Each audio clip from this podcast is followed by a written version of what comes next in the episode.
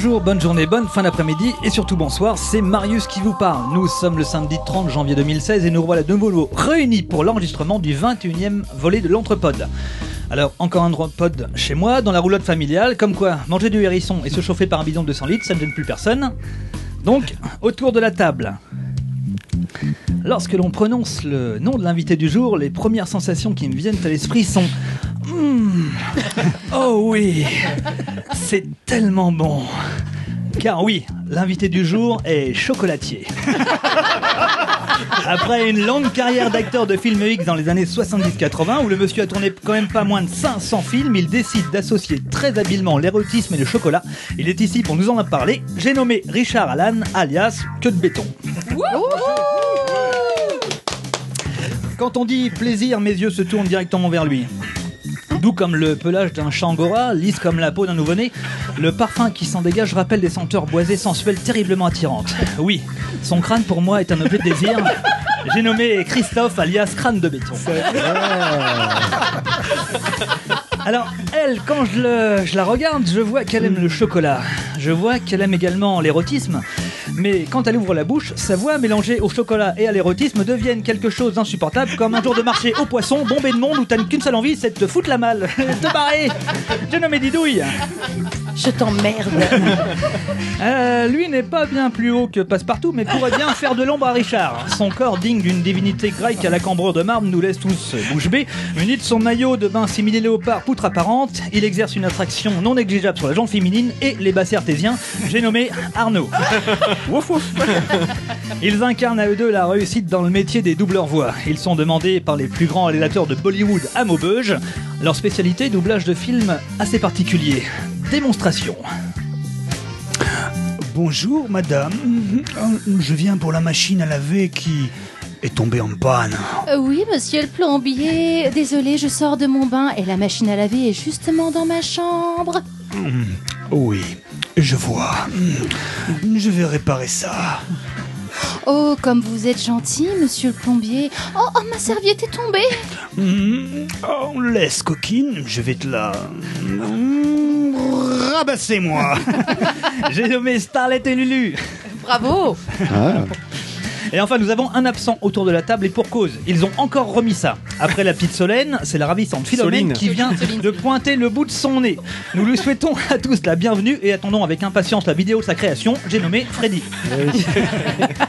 Et enfin, pour terminer, attention, le Rocco Freddy du micro, l'étalon des podcasteurs, celui qui fait couler la sueur à n'importe quelle gazelle qui passe à sa portée, le testeur de jeunes recrues Arnaud peut vous en parler. Il aime le chocolat quand il est noir, l'érotisme quand il est rouge. Je lui redonne les rênes de l'émission pour qu'il m'en donne un coup sur la croupe. J'ai nommé Nico. Bravo Marius.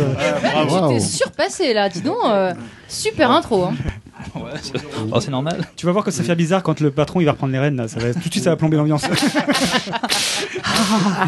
Fais péter. Vas-y Richard. Je voudrais bien ça simplement, euh, avant d'ouvrir les débats, qui risquent d'être assez drôles, euh, faire une petite aparté, Ah, j'ai dû merder quelque part. car c'est vrai que les journalistes et et vous-même avez toujours cette habitude de me nommer par un, un adjectif euh, composé, euh, que de béton, euh, qui m'a été d'ailleurs euh, donné et qualifié par un, un journaliste.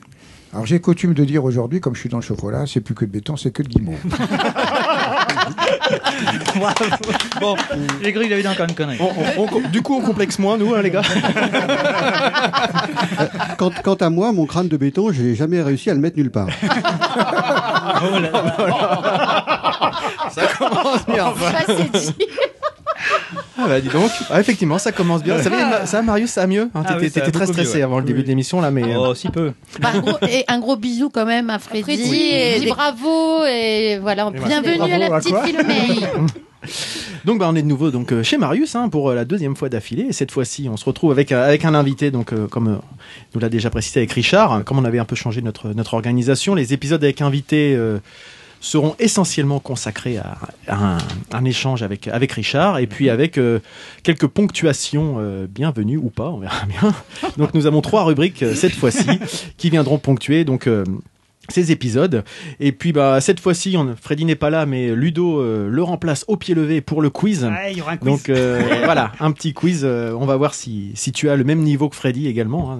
Si Oh tu là. es quiz de béton, je ne sais pas. quiz de béton, j'espère. T'as la pression, non? On verra ça. Comme d'habitude, à la fin, nos coups de cœur et nos coups de gueule en, en 60 secondes chrono, en fin d'émission. Donc, euh, bah, on espère qu'on va passer un bon moment avec, nous- avec vous, avec nous, tous ensemble. Et puis, bah, qui est-ce qui commence? Je crois que c'est c'est Ludo qui commence Ah, cette bah fois-ci oui, avec sa rubrique, histoire de, de lancer un petit peu les, les débats. Voilà. Et maintenant, la parlette de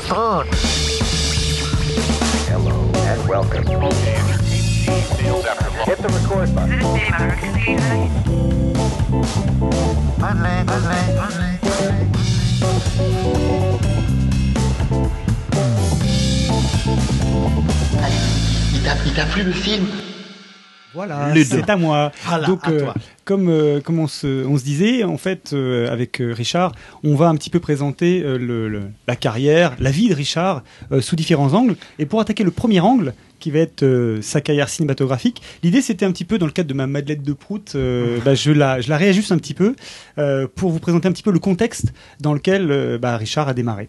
Et donc, c'était vous faire un petit, un petit rapide, un petit survol sur ce qui ce qu'a été le, le, le, le film pornographique, la pornographie de- du début du cinéma jusqu'à jusqu'à maintenant, mais surtout en, en- en mettant un peu l'accent sur la période des années T'as dû creuser 70. ton sujet. Un et petit puis- peu, mais je vais essayer d'être, je, je vais la faire assez synthétique et puis euh, assez enlevée pour histoire que ce soit pas Ah oui, pesant et voilà et lourdingue. Une etc. conférence en, en non, trois, pas du tout. trois Donc, parties. euh, Le voilà. mec qui a l'air super fun, il a ses, ses petits biscuits aux céréales devant lui, Ben alors oui. tout le monde a des chocolats, tu sais.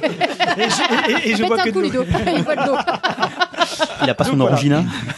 Donc voilà pour vous dire un petit peu, pour commencer un petit peu, donc euh, le film érotique ou le film pornographique, la première apparition du film érotique pornographique, elle démarre, on va dire pas quelques jours mais presque, après l'invention du cinéma par les frères Lumière, puisque euh, le premier film, les premières traces datent de 1896, avec, ça s'appelait Le coucher de Première la mariée. trace, tu veux dire Le coucher de la mariée, premier striptease. Et donc, euh, on voit que le- le- ce- le- ces films-là ont déjà existé très tôt. Alors, c'était au départ des scénettes euh, filmées alors, dans des maisons closes, euh, alors soit avec des jeunes actrices, des prostituées. Qu'est-ce qu'il y a? Je parle un peu vite, mais c'est-à-dire que j'ai- j'ai 12 pages à balancer. hein, donc, euh. et, donc, euh, et donc, voilà. Et avec le, le début, euh, le développement du cinéma au début du XXe siècle, les, même les réalisateurs euh, tournaient ce genre de scénettes en parallèle des productions traditionnelles. C'est-à-dire qu'en fait, euh, l'idée c'était d'utiliser les mêmes décors, parfois même les mêmes acteurs. euh, pour D'accord. pouvoir même des fois Optimiser ouais, le- et optimiser même des fois le, le, le- le film principal. Donc ça c'était c'était donc avant euh, pendant le, le muet principalement. Euh, donc le film a continué à évoluer comme ça. Donc c'était surtout des films qui étaient qui étaient projetés dans des clubs privés, ce genre de choses là. Dans les années 60, en fait, on a euh, quand les films ont commencé à arriver sur les grands, les grands écrans, on était plutôt sur des films de nudise, donc euh, la sexploitation, c'est-à-dire en fait euh, l'idée c'était de montrer de plus en plus bah, de jeunes filles déshabillées, de sexe. Alors généralement les scènes de sexe étaient non explicites, c'était souvent des prétextes. Alors c'est typiquement aux États-Unis, c'est Russ Meyer.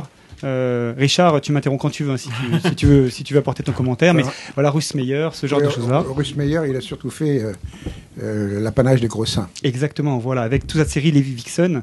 Donc euh, voilà, donc des réalisateurs comme ça. Et puis euh, on est arrivé, euh, on arrive tranquillement et on arrive aux années 70 où là c'est, je dirais, l'explosion, l'explosion du X. Enfin, je vais pas parler du X tout de suite, l'explosion du film. Euh, à caractère pornographique ou du film d'amour selon Gérard Kikoïn. Voilà, et c'est pour bien préciser Ouais. les choses. Et, euh, et donc euh, là, on se retrouve avec, je vais baisser un peu mon micro, avec euh, notamment aux États-Unis, un film qui sort, qui va être euh, notamment, qui va, qui va vraiment marquer les esprits, c'est Gorge profonde.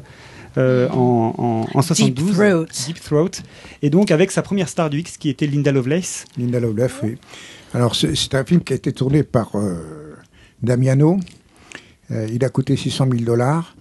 Il a eu beaucoup de mal d'ailleurs à, à réunir cette somme. Parce que déjà à cette époque, ça représentait. Euh, ça, oui, ça c'est un vrai représentait, budget, ouais, ça, ça représentait de l'argent.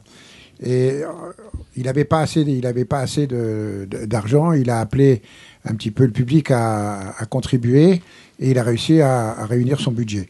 Donc euh, Linda Lovelace a été sollicitée pour ce, pour ce film et il est vrai que euh, si on regarde les chiffres qui ont été apportés suite à, à la diffusion de ce film, euh, c'est c'est- C'est énorme. six- 600 millions de C'est dollars. ça, c'est bah, c'est Ah, exactement wow. 600 millions de dollars. ouais, c'est un truc de fou Ah sur ouais. toute sa carrière. Et donc ça, on, on se rend compte à quel point c'est un des plus grands euh, Succès, des plus cinéma. grands succès de l'industrie cinématographique connu, ça, américaine. En termes de rentabilité. Mais Quelle ça année t'as dit T'as éteint, t'as appuyé sur ton bouton.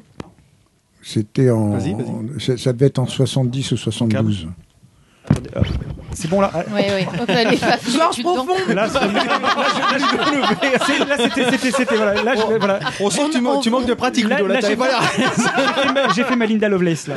Effectivement, c'est 6- 600, 600 millions de dollars. J'ai euh, pas entendu la date du coup, excuse-moi. Pardon, euh, le- c'était 72. D'accord. 72, ouais. Voilà, 72 Gérard Damien. Et alors, ce qui est, ce qui est curieux, c'est que, bon, elle a, euh, Li- Linda Lovelace a beaucoup souffert Oui. du succès de ce film parce que elle est devenue, euh, sur, euh, avant sa mort, enfin quelques années avant sa mort, à militer contre le cinéma pornographique. Ah, carrément, d'accord. Voilà. Euh, bon. Elle a fait des scènes assez, assez euh, dures dans d'autres films, euh, où notamment elle a, elle a tourné avec un chien, etc. Ah oui, là, on était. Euh, ouais, donc, euh, alors, l'histoire. Enfin, c'est elle qui a- euh, qui a L'histoire euh, ne dit pas si euh, elle était euh, dans, dans- dans tous ses bons états pour, euh, pour pouvoir tourner ce genre de scène. Mais néanmoins, bon, ça a été soulevé dans, dans, un, dans l'histoire du X américain, là, qui est un très très gros bouquin sur, euh, sur Hollywood et, et la Californie. Quoi. Où là, effectivement, on parle de, de tout le système pornographique américain qui, est- qui n'a rien à voir avec le, le système français. Hein, c'est complètement à part. On a parlé de mafia, etc. Il y a eu effectivement des gens plus ou moins mafieux qui ont, qui ont trompé euh, parce que c'était aussi une question de rentabilité hein, et de bonne rentabilité. D'exploitation, de Voilà. rentabilité. Et, et sachant que certains États aux États-Unis sont complètement interdits à la pornographie, la Californie était un, un gros bastion pour, euh, pour ce genre de film. quoi. Une fois qu'on était rentré dans ce milieu-là, on n'avait plus vraiment euh, la maîtrise de, ce- de ce qu'on pouvait. On n'avait plus le choix en fait de ce qu'on pouvait faire ou pas, c'est ça? Non, je pense que non, non, on avait la maîtrise quand même. Maintenant, Quand même. euh, mais comme je le répète, le, le système, euh, le système français et le système américain. Rien à voir. N'a rien à voir. Parce que ça s'explique par une différence euh, principalement parce que c'est Culturelle ou- culturelle ou de, économique? Oui, c'est, je- oui, il y a ça, euh, culturel et économique, euh, compte tenu euh, du nombre d'habitants, euh, Ah oui. 60 millions ici à l'époque, enfin euh, presque 60 l'époque. millions, et 200 millions aux États-Unis, le marché n'était pas du tout les mêmes. Donc, et puis la diffusion était différente. Euh, Quand ça a commencé ici, c'est venu de, de- des films érotiques euh, qui ont été achetés par certains producteurs ou distributeurs, et il y a eu des, des scènes ad- additionnelles. Donc ces scènes-là étaient, étaient rajoutées dans le film avec un visa de, de- de censure qui était un visa pour un film érotique et en fait il y avait des images pornographiques. On va, y, on va y venir justement sur cet aspect-là de- des choses. Voilà, donc il y a- y, eu beaucoup, beaucoup de magouilles à ce niveau-là. euh, ouais. ouais. Alors donc du coup, euh, je parlais de, de Gorge profonde, mais il y a eu également d'autres films qui sont sortis comme ça, qui, qui ont marqué les esprits aussi, comme Derrière la porte verte, donc avec euh, Fabuleux. avec euh, avec Marine Chambers, qui sont Marine des films qui ont vraiment marqué marqué leur époque à ce, à ce moment-là. Et Et puis j'en cite un troisième, c'est c'est aussi Devil and Mrs Jones Ouais. de Damiano également. Alors, je fais juste un, un petit, une petite parenthèse concernant Derrière la porte verte, où il y a, il y a une, une scène absolument extraordinaire qui se passe dans un théâtre. Et là, il y a une... Parce que, en fait, dans, tous ces films, ce qui est important, c'est d'arriver éventuellement à créer un personnage, quoi. Et il y avait une femme qui était énorme, outrageusement maquillée, et qui se caressait, parce que sur la scène, il y avait euh, une fameuse scène d'un trapèze en quelque sorte euh, où le garçon faisait l'amour avec la fille et ça, et ça ça a été tourné par les frères Mitchell avec une caméra euh, euh, qui tournait je crois à 1000 images secondes à l'époque et où il y a eu une éjaculation absolument fabuleuse et ça c'est une scène très très marquante du film enfin pour moi Oui, parce que euh, si je peux me permettre, Richard, ce qu'il faut aussi préciser, c'est que on a lumière, c'est que dans les années 70, donc c'est vraiment marqué aussi par euh, par euh, de la créativité et marqué aussi. euh, Il y avait des gens aussi qui en faisaient une profession de foi, limite des fois même politique et idéologique, même philosophique. Euh, ça n'a rien à voir ce que de, cette cette cet âge, en fait, cette euh, Mm. cette période-là n'a rien à voir avec aujourd'hui ce que l'on peut ce que l'on peut trouver. C'est encore différent. On est vraiment sur des, Ah oui, sur là, des logiques qui n'ont rien à ouais, voir. C'est pour ça. Donc c'est en ça cette période-là là, c'était vraiment de la période qui était où il y avait des auteurs, il y avait vraiment de l'expérimentation, il y avait vraiment des choses, euh, des choses euh, assez, assez, assez incroyables. Et il y avait des budgets. Et il y avait des budgets. Et on va y venir, c'est-à-dire qu'il y a- il y avait vraiment des budgets, et notamment, donc là, je vais revenir plus sur le côté français, parce qu'effectivement, en France. euh, Emmanuel eh bien oui, j'y viens. Alors Emmanuel qui est un film érotique, mais je, vais y venir. En France, en 1960-70, c'est- c'est on va dire ces années folles, c'est l'après 68. Euh, là, c'est vraiment la libéralisation des mœurs. Euh, C'est-à-dire que là, c'est la jeunesse qui est dans les années 70, qui à un moment veut tout envoyer péter. Et euh, c'est, on va dire, l'explosion des libertés. Et euh, je dirais que, et notamment la nudité, etc., ça se retrouve euh, sur les plages, la piscine, mais ça se retrouve aussi dans l'art. Et, c'est ce moment où, au moment où justement il y a cette, ce besoin de liberté, il y a vraiment un, vrai vent qui souffle dans le cinéma. Et alors là, à ce moment-là, bah, les, films commencent à sortir, et notamment avec l'arrivée de Valéry Giscard au pouvoir, pendant une, période assez courte, on va dire, la censure s'allège en 74 et, euh, et c'est à ce moment-là que beaucoup de cinémas se mettent aussi à diffuser des films pornographiques et on voit apparaître les premiers films pornographiques qui, euh, qui, ont, vraiment, euh, qui ont vraiment marqué les esprits et notamment je pense à Exhibition de Jean-François Davy C'est venu après. c'est- Ah, il est venu un peu après, celui-là. Oh. Oui, Exhibition est venu après. Le, le- le premier gros succès, je pense, a été un, un film érotique qui est venu, je pense, de Suède ou du Danemark, et qui s'est intitulé Les Jouisseuses, qui a été euh, distribué par euh, Lucien Hustex. Et c'est là où on a eu. euh, moi, j'ai fait un raccord d'ailleurs dans ce film. mais c'est la première qui était la éjaculation. première éjaculation faciale. Et ce, ce film-là a, rappor- a rapporté à l'époque 30 millions de francs. C'est Ce un, un- truc de fou ce en fait. était énorme.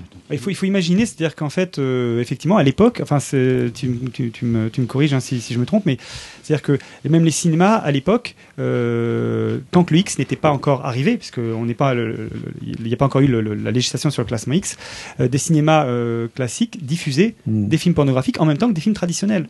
Et euh, je veux dire, il y avait, il y avait vraiment, il y avait, euh, le, le- le- c'était- donc euh, tout cinéma pouvait le faire. Pas forcément à des horaires particuliers ou des choses comme ça. C'était Si, euh, si, en, quand même. en province. En province, il y avait les- la séance de minuit parce que. euh, et puis quelquefois, il y avait même deux séances, une à 22h, une autre à, à 24h. Euh, tout ça pour que les commerçants éventuellement ne se croisent pas. C'était Ouais. assez drôle.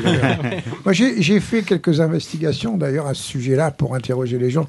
Quand j'avais, parce que j'ai commencé à écrire un livre euh, qui est sorti en 2010, mais j'ai écrit pendant une dizaine d'années autour de ça. Et c'était, une de mes préoccupations d'aller un petit peu interviewer les gens qui sortaient des cinémas en leur disant euh, Vous venez d'assister à un film, euh, qu'est-ce que vous en pensez? Ah non, non, mais pas, du tout, j'étais en train d'attendre mon copain. Voilà. C'était un peu la réponse comme ça. Quoi. Mais sinon, bon, pour revenir à Exhibition, Exhibition est justement a été distribué à la Gaumont, euh, a fait quand même 800 000 entrées à Paris. Il faut savoir. Et ça veut dire aussi que ils ont touché beaucoup d'argent parce qu'à l'époque, euh, ben, il y avait euh, l'aide au cinéma et puis euh, il n'y avait pas de, de censure qui taxait les films pornographiques de 30% euh, et de, de, de- de diverses taxes. Donc euh, Jean-François Davy a gagné beaucoup d'argent. Euh, sur, sur ce, je lui ai dit que quelquefois, il était bien avec des oursins dans les poches parce que pour les sortir après, vous savez, dans ce, chaque fois qu'il fallait discuter d'un cachet, c'était euh, euh, les, les sols pleureurs. Euh, oui, mais tu sais, les budgets sont restreints, on n'a pas beaucoup d'argent, etc., etc. Mais bon, la, la première époque a été quand même une époque faste dans le sens où il y a eu des investissements par certains. euh, y compris moi quand j'ai fait des coproductions où on avait des budgets qui étaient très qui étaient importants quoi. Et Alors, ju- juste par rapport aux, aux salles de cinéma, il y a une petite anecdote que je trouvais que j'ai trouvé marrante que j'ai retrouvée dans un bouquin qui parlait, qui disait par exemple que il à Perpignan, il y avait, enfin, en gros, il y avait des petites villes qui se retrouvaient avec leur Ouais. cinéma euh, porno, et à Perpignan, a priori, euh, des, il y avait des quarts, de- des quarts Il d'espagnols. il y avait des quarts entiers de. Ah ouais, des quarts entiers d'espagnols. réputé, on va aller faire. Bah, il- qui, qui, voilà, qui était encore sous la dictature de Franco en plus à ah oui, l'époque. euh, euh, voilà. dans le contexte, oui. Elle formait dans le contexte hein, des quarts entiers qui arrivaient, euh, qui arrivaient à Perpignan et puis qui repartaient le soir.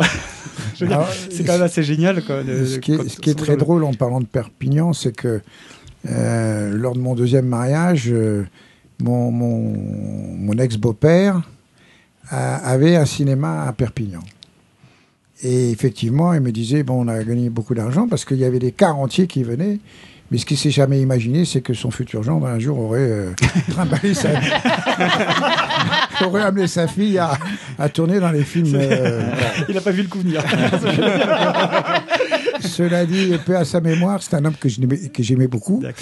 Et bon, il a, il a, il a accepté, disons, euh, le fait que on se retrouve dans cette situation, mais on n'en parlait pas beaucoup. J'ai jamais eu de réflexion à ce sujet-là. Maintenant, Mais il le savait, en fait, C'était était- c'était un homme intelligent et, et euh, voilà, ça, ça- ça s'est bien passé. Et tout ça, c'est une question de présentation finalement. Bon, il est vrai qu'aujourd'hui, si on me disait euh, Papa, je voudrais tourner dans un film de porno, euh, je dirais à ma fille euh, Niette, n'en parlons pas. Ah.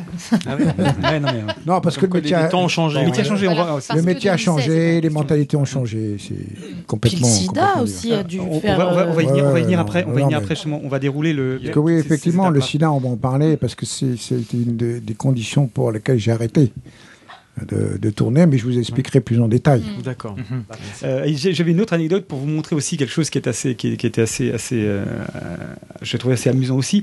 Euh, par exemple, pour donner un exemple, un réalisateur que vous connaissez, Claude Bernard euh, Aubert, Ah, mon ami. voilà, euh, réalisé, lui a réalisé l'affaire Dominici euh, avec Jean Gabin. Alors, oui, oui, oui, il, il était très jeune, il avait 26 ans à l'époque. et, euh, et dans la foulée, il, Et, et diriger le vieux, comme il me dit, il, il m'a- il me racontait, ça a été euh, un moment difficile. Et à tel point que Gérard Depardieu a démarré dans le cinéma, dans ouais. l'affaire Dominici. Et il a été présenté d'ailleurs euh, à Gamin parce que les, les seconds rôles ou les petits rôles euh, devaient avoir besoin de l'approbation de, de Jean Gabin. Et bon, moi j'ai eu l'occasion de connaître ce, ce, ce monsieur. On est, on est d'ailleurs toujours amis et on, on se téléphone très régulièrement. Bon, euh, c'est un homme qui a 80, 81 ans, qui est toujours euh, plein d'esprit, qui, qui corrige des textes tous les matins. Enfin bref, c'est vraiment une tronche. Et il est en train de préparer d'ailleurs euh, un grand, grand volume sur euh, la guerre de 14-18, mais qui s'appelle Champagne 17, puisque Champagne 17, euh, c'est la seule année où il n'y a pas eu de, production de champagne. Alors, ce qui est très drôle, c'est bon, il n'a pas fait que l'affaire Dominici, il a fait, il a fait plein d'autres films sur la guerre d'Indochine, etc. Euh, Charlie Bravo aussi, euh, qui, a, qui a été rediffusé il n'y a, pas- il y a pas très longtemps, L'aigle et la, la colombe. Il a fait également un film mais qui n'a qui a jamais été diffusé, qui s'appelait euh, La Jonque, avec euh, euh, ah, un acteur que j'aime bien, mais que j'aime moins à, titre privé. Ah. Lui- bon, paix à son âme aussi, lui, Lino Ventura. Ah. Et, et justement, mon Claude Bernard Robert a été producteur de ce film.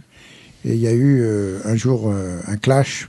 Il y avait eu quelques petites paroles mauvaises avant, et où euh, il tournait en Chine.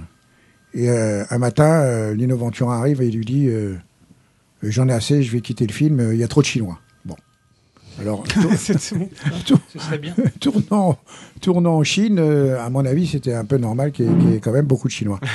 Euh, ça dit, bon, ce, ce- ce film-là. Ils sont pas de a- savoir-vivre, ces gens-là.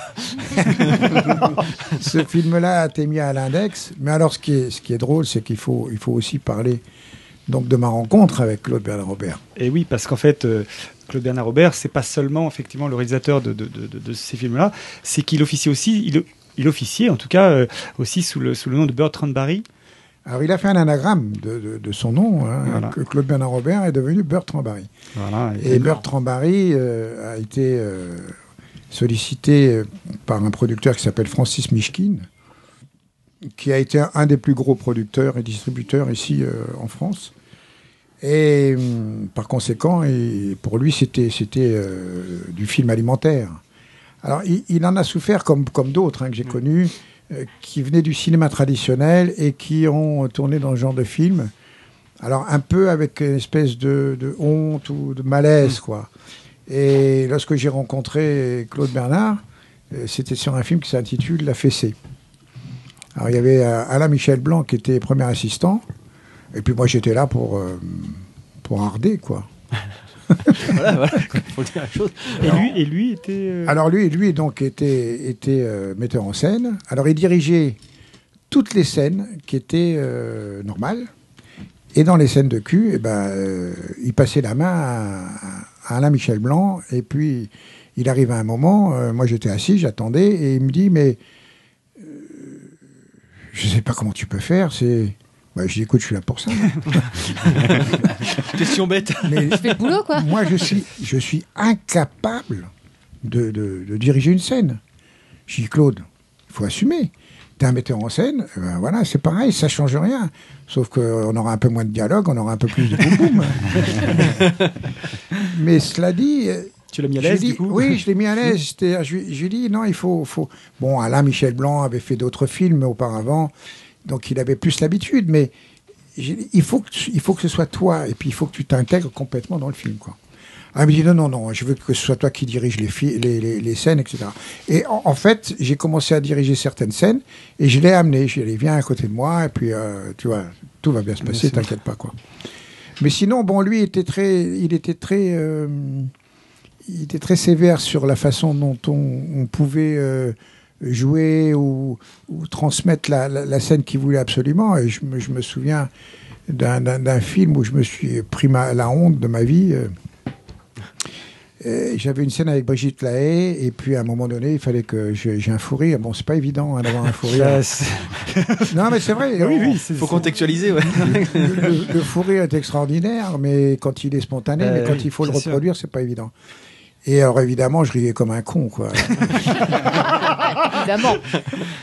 Alors, à bout d'un moment, il il commençait à gueuler en me disant Ouais, vous êtes tous pareils, vous me faites chier. euh, euh, quand on vous fait jouer la comédie, vous êtes que des bites. euh. Quand vous êtes des bites, vous jouez de la comédie, euh, je sais plus. J'ai pris ça dans la gueule. euh, j'ai dit Écoute, Claude, j'ai dit Maintenant, ça va, j'en ai assez entendu. Dit, euh, Je prends un quart d'heure de répit, d'accord?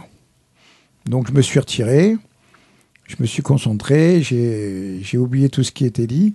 Et je lui ai fait un, un- un superbe fou rire. Eh bien, il m'a dit, tu vois, quand tu veux. non, mais c'est vrai. Et, et- et lui, il attachait beaucoup d'importance parce qu'il tournait avec un, un scénario qui était découpé. C'est-à-dire que il, il dirigeait les scènes, il y avait un chef-op, il y avait un, un- un- un chef euh, éclairagiste. Il- il- donc, on faisait les lumières auparavant. Après, il découpait en fonction de, de- des, des phrases qui étaient dites, euh, euh, plan américain, euh, Mm. plan, plan large, Ouais. etc., etc. Il y avait une vraie création derrière. C'était vraie- c'était construit comme un, comme, comme un, un film traditionnel. C'était du cinéma. Voilà, après, bon, mais il y avait les scènes, euh, les, les scènes de baise, et puis euh, là, il laissait libre cours à, à notre imagination, ou, mais malgré ça, quand même, il avait aussi son, son mot à dire dans le sens idée, de, ouais. de l'image, quoi, parce que euh, quelquefois, euh, euh, ce que lui ou quelqu'un d'autre nous disait rentre ton ventre, on voit pas ta queue, ou je sais pas quoi. Donc, euh, Non, oh, mais attends, t'as jamais sorti ça, toi non, mais. C'est. Et puis, c'est-à-dire que les, mecs- les, les, les mecs se, les mecs se rendaient pas compte, en fait, on pas de, ta de, de la difficulté. Alors, euh, pour mettre un peu les pendules à l'heure, je suis pas un exhibitionniste. Alors, ça va paraître, que, ça va te paraître curieux parce que euh, être à poil sur un, sur un Te plateau, gêne pas ça me gêne pas, mais ça veut pas dire que je- je- j'exhibe, quoi. D'accord. Donc, euh, je suis à l'aise avec mon corps, même si j'ai un peu grossi encore aujourd'hui, mais je, de toute façon, je parais plus, donc ça, ça pose pas de problème.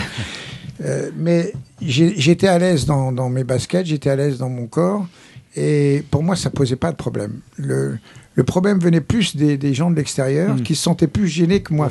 non, mais voilà, parce que une espèce d'hypocrisie dans ce métier qui a, qui a vraiment, euh, qui était à la fois prise par euh, le fait ah c'est un acteur de film de cul euh, bon il peut pas faire ce que je- j'aimerais faire ce qu'il fait mais j'ose pas ou je peux pas ou euh, ma position etc etc alors d'un côté il y avait un rejet puis d'un autre côté il y a une espèce d'admiration. Voilà. À tel point c'est que quand on il y a eu les hautes vidéos on aura peut-être l'occasion d'en parler après mais les hautes vidéos à Cannes qui se passaient pendant le festival de Cannes eh Ah, les hautes d'or. les, les hautes d'or les mecs se précipitaient il y a Ah, eu il y a eu des fausses cartes de- de- d'invitation qui ont été émises, etc. C'était c'était incroyable. Quoi. ouais. Incroyable. Moi, j'ai rencontré plein d'acteurs là-bas qui me disaient oh, Tu peux pas me faire rentrer. euh. Ouais. Voilà, bon, euh, c'est- vrai.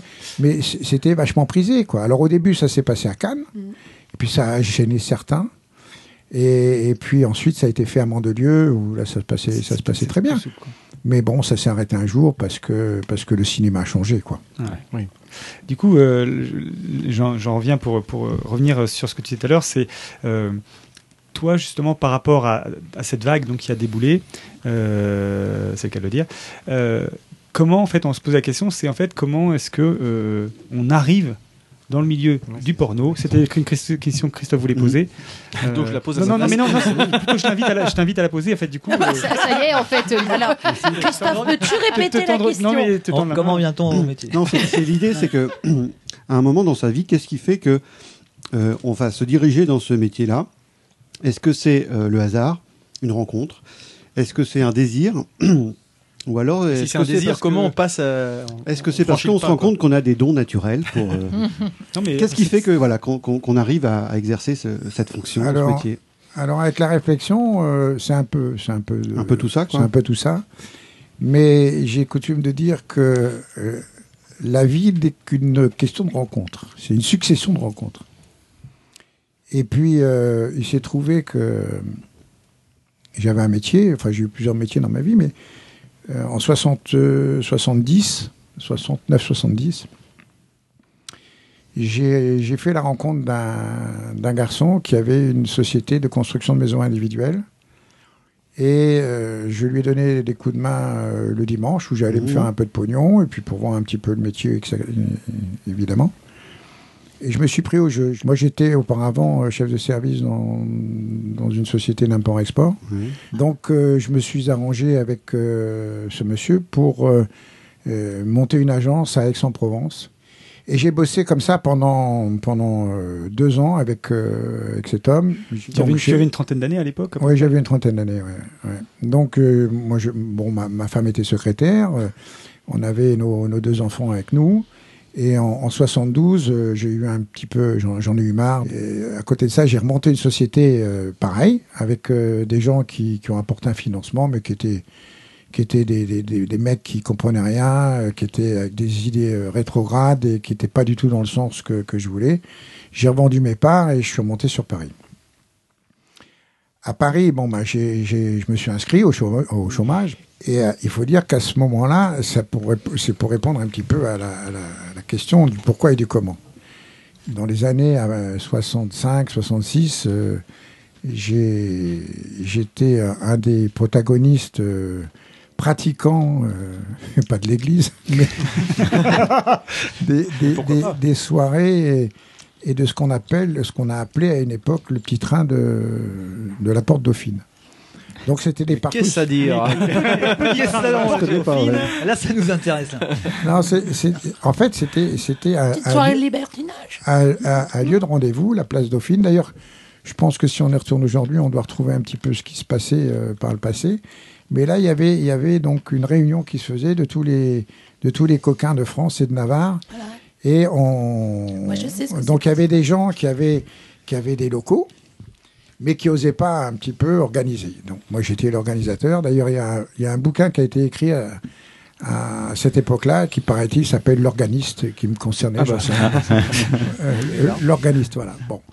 Et moi, j'ai commencé à, à recruter bon, des, des- des gens qui avaient euh, des maisons, des belles villas, des, des, des appartements. Et on sélectionnait, la, la personne me disait, bon, écoute, il faut 15 couples, il faut 20 couples, il faut 3 couples. Bon. Et ça s'est fait comme ça. Alors, ça veut dire aussi que quelque part, j'aimais le sexe, bien entendu. hein. Ah, vaut mieux, oui. Je, te le souhaite. Donc, un beau jour, j'organise une grande Ou peut-être soirée. une nuit. J'organise une grande soirée qui se passe dans le 13e. Et ça, on parle de 74. Mhm. euh, même peut-être un petit peu, un petit peu- euh, fin 73. Un peu avant, que c'est. Et qui se passait chez un garçon qui est très connu, qui a une très grande école euh, de comédiens. D'accord. Et puis, C'est qui Il se reconnaîtra s'il nous écoute. Vas-y, c'est qui? Non, non, mais bon, euh, au cours de, de la soirée, j'ai été déguisé en, cu- en curé. Ah, on y revient, ah, quand même. À Et poil je- sous la soutane. chez les nudistes. à poil sous la soutane, habite à l'air, bien entendu. Et là, une rencontre. J'étais en train de confesser une. euh, Elle était très vilaine. J'adore. Voilà, euh, une malheureuse qui avait beaucoup péché. Qui, manifestement n'avait pas forcément envie de pas y revenir. Malheureusement n'avait pas fini de pêcher. Elle avait c'est ça, beaucoup en fait, aussi. Et elle me dit, mais dis donc, euh, j'ai un copain qui, qui fait des romans euh, érotiques et, et porno et qui, qui cherchent des mecs comme toi, quoi, qui, et qui ont Qui une assurent, belle bite, quoi, et puis voilà, qui assurent. bon, moi, je dis, écoute, Ouais. euh, euh, ouais, c'est sy- c'est sympa, mais j'en sais rien, voilà. Euh, écoute, je te donne les coordonnées, on, on verra, et puis tiens, voilà mon téléphone. Et en fait, c'était Sylvia Bourdon, Ah oui. euh, très connue dans d'autres domaines aussi. hein. Elle, a, elle a beaucoup participé d'ailleurs aux soirées qu'on qu'on faisait, elle en a beaucoup organisé. Elle a joué Et- dans le sexe qui parle, non? Le sexe qui parle, oui, oui. Non, mais après, elle a, elle a travaillé Quelle sur, culture. sur, elle a travaillé sur hein. l'euro. euh, elle, elle a contribué à l'euro, etc. Enfin bon, c'est une fille très intelligente qui parlait cinq langues. Enfin bref, Euh, on pourrait dire que c'était la papesse du. du cul. Elle, a, elle a écrit un bouquin. qui est- Papesse du cul, comme ça, en passant. non, mais elle a écrit un beau bouquin et je vous, je vous conseille de le lire euh, parce qu'on doit encore pouvoir le trouver, je pense, en, dans la collection J'ai lu ou autre. Et ça s'appelle euh, L'amour est une fête. Très Un intéressant. joli, un joli titre en tout cas. Ouais, L'amour est une En tout cas, le vote, on Ouais. peut plus l'avoir. Hein. Non, non, non. Mais non, mais le problème, c'est que mon, mon, distribu mon, mon éditeur, il a déposé le bilan. Ah. d'accord. Euh, il a beaucoup, il a beaucoup euh, œuvré, euh, pas pour nous, les, les écrivains, enfin les écrivains. Euh, les, les- Il, a, il a beaucoup vécu pour lui et pour ses amis. Donc euh, le problème, c'est que tous tous les bouquins ont été, euh, ont été foutus au pilon. Et bon, moi, j'ai- j'ai j'ai pas touché d'argent. Enfin, j'ai touché un petit peu, mais j'avais pas d'avaloir. Mais euh, j'ai pas touché grand chose et il me doit encore euh, pas mal d'argent. Mais je suis pas le, le, le plus mal loti parce que il y en a d'autres comme Claude Cantès euh, qui a écrit 36 qui est des Orfèvres, qui lui a, a perdu beaucoup, beaucoup, beaucoup, beaucoup d'argent. quoi. Alors lui, euh, Claude Cantès, c'était un, un ex-directeur de- du 36 qui est des Orfèvres. D'accord. Voilà. Alors donc, euh, bah, elle me donne, elle me donne le, le téléphone de ce mec-là. Euh, moi, je rentre euh, chez moi. Ma femme n'était pas là ce soir-là. Alors je raconte l'histoire, quoi. Je lui dis, écoute, euh, parce que on était un couple libre. hein, Oui, le- ça oui. Sans doute un petit peu. J'allais y venir, moi aussi. Non, mais il va aller mieux. parce que- ça, ça doit aider forcément. Ou sinon, ça C'est pose plus vite problème, oui. facile d'être libertin que de ne le pas l'être. voilà, voilà. Mais bon, donc je, je- je lui raconte l'histoire. Je lui dis, écoute, bon, comme on cherche du boulot pour l'instant, on aime bien, on aime bien le cul, ben, Pourquoi pas, quoi. qu'est-ce que tu en penses? Me dit, bah ouais, pourquoi pas, on pourrait, on pourrait le faire ensemble. Je dis, oui, c'est peut-être un peu plus Ah, difficile c'est plus chiant. Non, mais parce que je, je connais bien ce milieu pour l'avoir pratiqué et, et je connais l'hypocrisie des gens, le, le- phénomène de sexe euh, par rapport à la femme. Parce que même dans les partouzes, bon, je veux dire que c'était très intéressant parce que par rapport à, à ce qui peut se passer aujourd'hui, parce que c'est- c'est plus du tout la même chose, ni dans le cinéma, ni dans la, dans la vie érotique de chacun. Il y avait, il y avait une liberté de, de, de sexe qui était absolument phénoménale. C'est-à-dire que on n'avait pas de précautions à prendre, il n'y avait c'est pas ça. de MST, il y avait, ah bon, il y avait une petite bénorragie Il qui y pouvait avoir des traîner. petites, euh, des petites touilles qui traînaient quand même. pas le euh, sida, pas tout oui. ça. Ouais, non, Bah, non, mais Il y avait le Pas le sida, non. Non, Ah non, non, non, c'est non, 80, non, c'est non, 80, non. effectivement. 85, Oui, Non, oui. 85. Oui, oui. 82 le sida. hein. Ouais, 82 ouais. même. oui. Mais Ouais. c'est vrai qu'à cette période-là, c'est Voilà. juste un truc, c'est ce qu'on appelait la, parent- la parenthèse enchantée, en fait. La parenthèse enchantée. Ouais. oui. Des années 70. Euh, voilà, tout à fait. D'ailleurs, mon, mon bouquin a failli s'appeler à un moment euh, Ah, euh, entre la parenthèse enchantée, quoi. Mais bon, l'éditeur a choisi un titre sur mon bouquin qui, qui me convenait pas du tout. 8000 femmes. J'ai dit, je suis pas d'accord. Mais comme il avait au moins 12 000. Non, parce que dans, dans l'histoire, vu, la quantité de femmes que j'ai eues, entre le cinéma plus le reste, ça faisait à peu près 8000 pour arrondir les chiffres. Mais il a pris, il a pris ça comme exemple d'une d'une ville, je sais plus laquelle il- on a mis à ce moment-là, je sais pas tout en mémoire. Et il a dit voilà mon titre. Et j'ai dit non, moi je préférais euh, l'homme pacha. C'était plus dans, dans l'esprit de ce que je représente. De ce que tu étais. Euh, voilà, de, de l'érotisme, de, de, de- de- du charme aussi. Il y a moins le Euh, côté performance, effectivement. que- Certains journalistes ont fait un calcul en me disant Mais attendez, comment euh, que, Ça fait 8000, un peu penser, 8000, alors, euh, de là, alors, de là, alors, on arrive là. Et J'ai dit Attendez, j'étais un garçon précoce, à 10 ans, je me branlais déjà. Alors, comme ça, j'ai j'ai eu mon premier rapport à 12 ans et, et j'ai tout le temps, j'ai tout le temps, j'ai tout le temps œuvré, quoi. Donc, euh, Faut pas s'endormir sur ses lauriers, c'est bien. voilà, bon. Alors, bon. J'aurais pu faire carrière. mais- Ce que j'allais dire, c'est tout moi ça. Mais alors tu veux dire que moi à 37 ans Ceci dit, se masturber 37 qu'à ans, 10 Ludo. ans, c'est un peu. C'est c'est- c'est- Qu'à 10 c'est ans pas normal.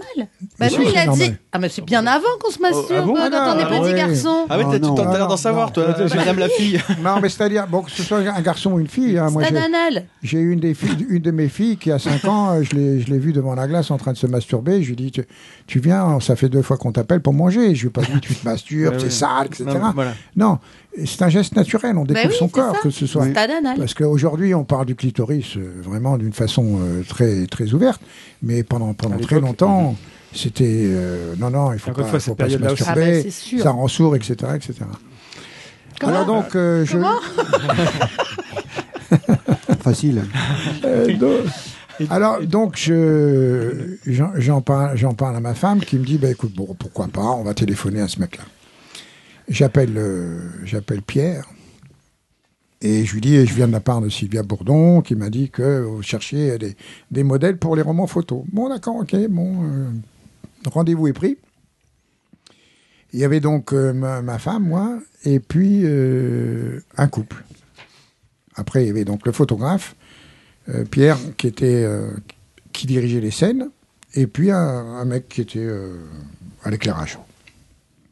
Et là, euh, la, la fille avec qui je devais euh, copuler à un moment ou à un autre, petite blonde, petit sein, tout ce que j'aime, les yeux bleus, très mignonne.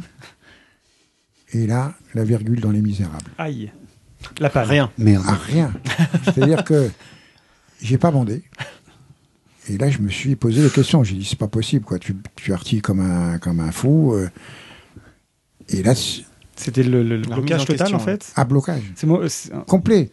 Donc, euh, on s'est confondu en excuses. Le mec qui était, qui était là, il, est, il a fait les raccords, parce que bon, ça, ça fait partie aussi du métier. Le raccord sexe, euh, comme si c'était moi, etc. Bon. Euh, Pierre me dit, écoute, te casse pas la tête, de toute façon. Euh, bien souvent, c'est comme ça que ça se passe la première fois. Bon, bah, je dis, on va recommencer une deuxième fois, hein, si tu veux bien. Je veux pas rester sur un échec. Et donc, il m'a, il m'a rappelé, entre-temps, j'ai, j'ai mûri la réflexion. Je me suis dit, on n'est pas en face d'une femme que tu as séduit ou qui t'a séduit. On n'est pas dans une partouze. ça. On est sur un lieu de travail. Voilà. Ah, ça c'est particulier quoi. C'est un boulot. Donc, il faut, ce que je, je disais dans mon livre, t- séparer la tête et les jambes pour faire une référence à Pierre Belmar. quand c'était, c'était, c'était important d'occulter le Oui. staff. Mm. Et la deuxième fois, ça a très très bien fonctionné, c'est tout. C'est-à-dire que moi, j'arrivais sur le plateau, ici, voilà, j'étais Concent- concentré concentré, sur ce que j'allais faire, point à la ligne. Salut, tu vas bien, ok, tu fais ton boulot, je fais le mien. Voilà. Et ça a été comme ça. Et c'est parti comme ça. Ma réputation s'est faite au travers des, des romans photos, parce que j'ai commencé par là. Hmm. Et à tel point que quelquefois on m'appelait à 11h au minuit, où les mecs ils en pouvaient plus, euh, ils étaient avec un mec qui, qui bandait pas depuis deux heures. il, fa- il fa- il fallait qu'il boucle. Je dis bon, écoute, je me déplace, mais tu sais comment ça coûte. hein. Ouais. Et là j'ai commencé à, à élever un petit peu mes tarifs et à exiger toujours ce que je voulais par rapport à la performance, c'est tout. Bien sûr. C'est-à-dire, j'ai dit pourquoi, pourquoi je vais venir rendre service Bien pour sûr. un mec qui ne monte pas Mm. Donc, tu payes un certain prix, mais moi, tu me payes encore plus cher. Mm. Parce que tu auras ce qu'il ce qui, ce qu'il te Oui. faut. Non, mais voilà, on paye, on paye Une la petite blonde, petit sein, et puis c'est bon. non, mais voilà, après, bon, il y a des mecs qui aiment les gros seins, et bon, euh, les poils et pas les poils, etc. etc. Chacun, chacun a ses critères. Mais ma- la question se posait, puisque j'étais en face d'une fille qui était jolie, qui avait un corps qui me plaisait, je pouvais même pas dire, euh, euh, elle a des gros seins, j'aime pas, euh, ça, ça me... Bon, après, après, on oublie, parce que euh, on est passé partout. Sauf, sauf ce que j'ai toujours refusé, parce que euh, c'est pas que je sois spécialement raciste, mais je peux pas, je, je peux pas baiser une noire. Voilà. D'accord. Euh, pour moi, c'est une question de cheveux, de c'est crépus. Ça reste le physique en fait, quelque chose dans le physique. c'est euh, dans le physique, tu vois. Par exemple, on- il y avait, à notre époque, on avait, on avait euh, de la pilosité. Les, les, les filles, euh, bon, avaient du poil aux, aux fesses, euh, plus ou moins. Mais enfin, bon, moi, je pense qu'une femme, elle est, elle est ce qu'elle est en, en tant que représentation féministe, c'est-à-dire elle a des poils sous les bras. Bon, ça peut se, euh, se dire aussi, on, on les rase pour une question d'esthétique, euh, parce que ça se voit. Mais par contre, au niveau du sexe, euh, bon, moi j'aime bien qu'il y ait un peu de poil, quoi, parce que sinon bah, ça fait quoi ça ça, fait, ça fait référence aux petites filles et puis euh, je suis d'accord. bon, Mm. voilà. Alors moi, j'ai une femme doit rester une femme, basta. Mm. Qu'on se fasse faire le maillot, je veux bien, mais après c'est devenu une espèce de, Mm. de, de demande des, des, des metteurs en scène, de leur propre fantasme, parce que ils, nous, ils nous ont toujours, enfin on en reparlera Mon peut-être gars. tout à l'heure, mais ils nous font toujours au- à travers leur scène, leur propre scène de leur vie qu'ils n'osent pas faire. Voilà, Ouais, Hein, ouais, ça ouais. c'est important. Donc, euh, les, les, ro- les romans photos, eh bien, euh, quand on est en, face de quelqu'un qui, qui est désirable, euh, on, ne doit pas être en perdition. Quoi. Alors, c'est ce qui s'est passé la première fois, et puis ça s'est plus jamais repassé. Donc, j'ai fait des romans photos, euh, j'ai beaucoup bossé, et puis, euh, un beau jour, il y avait un des protagonistes, euh, comme moi, qui me dit Ah, bah tiens, il y a un casting pour un, pour un film, euh, ils cherchent des mecs comme nous. Bon, je me suis présenté, c'était chez Lucien Hussex. D'accord. Donc là, j'ai fait ma Il rencontre. regarde Ludo comme si. euh, bah oui, tu sais, tu te rappelles, Lucien Oui, c'est les, jouisseuses en 74, c'est celui-là, non? Alors, un peu oh, avant non, non, c'était c'était un, c'était un tout Bien petit temps. peu avant, mais en fait, c'était un Il nous a casting. bien le poisson. C'était un casting pour un film euh, qui s'appelait La sucette magique. Voilà. Mais il y avait une certaine poésie, c'est vrai, dans les. Oui, bah oui. C'est mignon. Tout à Oui, c'est fait. mignon. Oui, Moi, c'est joli. Moi, j'aime bien. je, je sais pas, vous, vous en avez attends. déjà vu quand vous étiez plus jeune Attends, euh, attends, attends, Et, et donc la, la- alors je me suis présenté au casting avec mon épouse. Bon, on a été engagés, bien entendu, parce qu'on avait certaines recommandations de, euh, Mm. en disant bon, ce mec-là, il n'y a aucun problème, il assure. euh, bon, et on a, on a tourné donc dans la sucette magique. C'était très drôle. Un petit cachet. Mais c'était avec, avec votre femme. C'était avec ma femme. Tu peux ouais. tutoyer, on a dit qu'on se tutoyait. Ouais. C'est- Oui, c'était. Au départ, c'était avec ta femme. c'était- C'était avec ma femme. voilà. D'accord. Voilà. Bon, elle était pas très à l'aise, c'était pas, pas trop son, son milieu. Elle est venue, euh, elle est venue euh, à faire des, des, des- des soirées euh, avec moi, comme elle dit, par amour. J'ai dit oui, d'accord, mais j'accepte mal le terme par amour parce que j'estime pour ma part qu'on fait pas les choses par amour, on les fait par désir. Mm. Alors, bon, c'est peut-être une parade. Euh, D'autant que j'ai étayé en disant bon moi je prends mon pied mais je t'ai aussi vu prendre ton pied donc tu n'as Oui, pas pris ton euh, pied par amour tu l'as pris physiquement quelque part euh, voilà il faut Faut pas être hypocrite, quoi. il faut remettre les choses à leur place On nous prend pas pour des cons. Hein. Voilà. voilà on- c'est c'est toujours difficile d'expliquer parce que ça c'était aussi une grosse question des journalistes qui, qui me disaient mais comment vous pouvez faire l'amour toute la journée? Non j'ai dit je baise toute la journée et je fais l'amour le soir avec, avec ma femme, voilà. Ça n'a rien à voir Oui, bien sûr. ouais. le, Ah oui. le, le sexe, le, le- le sexe, même si beaucoup de femmes disent oh non mais moi je peux pas baiser comme ça, euh, il faut que j'aime, il faut que j'ai un sentiment, etc. Non. Et, et c'est là justement. Non, où- il faut qu'elle soit bien chauffée, puis ça vient.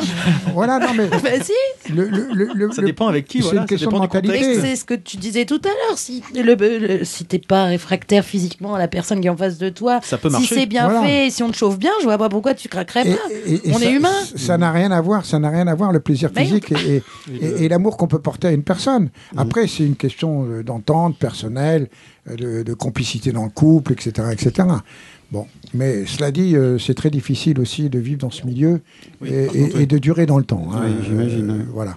Alors pour en revenir au film, euh, lors du deuxième casting, moi j'ai vite cogité l'histoire. Et je leur ai proposé non seulement mes services, mais je leur ai dit, vous avez besoin de décors. Certainement. Compte tenu Ah de toutes les soirées que j'avais fait organiser, des entrées, j'a- j'avais des références. Et comme les mecs aiment bien le cul, quand je leur ai dit, dis donc, tu peux euh, nous louer l'appartement euh, parce qu'il y a un film qui va se tourner. Ah ouais, c'est bon, putain, je vais pouvoir mater, etc. C'était seulement, c'était seulement pour mater. Alors, participer ouais, aussi, a Justement, j'allais voulaient venir. mater ou participer Est-ce que je peux baiser un peu, tu crois Non. Attends, on est dans un film. Alors là, les mecs, je vais vous prévenir. Tu as défoncé. Non, mais bah, il y a une ligne, quoi. y a Vous louez votre appartement.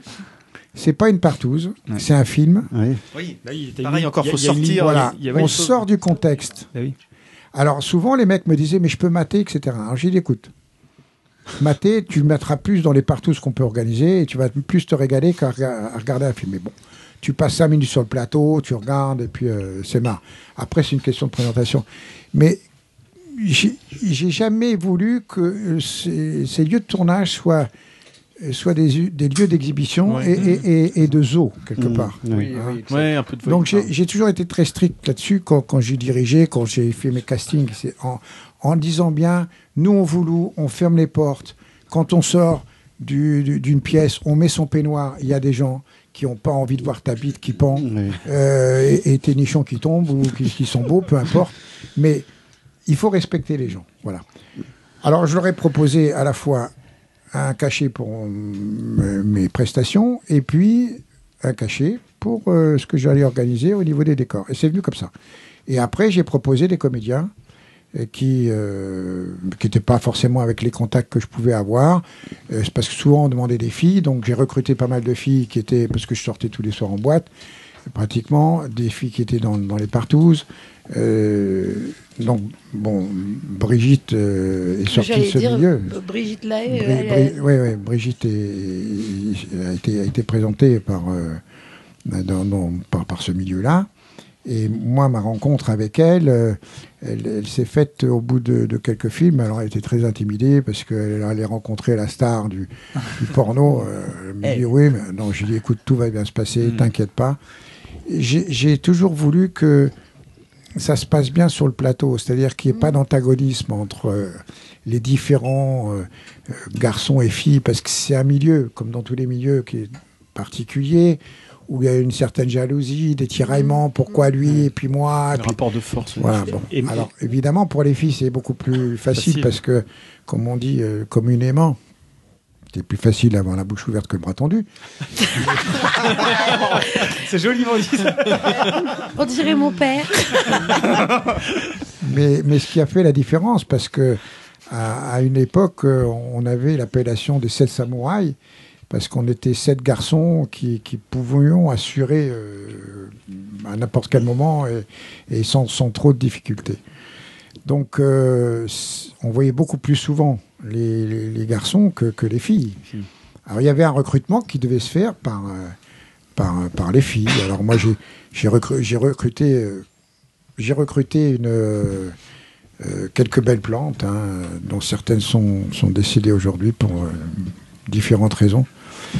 Et en sortie de boîte, dans les boîtes, une actrice que, que j'ai adorée qui s'appelait euh, Véronique Mogarski, par exemple, euh, Julia Perrin, enfin bon, euh, Cathy Stewart, etc. Mais voilà, donc je vendais mon casting et je vendais mes décors. Et je vendais mes prestations. Et du coup, donc on parlait de cachet tout à l'heure, euh, comme micro. tu multipliais un petit peu les, les activités. Est-ce qu'on vit bien d'être acteur porno dans ces années-là? Alors, non, moi, pour ne rien vous cacher, j'ai- mon premier cachet, c'était 250 balles. hein. Mais elle est... Enfin, non, c'était pas Non, 250 francs. Non, c'était pas grand-chose. vingt- ouais. 25 000, 25 000 francs anciens. Ouais. Hein, Ah, de- euh, ah, donc- mais Non, non, c'est mais c'est pas, et je peux, je peux te dire que c'est pas resté longtemps à ce tarif-là. Bah, J'imagine, oui, comme tu as Voilà. su tirer profit toujours de la. Voilà, alors- Ouais. Tirer Non, je rigole. Oui, j'ai su tirer. Euh, profit. Le profit est venu Non. Non, mais t'as sauté sur les opportunités. T'as pas fait exprès. T'as tiré, t'as sauté, t'as tout niqué, quoi. il est vrai qu'il faut, il faut se remettre dans le contexte. Je suis pas trop con quand même. Euh, J'avais étudié aussi euh, le- l'expotentialité de, de, de ce genre de film. Euh, le succès des jouisseuses, il est apparu très très très rapidement. Donc par conséquent, ne serait-ce que par les entrées de salle. Déjà. Donc j'ai dit, messieurs, euh, vous me voulez, vous me payez. Bien sûr. Ouais, ça change Voilà. tout. Alors, donc, euh, j'ai- acquis de- depuis le début une, une certaine notoriété de, de quelqu'un qui était sérieux et qui assurait. Bon. Alors, le casting, c'était en fonction des nombres de décors, de- de- du budget qu'on pouvait avoir, etc. Pour les comédiens, j'ai jamais voulu prendre un rond sur les comédiens. J'ai dit, vous me payez pour le casting. Je ne suis pas un agent. Et dans ce milieu-là, ce serait mal pris. Voilà. Donc ça a été parce que après on m'a demandé mais pourquoi tu veux pas être notre agent etc. J'ai dit non moi je, ce qui me plaît c'est de tourner, de gagner de l'argent, euh, de monter des productions etc. Donc euh, j'ai décomposé en fait mes cachets et j'ai demandé, j'ai exigé euh, un certain prix. Alors ils étaient toujours là à me dire oui mais tu comprends, euh, tu t'en parles pas. J'ai dit non mais ça c'est entre toi et moi. C'est tout. Moi, je, je défends mon, mon beefsteak. Après, maintenant, un mec qui bande pas, vous le payez pas, c'est pas mon problème. Mhm. Oui, bien sûr. C'est oui. pas mon problème. Donc, euh, alors au début, ben, ça n'a pas duré très très longtemps, mais j'en ai bien vécu, oui, effectivement. Et comment on fait pour aller pointer euh, Désolée. Putain, en fait, euh, que des connotations Ah, sexuelles. mais- mais- Elle a pas de travail en ce moment. Mais elle est, elle est, elle est très sexe. Hein. Ouais, non, mais carrément, elle est chaude comme la braise. ça va, ça va. Pour aller pointer au chômage en disant mon métier c'est ça, c'est pas gênant à Non. cette époque-là Alors, euh, non, parce qu'on a, on a un bulletin de salaire. euh, Aujourd'hui, les mecs n'ont plus rien. hein. C'est Ah oui. C'est au on- black en fait. Oui, c'est au black. Enfin, C'est- bon, ouais, puis, c'est puis- moins formalisé. Puis même dans le temps, euh, des, des, des, des- des mecs en avaient rien à foutre. euh, ce qui les intéressait, c'était de toucher du black. Et puis euh, euh, le, chaume du, tout ça, ils connaissaient pas. Il, se passe- il y a beaucoup de gens qui sont venus, qui, qui, qui étaient un petit peu des, des, des gens hors zone, quoi. euh, euh, entre guillemets, hors société, quelque part, quoi. Alors, bon, moi, j'ai toujours eu des fiches de paye. J'ai été euh, ré- répertorié comme comédien. Et en tant que comédien, ben, il y a euh, les acédiques des comédiens. Mm. Et euh, à ce titre, euh, on était comédien à part entière. D'accord. Donc on avait un, un certain nombre d'heures, comme euh, des comédiens, où les gens du spectacle doivent euh, réunir pour avoir leurs acédiques. Et les périodes où je ne travaillais pas, ben, je touchais mes acédiques à partir du moment où un jour j'ai eu 1014 heures euh, dans, dans l'année. quoi. Mm. D'accord. Juste Oui, Ludo. pour, oui, pour reprendre un petit peu par rapport à, à- à ta carrière, donc ce que tu disais là, les castings, les castings, euh, donc euh, les cachets qui commencent à augmenter, évidemment les budgets. Et euh, pour reprendre un peu le cours historique des choses, c'est qu'en 74. Euh, donc sort, enfin, je veux dire, euh, toute cette période effectivement qui est assez faste, hein, je crois, effectivement, avec les, tu parlais des entrées, etc. Et euh, avec cette période-là, euh, ce qui s'est passé, c'est que, d'ailleurs, qu'a coïncidé avec la sortie d'Emmanuel, un, des- un des gros succès en 74 de, de, de, y a 9 millions de 9 millions d'entrées en France et 45 millions dans le monde, hein, donc c'est c'est- c'était, vous voyez, Un fois, succès quelque chose. voilà. Et, et en. France, à ce moment-là, ce qui se passe, c'est que, comment, euh, eh ben en fait, il y a de plus en plus de voix qui s'élèvent euh, contre contre cette espèce de, de vague de liberté, des censeurs qui demandent à ce que soit proscrite toute nudité, euh, puisqu'en plus les affiches pouvaient être affichées, enfin voilà, pouvoir avoir des affiches un peu partout. euh. Mm. et euh, et euh, le gouvernement de Jacques Chirac, à ce moment-là, décide, enfin, ne, ne souhaite pas une censure, on va dire frontale. Mais en fait, il va contourner le problème classement. en installant voilà un principe de classement, c'est-à-dire qu'en fait un- une taxation, une taxation des films. Et là, c'est là que ça va être le tournant puisque ça va changer pas mal de choses. Les fameux 30% dont on parlait tout à l'heure. Exactement, euh, de 30%. Oui, enfin, et alors, il n'y a pas que ça. Il n'y a pas que ça. Il y a, y y plusieurs choses. Il y a d'une part la taxation des films à 33%. Il y a un prélèvement de 20% sur les bénéfices du film pour alimenter le fonds des films dits traditionnels. Mm. Et, euh, et au-delà de ça, il y a également euh, les réseaux spécialisés, les réseaux qui diffusaient donc des films qui sont eux-mêmes, euh, qui se retrouvent euh, eux-mêmes impactés par cette, par Mm. cette, par cette, euh, Avec des, cette nouvelle législation. qui des règles de diffusion peut-être aussi. euh, bah en fait, euh, bah, du coup, les films, les films quoi. se retrouvent cantonnés dans les réseaux spécialisés, dans les réseaux de, de, de, de cinéma qui, euh, qui, euh, qui diffusent donc euh, des films. Et ces mêmes réseaux se retrouvent eux-mêmes, euh, je dirais, euh, sous le joug de cette, de, cette, de cette classification. Donc, dès qu'un film est donc marqué du sceau X, on va dire, à partir du 1er janvier 76, à ce moment-là, effectivement, il n'a plus le droit de citer dans les, dans les, dans les, je dirais, dans les, dans les réseaux traditionnels. Enfin, en tout cas, euh, sauf, sauf effectivement en contraintes très lourdes. Et du coup, forcément, par la force des choses, le film se retrouve, se retrouve euh, Mm. dans ces, dans ces, dans ces ghettos-là. Enfin, quand je dis ghetto, c'est j'entends sens ghetto dans le sens où vraiment, c'est complètement, euh, il se retrouve complètement Il est- cantonné. Il est moins grand public ces quoi.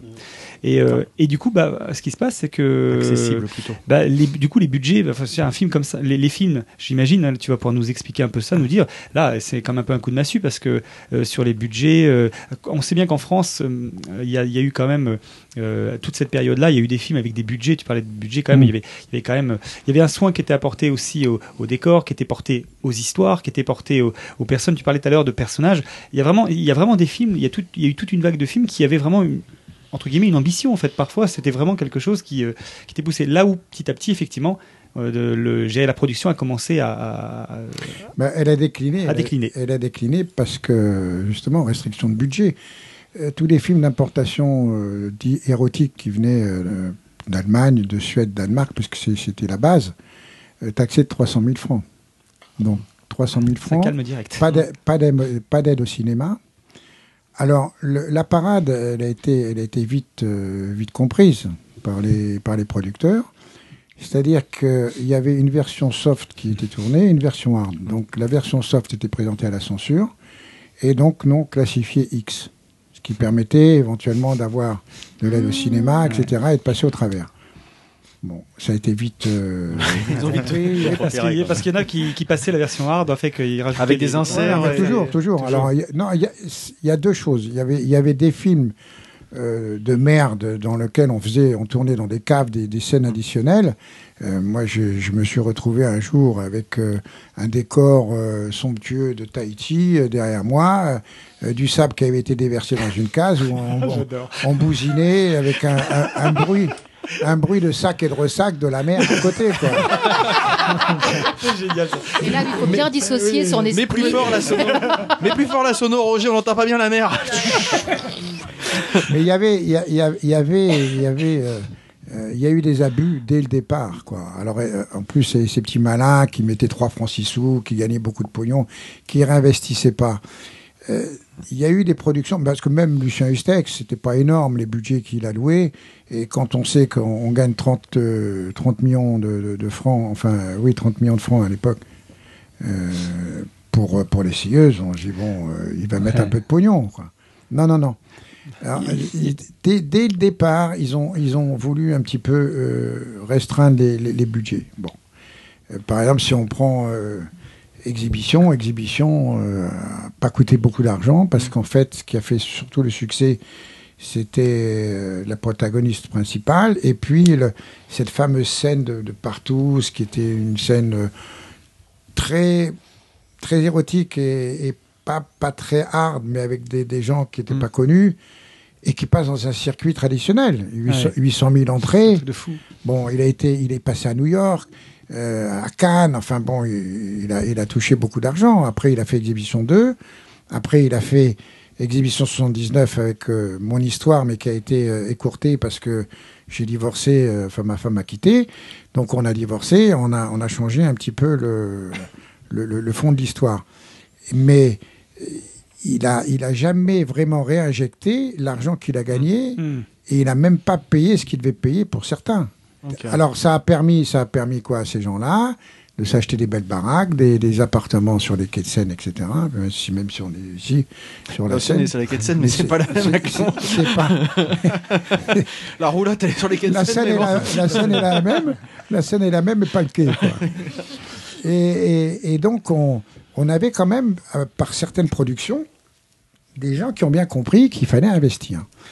Alors, le fait déjà de tourner en 35 mm, ça veut dire que le tournage ayant été fait, il a été, il a été construit autant que possible comme un film traditionnel. Oui. Ça veut dire avec des éclairages. Oui. Quand je parle de la chimie, ça vous parle pas, vous, mais ce sont des gros gros, euh, des, gros gros éclairages qu'on met euh, quelquefois 3 heures ou 4 heures pour mettre en place. Mm. Donc pendant 4 heures, il n'y a rien qui se tourne. C'est du- ouais, voilà. Voilà. Donc on a, on a une scène, après on la démonte, on va, on va ailleurs, etc., etc. Donc il y a un vrai budget Mm. qui doit s'instaurer. Euh, les, les rushs, le soir, on allait les visionner pour certains, pas tout le monde, mais moi souvent j'y étais, pour voir les, si, si- si tout était bon. Quelquefois on retournait le lendemain, une nouvelle scène parce qu'elle avait été plus ou moins loupée. Et Aujourd'hui, c'est de la vidéo, on tourne, on tourne, on tourne, on tourne, et on fait de la merde, quoi. Voilà. Bon, donc euh, c'était construit comme un vrai cinéma. Et ça veut dire il y a un coût. Il y a des coûts de labo, il y a des coûts de pellicule, il y a, oui, il y a un vrai chef opérateur. Il faut quand même pas oublier que on a eu euh, des, des- des- euh, dans, dans Exhibition et puis dans les films euh, dans, dans, dans les films de cul après des, super chefs opérateurs. Mm. Hein, Des gens bon, qui sont, entre guillemets, fait la main Ouais, ces films-là. quoi. Et, non, mais c'est-à-dire, ils savaient tenir une caméra, ils savaient ce que c'était qu'un objectif, savaient ce que c'était euh, un, un- un plan américain, etc., Ouais. etc. Quoi.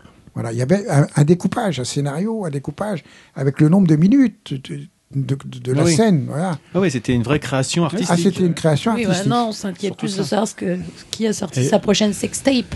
Aujourd'hui, C'est Ouais, ça non, maintenant. ça- n'a plus rien à voir. Ça Ah oui, voilà, c'est ça. Alors, par contre, bon, euh, on avait du texte à dire, il y avait des répétitions, on, faisait des répétitions Mhm. avec, euh, avec le, le- le premier assistant, euh, on, on révisait nos textes, on, répétait entre nous, on, on essayait vraiment d'apporter euh, ce qu'on pouvait en, en- en jeu d'acteur. Mhm. Euh, à tel point, c'est que moi, un jour, j'ai été, j'ai reçu un coup de téléphone de, de Maurice Piala, euh, parce que je parle de-. Et je lui dis, attendez, euh, on m'a déjà fait le coup, c'est bon. non, non, mais je suis, je suis le vrai, je suis le vrai Maurice Piala. Et je vous ai vu dans les films, je trouve que vous avez une gueule. et je prépare un film qui s'appelle Police avec euh, Gérard Depardieu. Et hum, j'aimerais, est-ce que vous accepteriez de, de- de participer au casting? Donc j'ai dit, pour, pour moi, c'est un grand honneur. Parce que Maurice Pialat, c'est c'est, euh, c'est une référence dans le cinéma. Et, et venant d'un- mec qui fait euh, des films de cul, euh, même si j'ai tourné dans des petits rôles, et par ailleurs, euh, c'est c'est un honneur. Et lui me dit, je vais vous avouer une chose, je ne vivrai jamais assez vieux pour voir tous les films de cul que je peux aimer. Ah, excellent.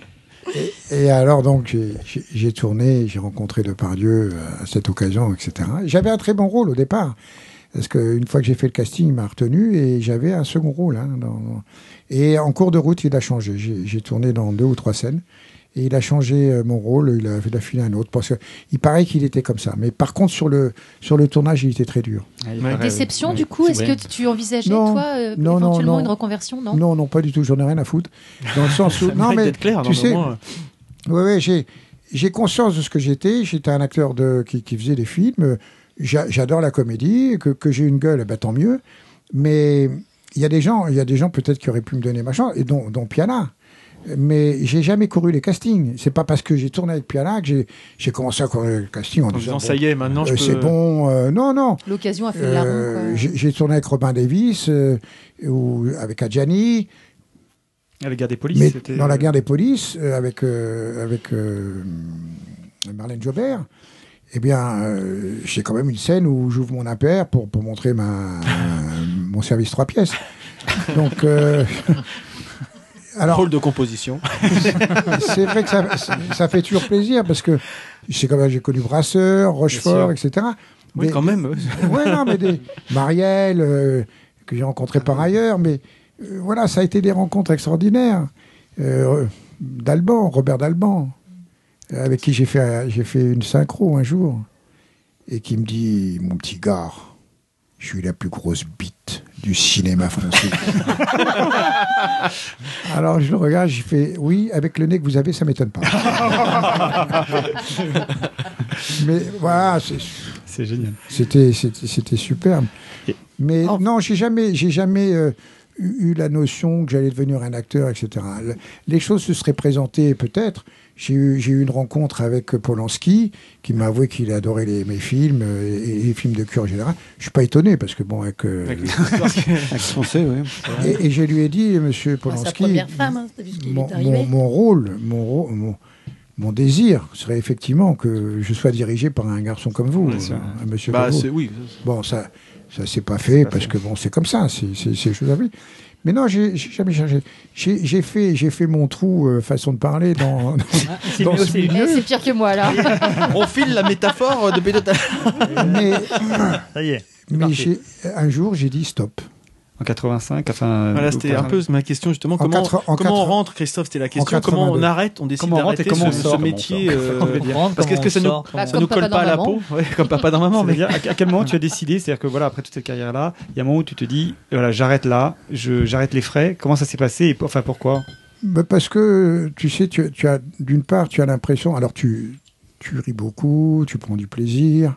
Euh, Il y a des mauvais moments parce que c'est pas toujours une partie de plaisir, il faut bien reconnaître. Et hum, il y a un ras-le-bol qui s'installe, tu, tu es devenu un objet, objet Mhm. tu es devenu une mécanique complète. Euh, on te prend que pour, euh, pour ce que tu es, pour, euh, pour une bite finalement. Mhm. Et, et puis, bon, il y a eu un, euh, un événement qui a fait que ça, ça, Ça a déclenché. ça a déclenché euh, mon mon désir de passer à autre chose. C'était en 82, où euh, j'étais à l'époque, euh, bah, j'étais en train de préparer mon dernier, mon, euh, enfin, une production sur Paris avec Francis Mishkin, et j'ouvre Libération et je vois, je vois la photo d'un mec qui était en train de mourir, et il y avait en, le titre de Le syndrome de, de, de Kaposi va tuer cet homme.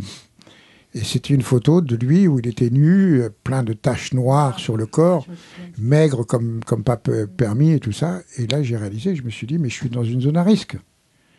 Entre les partouzes, les, les, les films, euh, ce qui se passait à droite à gauche, euh, parce que bon, en plus à l'époque j'étais divorcé, donc c'était encore pire qu'avant. Donc euh, j'ai eu conscience que j'étais dans une colonie à risque. Puis sur, les, sur 8000 femmes, il y a quand même les statistiques qui jouent pas en ta faveur quand même. hein. Bah, paradoxalement, euh, sur, la- sur la quantité, euh, j'ai attrapé deux blénos dans ma vie. Ça va quand Donc c'est c'est Ouais. rien du tout. hein. Ah ouais. Et dont une, alors une, je ne sais pas d'où elle est sortie, mais la, la première que j'ai attrapée, c'était euh, ce que j'appelle entre guillemets une fille bien, c'est-à-dire euh, propre sur elle, mais qui n'était pas très très propre peut-être à l'intérieur, certainement d'ailleurs. Et voilà, bon. Alors, comme quoi, même si on vérifie les, les petits fonds de culotte, euh, qui sont très- elle a peut-être Coca-Cola. Pardon. donc, euh, non, ben, euh, j'ai eu beaucoup de chance. J'ai pas chopé la syphilis. On était quand même dans, dans le milieu aussi, euh, que ce soit les partous ou autres, on, on se faisait examiner. Euh, Il y avait euh, des toubibs qui étaient spécialisés, dont un qui s'appelait le docteur Richard à Pigalle, qui était le, le docteur des putes, euh, et qu'on allait voir régulièrement. Quoi, pour, et même un jour, il m'a envoyé chier parce que il me dit Mais qu'est-ce que tu m'emmerdes là T'as trois, trois gouttes là qui, qui tombent, t'as t'as qu'à moins baiser, parce que j'avais un échauffement. Et- il y a, il y a- il y a un mec, il y a un mec qui sort, il a un double chancre. euh, Oh la vache ouais, bon. Oui, oui. Alors il me dit bah écoute, arrête un peu de baiser pendant 2-3 jours et puis tu vas voir ça. De, juste Ça va 2-3 aller heures. 2-3 heures, fais une pause. non, mais ça, c'est important finalement de se rendre compte qu'aussi physiquement, bah, c'est c'est clair. c'est- c'est un- euh, tu t'abîmes le corps, quoi. Il a Aussi. une, une Bah, ça- en cuir, quoi. Non, non, non. alors- Pas forcément, pas Mais non, mais euh, il y a plein de, il y a plein de risques. Enfin, des ruptures de frein, des choses comme ça, ça non, peut les arriver. non, les- non, non, les ruptures de frein, non, parce que le rythme, c'est toi qui l'imprime. Qu'est-ce que quand vous même. appelez la rupture de frein C'est un coup à sortir dans le Ah, virage. Ça, je veux bien savoir. Ça. Non, mais c'est quand tu dérapes, quoi, éventuellement. Non, non mais. On te fera- un dessin tout à l'heure, Marius. Non, puis alors, je vais vous rassurer, les, les filles. Hein, Ouais, parce que nous, on Euh, peut- parce que bon, ça suce pas. Hein. Ça suce Ça, pas. ça suce pas, parce que si, si je photographie aujourd'hui mon Ah, ça sexe, s'use. si, si je fais une photo de mon sexe aujourd'hui, euh, ben, je le compare à des, des années 80, euh, c'est le même. hein. c'est pas mal. Ouais, c'est Bon, il reste moins raide moins longtemps, mais euh, Non, mais d'ailleurs, Guimauve. non, mais tout à l'heure, tu disais, euh, ouais, t'as une belle bite et machin, bidule. Il y avait des critères de sélection. Est-ce que ça jouait? Bah, écoute, non, non, non, non, il n'y a pas de critère. Le, le seul critère, c'était de bander, quoi, c'est tout. C'est ça. Moi, quand je faisais mes castings, les mecs mal. arrivaient, me disaient, euh, ouais, moi je fais les partout, je me baisse toutes les gonzesses qui traînent et tout. Pas de La problème. taille, quand même, non, parce qu'il y a quand même des acteurs qui Non, sont. ça- Ça, après, Rocco ça joue pas la taille, c'est Oui. bon. Non, non, bon, moi, moi, j'ai connu des mecs qui tournaient, et qui tournaient très bien, qui avaient une petite bite. Hein, euh. D'accord. Mais Bon. qui était quand même demandé. Tout à Mais il fait. fait les Ah oui, en oui, fait. Tout à fait d'accord avec toi, Richard. Pourquoi, pourquoi, pourquoi, ils, pourquoi Ça me laisse on de était l'espoir, demandé- ça. On était faisait les demandé doublages, justement, les doublures. euh, éventuellement les doublures ou même dans le rôle. À partir du moment où tu as une séquence de, de, de- de sexe avec une fille, il faut que tu bandes. Oui. Mais si ta bite elle est petite, elle est petite. Du moment qu'elle est raide, c'est bon, quoi. Et puis, et, puis dans, et- dans la vie, il n'y a pas que des beaux et des, et des, Bah, des belles. Il y a des vilaines, il y a des gros, il y a des grosses, il y a tout ce qu'on veut. Et, et d'ailleurs, il y a certains metteurs en scène qui ont voulu faire des interprétations avec des gens lambda, c'est-à-dire des mecs qui avaient du bide, qui étaient pas Et les actrices aussi, elles étaient des fois. euh, Oui, les ouais. actrices aussi. Les actrices étaient pas toujours euh, Tu veux Euh, dire qu'on voyait enfin de la cellulite sur les cuisses? Bah, de la cellulite ou des seins qui tombent ou des gros seins ou des gros culs. Mais il en, il, il faut Il pour en faut pour. Bah oui, tous Parce les goûts sont dans la nature. À l'époque, on tournait, on tournait un film avec huit séquences. Donc dans les séquences, il y avait de tout. Il y avait les gros seins, les petits seins, de la sodomie, pas beaucoup à l'époque. Mais bon, c'est de sodomie, ça finissait souvent par une scène de partouze. Il fallait contenter tout le monde. C'est-à-dire que Mhm. le mec, il achetait le film et puis il y avait un, un- un moment, une séquence qui lui plaisait, il se branlait dessus. oui, oui. Tu vois Ah, dans le même film, donc il y avait tout ce. voilà, on faisait toujours huit scènes, euh, au moins huit scènes, pour pouvoir Huit scènes. A- attirer tout à chacun, des scènes de lesbiennes et ainsi de suite. Quoi. D'accord. Voilà. Aujourd'hui, tu tapes sur Internet, lesbienne, gros sein, petit ça, sein, euh, voilà. oui, tu oui, oui, non, sélectionnes le critère de. c'est devenu, euh, c'est, c'est Ouais, devenu un, un- De la consommation. de la, de enfin, la ouais. consommation sexuelle. euh, Alors moi, je dis tant mieux. Tu- tu- Tous les mecs qui se branlent, euh, ben, peut-être qu'ils vont pas agresser les petites filles, ou il y en a encore malheureusement, mais bon, euh, c'est quand même une Mais bonne c'est- mais thérapie. c'est- mais c'est Ah une bah, autre ouais. approche. ouais. Est-ce qu'il y avait des acteurs atteints de priapisme? Alors, Ah. euh, non, non, c'est. Elle a eu un c'est- mot. euh, Non, mais tu J'ai pas eu mon petit mot. Mais je veux savoir. On n'a plus de mots à placer. On a plus de mots. J'ai pas eu mon papier. Bah, c'est que Oui, mais là, il comprend pas, Richard. Laisse, laisse, laisse, laisse. non, non, non. euh, priapisme, d'abord, ça fait beaucoup souffrir. Bah oui, c'est. Moi, j'ai Mais jamais après, vu- ça peut être utile. J'ai- non, non, non. mais, tu rigoles. c'est- c'est- C'est quoi le Je préalpisme bah, le priapisme, c'est le, le sexe qui reste en érection pendant des heures et C'est des heures. douloureux, quoi. C'est pas. c'est- c'est- Mais ça, ça peut être une conséquence. Peut... mais c'est c'est Non, moi, j'ai- pas, j'ai pas eu de cas. J'ai pas, j'ai Voilà, pas c'est ce que je voulais non. savoir. Non, non, j'ai j'ai connu plus de mecs comme Rocco Siffredi quand je l'ai fait tourner la première fois euh, dans- sur un roman photo. où il est- Ah, tu l'as casté donc. Ah non, mais testé, euh, c'est- j'ai pas. Son j'ai premier pas- rôle, je crois, c'est ça euh, Casté, j'ai dit. hein. Je l'ai casté. Enfin, en fait, j'ai- là, ma rencontre avec Rocco, euh, elle était chez Denise au 41 à l'époque. Et il a su que j'étais là, il est venu, il me fait Ri- Ricardo, mais je suis Rocco, je suis. euh, je voudrais faire du porno. Alors j'ai dit, t'as une belle bite Il me fait, mais j'ai une bite, mais elle est belle comme tu peux pas savoir. Et alors- J'adore. L'image qu'on peut avoir de Rocco. Entretien d'embauche, t'as une belle bite. non mais beau, mec et il m'entraîne je sais pas si vous connaissez chez Denise à l'époque Non. en 41 il y avait une petite salle derrière Mais ça mérite d'être connu, peut-être. Ah oui, plus, plus aujourd'hui parce qu'elle Ah a bon. vendu mais c'est- c'est c'est plus ce que c'était quoi Et quand on aurait Non, c'est chez de Raymond, se balade, bon. mais bon euh, il m'a emmené il m'a emmené derrière hein, et il me dit Richard je, je suis avec une comtesse mais une entendue comtesse italienne elle adore C'est beau, ça. Et il m'a amené, et, et là, euh, j'ai- j'ai j'ai connu une, une fellation, euh, ce que j'appelle une petite fleur, moi, de temps en temps. Il est poète. Su- sublime. Elle, avait, elle était en train de sucer un mec, elle m'a vu. Elle a jeté le mec, elle m'a pris. Et il y avait un acteur très connu, mais je, dirais, je tairai son nom, Ah si, vas-y. qui était en train de branler sa petite bite. Donc maintenant, tu, maintenant, tu peux dire son nom. Ah, je, le- je le dirai en antenne si vous voulez. Et, et- et je suis tombé sur lui, je lui ai dit excuse-moi, elle est pressée. hein. Donc euh, elle m'a fait ma petite fleur. Et puis euh, une fois qu'elle a pris tout dans la bouche, euh, Le tout. bien. ah bah oui, mais paquet. tu, tu sais que c'est très bon hein, pour la santé. Comme la sodomie d'ailleurs. J'ai lu un article il y a deux jours. La sodomie est très indiquée pour votre santé, mesdames. Alors, si vous n'avez pas commencé, Ah bah moi, hein. j'ai pas lu la même chose. hein. Ah bon Ah oui. Pour tous les problèmes de constipation. Mais moi, j'arrête pas de le dire. Oui, alors quand, quand, euh, on, on- on pourrait dire, quand la petite rivière est rouge, on prend le chemin boueux. Et donc, cette comtesse m'a fait euh, une petite fleur. fleur extraordinaire. Ça t'a compté, Et- Fleurette Et, et- et donc, euh, elle, elle se retourne, elle se retourne vers euh, un monsieur qui était là et l'embrasse. Bon, bah, je dis pourquoi pas. hein. Et après, j'ai posé la question à Rocco. J'ai dit, mais C'est qui Celui qui m'a pris dans sa bouche aussi. c'est- un bouffeur de foutre. euh. Dit, c'est son mari, il adore ça. Ah la gueule. Voilà. Bon, non, mais ça fait partie, ça fait partie. Oui, des- oui, non, mais tout à fait, euh, ouais. Ça fait partie des choses de la vie. Et puis, donc, euh, j'ai fait venir Rocco sur un roman photo, parce qu'à l'époque, euh, donc, euh, ça devait être en 85, 85-86. Et là, j'étais directeur, pour- euh, directeur pour la France d'un gros groupe de presse italien, pour lequel on faisait tous les mois des romans photos qui s'appelaient Super Sex. Après, on a dévié sur euh, Golden Gay, qui était un des romans photos avec les, les homosexuels. Et puis euh, La Cicciolina, etc., etc. Et moi, bon, donc comme j'avais arrêté le métier, j'étais rentré dans ce groupe pour, pour justement sortir un petit peu de, sortir de- des sentiers battus, quoi. Voilà. Et je l'ai embauché et lui, il était comme un fou, quoi. Il m'a dit, je vais me branler parce que sinon j'éjacule tout de suite. hein. mais, mais bon, je, je lui reconnais. euh, une- Il faut juste que je pense à un- mettre que c'est explicite cet épisode. un, un grand professionnalisme. Beau mec. Moi, j'ai, voilà, je, je comparais euh, dans, dans son physique. Je dis, c'est un mec qui aurait pu faire James Bond. D'accord. Ouais, Oui, c'est tu vrai qu'il a- il est. Ouais, bien, bien taillé, etc. Alors, après est venue une espèce de rivalité entre Christopher Clark, euh, qu'on a toujours appelé le petit Rocco.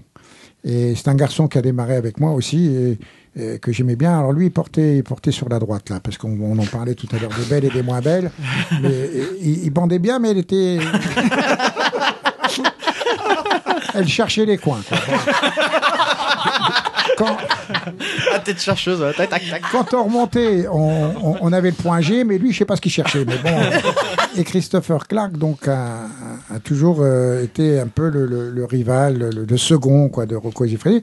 Euh, cela dit, Rocco a une carrière fa- fabuleuse. Vu Il a, il a gagné beaucoup d'argent, il doit encore en gagner parce qu'il a monté un café à Budapest, il a, il a fait construire une très belle villa avec euh, une piste de karting pour ses enfants. Et il avait, comme il avait fait faire une, une villa style euh, hollywoodien, euh, il, il a tourné beaucoup de, de- de- de films sous sa marque ou sous la marque de, Vivid. Donc il a fait une carrière euh, plus importante que moi aux États-Unis, bien entendu. Il a gagné vraiment beaucoup d'argent. Et, et du fait aussi qu'il était toujours euh, présent et baisait comme un fou, même quel- quelquefois euh, même un peu trop durement. Quoi. Mais bon, ça après chacun, chacun interprète comme il veut. Et euh, il a été très très bien payé aux États-Unis. Il a gagné beaucoup d'argent. Voilà. Bon, maintenant je sais pas. Il a je trouve qu'il hum, il vit moins bien que moi. Est-ce que dès le départ, tu pressentais euh, cette carrière de, de Rocco, enfin, le- ce potentiel? Non, je me suis pas posé de questions. J'ai su que c'était un, un- un- garçon professionnel très rapidement. Et compte tenu de son physique, j'avais aucune crainte Oui. pour, de, de lui. Euh, la, la crainte est plus venue des autres qui l'entouraient, puisque moi je tournais plus à cette époque-là, donc il me faisait pas d'ombre. Et puis, on est d'une génération différente. Euh, maintenant, je me d'ailleurs, je disais communément, euh, c'est mon successeur, quoi. C'est, la relève en quelque sorte. euh, voilà. Il a été de- de- dans les années 90 que j'étais moi dans les années 70. Oui, c'est ça. Tout à fait. Le secret semblant finalement de professionnalisme, quel que soit. le- Alors oui, il y a- y, y un autre très grand professionnel euh, qui, qui, qui sévit toujours, enfin qui sévit, je pense qu'il a arrêté maintenant, qui s'appelle Jean-Pierre Armand, Mm. qui a été, bon, il, il a tourné énormément de films, mais c'est c'est pareil, c'était un type qui, euh, qui bandait sur commande, quoi. Ouais. Toujours, toujours présent, c'est-à-dire que on pouvait... on- la, la difficulté et, et la simplicité en quelque sorte de notre métier, c'est qu'on en était arrivé, par exemple, à avoir une discussion comme je peux avoir ici, et puis me mettre à, à bander, quoi. C'est-à-dire que Sur, c'est comme ça, sur commande en fait. pas sur commande, mais c'est-à-dire, voilà, toujours la séparation de, de l'esprit et du, et du corps. Je parle, mais je me touche d'une certaine façon, ce qui me permet d'être en érection. Et souvent, je ne demandais pas aux filles qu'elles me sucent ni rien pour bander. Je- J'avais ma tactique, soit je tapais mon sexe dans la main, et puis ce qui faisait un... Toc toc, ting Oui, non, mais Non, mais c'est- Qui m'appelle? Est où la morue? Oh, Marius, voyons. Moi, ça... Ça y est, t'as- la, la timidité est partie Alors, là. Euh, Richard, je te déconseille le type en face parce que ça- j'aurais très très peur que lui justement il parte dans tous les sens. Lui aussi, il porte à droite. Non, mais en fait, euh, c'est c'est une, une simple façon. Vous pouvez essayer, messieurs, vous verrez. Euh, c'est- ce soir, c'est- Non, non, mais si tu prends ton sexe qui est, qui est, qui est le mou, Écoutez les garçons. Oui. tu, tu tapes dans la main, tu fais donc mo- un afflux de sang. Donc tu vas faire grossir ton sexe et puis il va finir par bander. hein. Ah oui, bah oui. C'est simple, tu vois. Technique C'est ça, pour les la jeunes qui nous technique, écoutent. euh, Oui, Ludo. Oui, pardon, je, je, je finir Richard, mais euh, du coup, pour revenir un petit peu sur, euh, sur le, le- le- donc, le, le- le moment de la reconversion, on va dire, à ce moment-là, quand tu, quand tu, quand tu, tu, vois, tu, tu passes, tu as fait un peu de distribution, effectivement, de la coproduction, ce genre de choses-là, un, pendant un temps, et puis après, tu, Mm. tu as vraiment euh, largué les amarres, puisque vous êtes parti sur Bordeaux euh, avec, euh, avec ton épouse. Et là, donc, c'est vraiment changement de vie pour tenir un bar, si j'avais bien, si j'ai bien compris. Ah, oh, non, il y a eu autre chose avant. hein. C'est que, en fait, euh, mon, passage chez les Italiens m'a permis d'avoir une bonne rétribution et j'ai monté à ce moment-là une société de, production et de distribution. Alors j'ai beaucoup travaillé avec les Allemands parce que j'avais euh, j'ai vécu en Allemagne, je parle euh, l'allemand couramment. Alors c'était à, l'époque, quand j'ai vécu, c'était euh, rattaché à la France et après ça a été rattaché à l'Allemagne. Mais donc ça m'a fait des ouvertures sur l'Allemagne où j'ai fait beaucoup de tournages, notamment avec Ribou.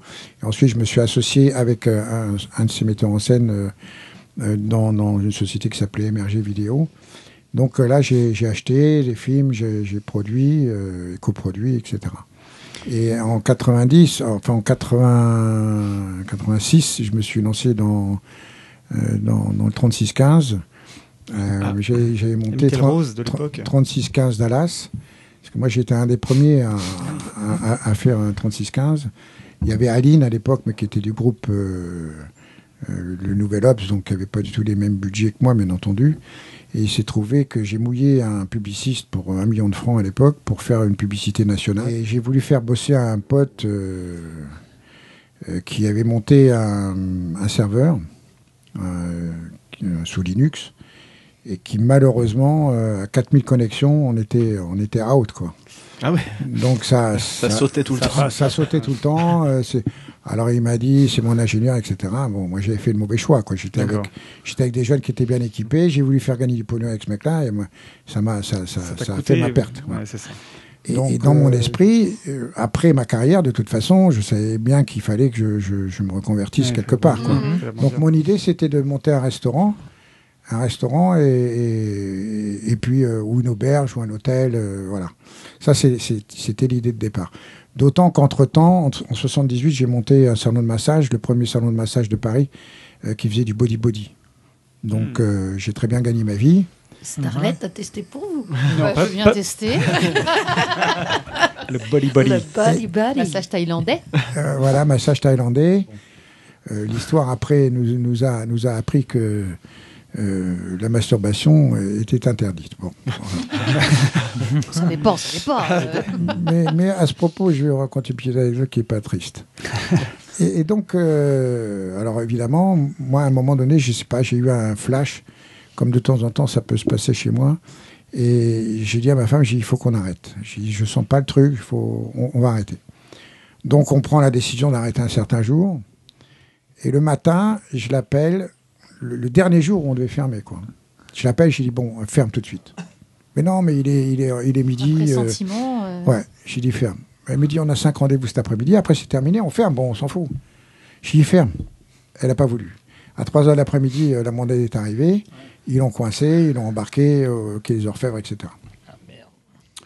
Donc, moi, tout était déclaré. Je veux dire, bon, enfin, il y avait des choses qui étaient occultes, bien entendu, mais il y, a- il y a- il y avait. euh, sinon, il y avait. entendu, Presque, bien entendu. presque tout. Bien entendu, Richard. Entre nous, Richard, tu peux tout dire. Il y a prescription Oh, maintenant. Oh, il y avait que la finition qui était euh, occulte.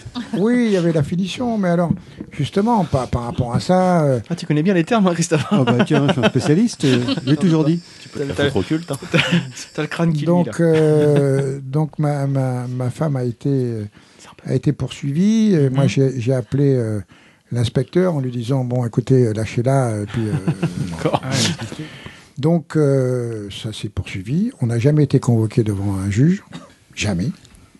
J'ai été condamné à deux ans d'interdiction de séjour, alors que je l'ignorais complètement. Moi, oui, oui. moi, j'aurais juste une petite question, parce que là, tu nous racontes. Ça, ta c'est le truc des vie, pros, ça. Ton anecdote. Ah oui, pardon. D'ailleurs, oui. Euh, Est-ce que tu, euh, tu as vu euh, Hard? La série. La série Hard euh. Parce que Canal, plus je justement, sur le milieu. euh, Oh, ça plus j'ai l'impression Ah oui. euh, que ça ressemble effectivement aux, aux anecdotes que tu peux nous conter tout- depuis tout à l'heure. Euh, c'est une série qui est française qui raconte euh, donc. euh, C'est une boîte de production de. Aujourd'hui. attends, attends, attends. Euh, au départ, c'est Oui, quelqu'un qui, prod, fait quoi. croire à sa femme qui travaille dans le milieu informatique. Il meurt et elle se rend compte qu'il avait une boîte de porno Mhm. avec euh, tout le petit monde qui gravite. Et ben elle, soit bah, elle, elle reprend l'affaire, soit bah, il faut qu'elle cherche un boulot et tout. Et il y a trois saisons. Il lui arrive plein de choses un peu Oui, des- similaires des fois, il y a à ce qui un t'est arrivé. genre, ouais. Bah, et cette série est absolument superbe et je te la conseille parce que on- en plus on se fend la gueule et ce n'est pas que de béton, mais Roy la poutre. Oui, voilà. Peut-être qu'il y a une. Ah, ils sont peut-être inspirés un petit peu hein. Peut-être. C'est possible. Et c'est Non, mais je vais- excellent. Je vais leur demander des royalties. hein. Écoute, tu devrais. Puis comme c'est nous qui t'avons mis sur le truc, si on peut avoir. Parce que tu parlais de chez Denise, au final, il y a une petite truc qui va s'ouvrir au fond du café. Enfin, Ouais, c'est vrai qu'il y a beaucoup de similitudes. de similitudes Ouais. Avec Ah, cette ouais. série. Et je, Et qui est-ce qui a fait ça Tu connais Euh, alors, le- Canal+. Canal+. Non, mais les, les, Ah, les producteurs, les réalisateurs, j'ai je pas, j'ai pas les noms, mais c'est juste excellent. Non, mais je pense que effectivement, ma, ma, ma vie a pu inspirer, sans en toute modestie. hein. Je vais la trouver avec Cacao Web, alors. Oui. Oh oui. Oh oui. Je sais pas, Arnaud, on trouve ça, ça? Je pense, on trouve tout sur Cacao Web. Eh ben, Didouille, puisque tu avais pris la parole, justement, on va te. Bah oui, mais moi je veux mon On va- jungle. on va ben, je vais te laisser ton jungle puisque Bah, justement on commençait à parler de la reconversion et de, des, des plaisirs Oui, tu veux gustatifs. dire que je vais faire une transition. Et toi, Didouille, tu vas faire la transition puisque ta rubrique c'est la tarte au poil. Vous prendriez bien la tarte au poil une fois Moi, oui. Mais putain, mais faut que ça se touche, quoi. Faut une soirée fromage blanc ou des massages à l'huile d'olive, je dis pas, mais là, c'est de la partout pour Dalai Lama, là, des conneries. Moi, oui. D'ailleurs, on entend le un extrait hard. de Hard. Voilà. Faut que ça se touche là. Ah, faut que ça. Mettez-moi du fromage blanc. Voilà. Bah, bref, À toi, Didouille. juste un petit tour de table. Marius. Euh, si je vous dis un mot, tous me dire ce qui vous passe par l'esprit. Vas-y, Ludo, je te dis chocolat. Euh, euh, amour. Richard, chocolat. J'aime. Chocolat. Sodomie. Mais non, mais Direct, j'ai pensé à la même chose. c'est ce qu'il a dit. hein. écoute, Vas-y, Arnaud, tu passes derrière. Vas-y, Arnaud. tu passes derrière, vas-y. Banalité affligeante, plaisir. Ah bah j'avais le même aussi. Voyons, vas j'avais trouver un autre. plaisir. Mm. ah, oui. Nico. T'avais pla- toi, euh, j'ai plaisir. Non, euh, chocolat. euh, Coinfrerie. moi, je suis pas trop chocolat, mais. euh, Bah, tu vas je sais faire pas. semblant. Excès. Christophe. Euh, mon péché mignon. Ah, donc c'est que du positif Puis toi, finalement. Didouille. oui. Ah, moi, c'est euh, délicatesse, euh, On a dit plaisir. un mot, a dit un un mot. Frisson, mais je peux pas, moi. Tu sais bien comment Ah, je bah, suis, je D'accord, peux tu pas. fixes des règles que tu respectes même pas, merci. Donc on est tous d'accord, le chocolat, forcément, ça bien. procure que Du des choses plaisir. Que positives. du plaisir, comme je Hein, dis. ouais. ça, ça parle à nos sens. Hein. Ça parle Oui, à nos oui, Oui, vous dire oui, ça. Oui, oui. Bah, c'est- Oui, oui. J'aimerais bien avoir votre. euh, Je vais vous lire une petite phrase tirée du roman Thémidor de Claude Godard d'Aucourt. Attention. Tandis qu'on. Claude Godard disait.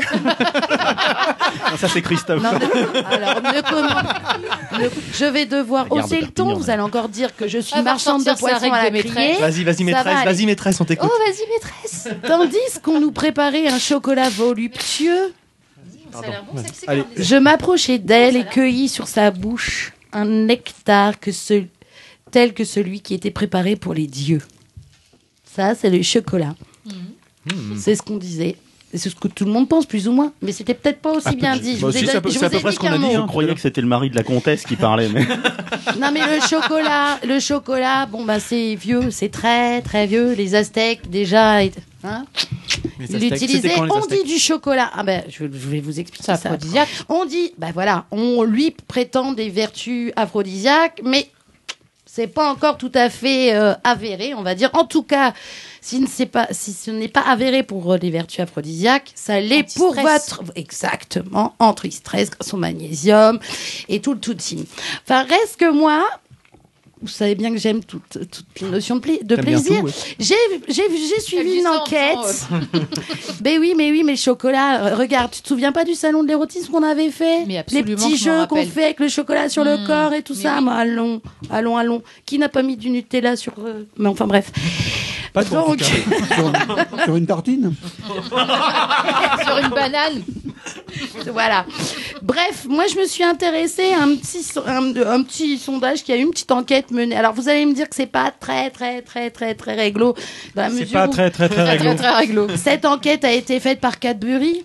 C'est pas Donc, très qui dit Cadbury, bah, dit chocolat, donc on est dans le milieu de la confiserie, donc je ne sais pas si c'est tout à fait euh, judicieux de suivre cette enquête, mais je l'ai trouvée absolument très rigolote. La question est, les femmes En fait, tu- tu, tu préfèrent-elles... vérifies jamais tes chiffres, toi, en fait, j'ai l'impression. Mais si. Les femmes préfèrent-elles le sexe Ou le chocolat. ou le chocolat Les deux. Les deux. Moi j'aime bien le sexe au chocolat. Moi, j'aime bien le chocolat au sexe.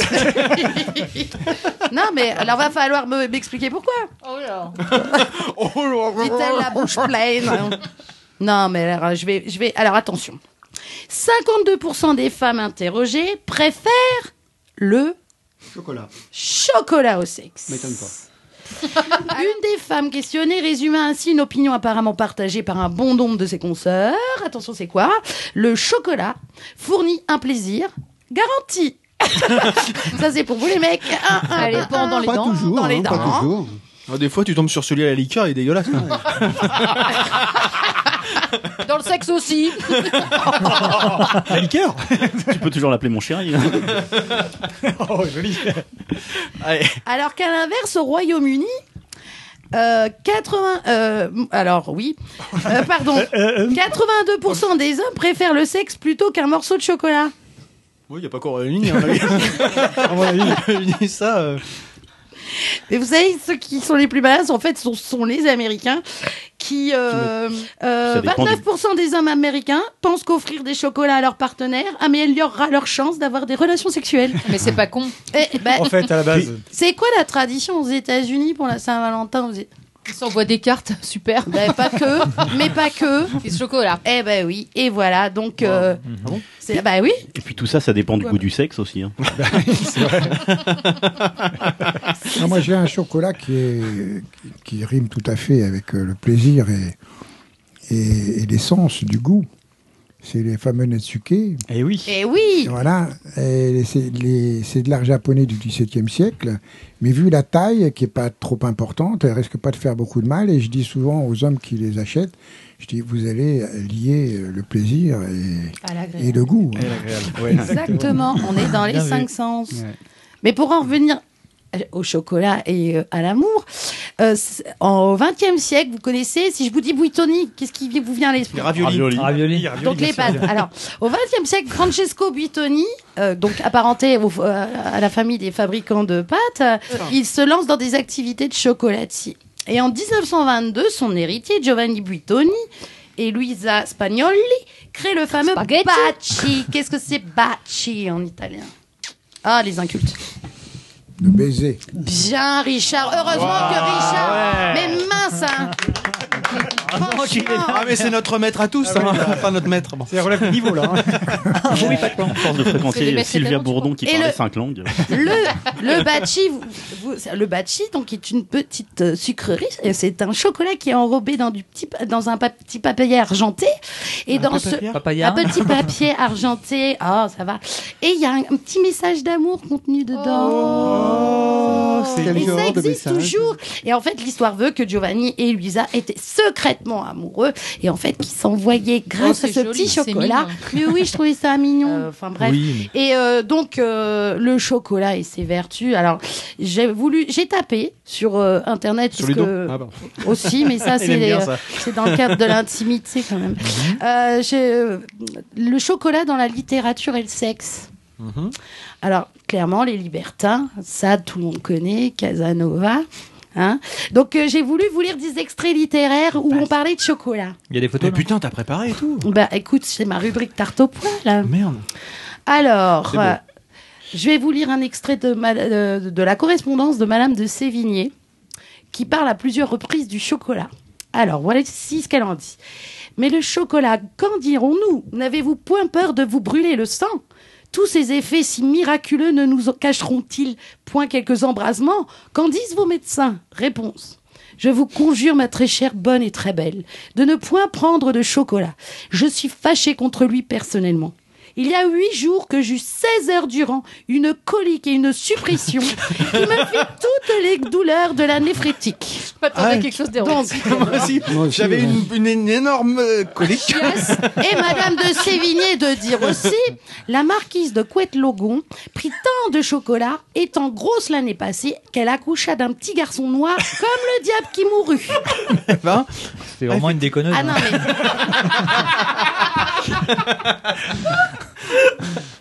Et donc, je parlais des libertins euh, avec Serge Safran. Alors, je vous invite à lire le, le livre L'amour gourmand, libertinage gastronomique au XVIIIe siècle, qui dit... il était écrit pour toi ce truc-là. Oui. Ben, J'en ai plein des livres Non, comme mais ça. j'en- moi. oui. La réputation des vertus aphrodisiaques du chocolat ne date pas des Lumières. Le roi aztèque Moctezuma buvait, paraît-il, plusieurs tasses de chocolat avant d'aller honorer les femmes de son gynécée. Plus proche de nous, les Ninons de l'Enclos, maintenant Pompadour ou du Barry, en firent une grande consommation, non sans arrière-pensée libidineuse, pour quelques-unes d'entre elles. Leur situation reposait, si l'on peut dire, sur leur performance d'alcôve. Ces effets n'ont point échappé aux écrivains dès que le plaisir des sens sous toutes ses formes s'est immiscé dans la littérature du XVIIIe siècle. Il faut attendre les romans libertins et les grands libertins comme Sade ou Casanova pour voir associer le chocolat au plaisir de la bouche et plus précisément au plaisir de la couche. Waouh Alors moi j'ai lu hein, des- enfin, des trucs euh, de Sade euh, je pouvais pas vous lire ces morceaux-là. euh, La Je philosophie sais pas qui allait nous écouter. Non, c'est pas dans la philosophie. Bon, tu de- sais, bon, tu sais, vu- on a déjà dit des choses à mon avis. Non, mais là, c'était. euh, En fait, l'invitation voulait. Enfin, dans les romans libertins, et notamment, si je résume, et de mémoire euh, pour Sade, euh, quand euh, une jeune femme a invité euh, Sade à boire un chocolat chaud, c'était un message subliminal pour l'inviter à autre chose. Elle voulait mettre le Avec pain la... dans le grille-pain. Voilà, c'est ça. Avec la serveuse qui était chargée de se préparer, de préparer le. Enfin bref, et ça finissait. Voilà. Je crois qu'on en a parlé tout à l'heure. hein, donc, euh, Oui, non, mais c'est, ce, je- bah, j'ai pas, j'ai Ça pas peut- l'extrait, oui, oui, donc je vais pas faire que ça, non. Donc c'était pour Donc, faire tu la invites les transition avec Richard, à qui venir euh, boire un chocolat. Qui est dans le chocolat Et voilà, puisque c'est Eh vrai que tu l'as, tu l'as un peu dit de, non, de c'est manière. juste pour euh, dire euh, si, euh, enfin, Richard a, a eu une carrière euh, euh, dans, dans le film porno, le film érotique. Mais il continue dans la notion de plaisir, puisque avec la boutique euh, de chocolat, non Drogue douce. seulement il, Drogue douce. voilà, drogue douce, non seulement il y a le plaisir euh, de la chair, mais il y a aussi un plaisir artistique et bouche. visuel, puisque comme tu l'expliquais, euh, tes chocolats sont un peu particuliers au niveau de la Et forme. on en a ici, exactement. Et du coup, on va Oui, pouvoir certain. rebondir sur la, sur la reconversion, notamment en tant que chocolatier. Donc, euh, on va essayer Mais un peu ouais, de te enfin, présenter. a- sur cette avant d'être euh, d'être euh, dans la reconversion du chocolat, j'étais plus branché sur un, un restaurant, sur un hôtel ou voilà. Et puis il s'est trouvé que en 90, euh, j'étais à la recherche d'un restaurant, enfin un bar quoi. Et ce qui a fait l'objet d'une rencontre avec celle qui partage ma vie depuis euh, 23 ans, mon épouse actuelle. Et elle tenait un petit, une petite brasserie. Bon. Donc, euh, rendez-vous a été pris dans cette brasserie pour euh, qu'on me propose une ou deux affaires qui étaient à vendre sur Paris. Alors, euh, mon œil aguerri a fait que quand je l'ai vue, bah, elle m'a zappé, mais moi pas. Euh, petit sein, petite blonde. euh, Aux yeux bleus. Voilà, bah, tu- Et on Donc, parlait de euh, la elle- elle remplissait tout à l'heure, elle remplissait tous les critères Elle aussi. avait des gros seins, la même. tout, Ah tout à Elle fait. était toute plate. Ah, bah, tu rigoles C'était laquelle qui était toute Non, plate petit, petit sein. C'était Jane Birkin, mais bon. C'était Lovamour qui avait des gros seins, mais la Cicciolina, elle avait des tout petits seins. Euh, non, la Cicciolina avait des seins normaux. Normaux. On invite tout le monde à les revoir sur les vidéos sur YouTube. Non, la, la Cicciolina avait un beau corps. Était, non, non, était- Et donc, bah, ren- rendez-vous pris euh, cette brasserie. euh, j'étais en rapport à plusieurs reprises euh, avec elle parce que bon, on avait, euh, on avait discuté un petit peu euh, du métier. Et bon, au bout de peut-être un mois de, de, conversation, je, lui ai installé des étagères dans sa cuisine du- restaurant. Il y a une certaine amitié qui s'est créée entre nous. Et elle m'a dit, bah, écoute, si ça t'ennuie pas, il faut que je m'absente. Euh, tu as quand même un peu la connaissance du bar, parce que quand j'étais à l'armée, j'avais fait du bar, donc je n'étais pas complètement euh, euh, improvisé pour moi. quand même touché à beaucoup de choses. Hein. Ouais. Enfin, Et donc, euh, j'ai, par conséquent, On je, suis- je suis hasardeux. resté à la bar pendant, pendant une semaine. Et puis, quand elle est revenue, bon, bah, je, lui ai dit, finalement, tu perds de l'argent. Quoi. Donc, j'avais fait des calculs très simplistes par rapport à ce qu'il mangeait, ce qu'il buvait et ce qu'il payait. Alors, on a changé un petit peu la formule pour qu'elle gagne quand même un peu sa vie. Et puis bon, euh, elle a un frère qui a un accident, qui je, je, vais là-bas avec un copain à, lui aussi. euh, J'étais donc à pied, quoi. Et quand euh, nous sommes repartis, je lui dis, est-ce que ça, ça t'ennuie pas tu me raccompagnes à ma bagnole ou si tu veux, on se fait un petit resto à signer comme tu veux, quoi. Bah, du coup, on est allé, on est allé dîner ensemble, et puis finalement, bah, finalement, voilà, quoi, ça, ça, 23 ans. Ça fait 23 ans. alors, alors ce, qui est, ce qui est très curieux, c'est qu'en fait, j'étais à l'époque, je, je sortais avec une fille euh, qui était très libertine. Et elle avait une particularité, elle draguait les gonzesses en boîte et elle me les amenait la nuit. Bon, j'avais plus rien à faire, c'était très sympa. Je- J'étais en train de dormir, d'un coup je sentais un, euh, un- un corps qui se levait contre moi. euh. Oh, la vie de Mais oui, rêve. sors, chérie, sors Mais vas-y, vas-y. Tu, tu veux pas sortir ce soir t'es sûr Et donc, euh, la, tra- la- la- Tu la- la m'étonnes. tra- la Pas transition, la transition a été, était, était d'importance. Bien sûr. Parce que je suis passé de cette fille qui me ramenait des filles le- le- la nuit ou qui partageait aussi euh, euh, on partageait les copains, les copines, hein, tout. euh. et puis, et puis euh, cette femme, Lydie, qui est. euh, et, et en réalité, euh, le choix a été, pas très difficile, mais j'ai été à un moment donné euh, euh, entre le marteau et l'enclume, si je peux m'exprimer Mhm. ainsi, où, bon, je te mets pas la pression, mais il va falloir que tu choisisses, quoi. Donc j'ai choisi, était j'ai choisi, j'ai choisi parce que je me suis dit, c'est peut-être la femme euh, qui va réussir à m'équilibrer. Alors je passe d'une d'une transition infernale à, Ouais, c'est brut. à, à- à quelque chose qui est, qui est plus naturel, qui est, qui est plus une vie de couple, quoi. Où ça a posé un petit peu un problème, c'est que comme bon, quand on s'est mis ensemble, bien entendu, après ma décision, elle me dit j'aimerais bien un enfant de toi. quoi. Donc moi, deux filles, deux divorces. euh, Oula, ça recommence. Oh. non, mais j'ai toujours voulu avoir une famille et puis euh, euh, il, il fallait vraiment y réfléchir parce que on n'est jamais sûr de rien. À 52 ans, euh, remettre la gomme, euh, non mais c'est pas évident quoi. Oui, oui. J'ai une vie quand même qui est très animée, qui est très sexe, qui est, qui est très très libre à tous les niveaux, euh, une indépendance complète euh, et dans le travail et, et- et dans le reste de ma vie. Donc je lui dis laisse-moi un peu réfléchir. quoi. Si jamais ça fonctionne pas, je vais pas t'imposer qu'on reste ensemble, mais tu seras libre de faire ce que tu veux. Mais sinon, j'assume. Voilà. Et à cette époque-là, on avait repris, euh, elle avait quitté sa petite affaire et on nous avait proposé une affaire qui est une grosse affaire qui s'appelle l'Académie de la bière, qui est euh, boulevard du Port-Royal, où moi j'étais euh, donc nommé directeur et elle était gérante technique. Et quand on a eu notre fille en 94, moi je voulais plus vivre à Paris. Donc j'ai fait un choix parce qu'elle m'a dit bon tu fais comme tu veux. Alors on gagnait très bien notre vie. On m'avait proposé de racheter l'affaire, mais c'est un travail qui était euh, pénible. Euh, Il fallait qu'on soit deux équipes parce que on était ouvert 23 heures sur 24. Donc moi je passais 17 heures par, par jour euh, dans, cette affaire. À l'époque tout le monde fumait. Euh, j'ai dit je vais casser ma pipe là-dedans. Donc je voulais à la fois que ma fille soit pas élevée dans les pots d'échappement. euh, et puis d'un autre côté, pour moi, je voulais un peu plus de quiétude. Donc on a choisi Bordeaux, ce qui n'a pas été la meilleure façon de penser, mais bon, ça a été comme ça. On s'est retrouvé à, à Bordeaux, où j'ai créé un Alan's Café, qui a été, euh, qui était un, un café axé complètement sur le cinéma, mais c'est le cinéma traditionnel, avec euh, une très très belle décoration. C'était même trop beau, quoi. Pour, euh. Au bout de cinq ans, ma, femme a fait une, dépression, enfin une mini dépression. Et elle en avait marre, et du climat, et des gens, elle supportait plus, plus. Et le matin, jeudi matin, elle arrivait, elle était à fond à cause de la fumée, quoi. Et pourtant, on avait trois moteurs d'extraction, euh, 12, euh, 12 boosts d'aération, elle, elle parlait comme ça. C'était terrible. Donc, euh, j'ai revendu l'affaire, et entre-temps, elle me dit, écoute, moi, j'arrête le bistrot. Elle m'a dit, moi, c'est stop, je veux plus euh, vivre ce, genre de truc. Je voudrais monter un magasin de chocolat. On a commencé à, cogiter la chose. euh, et elle me dit, mais pourquoi on ferait pas euh, aussi euh, du, du chocolat érotique, puisque euh, c'est ton domaine, tu connais.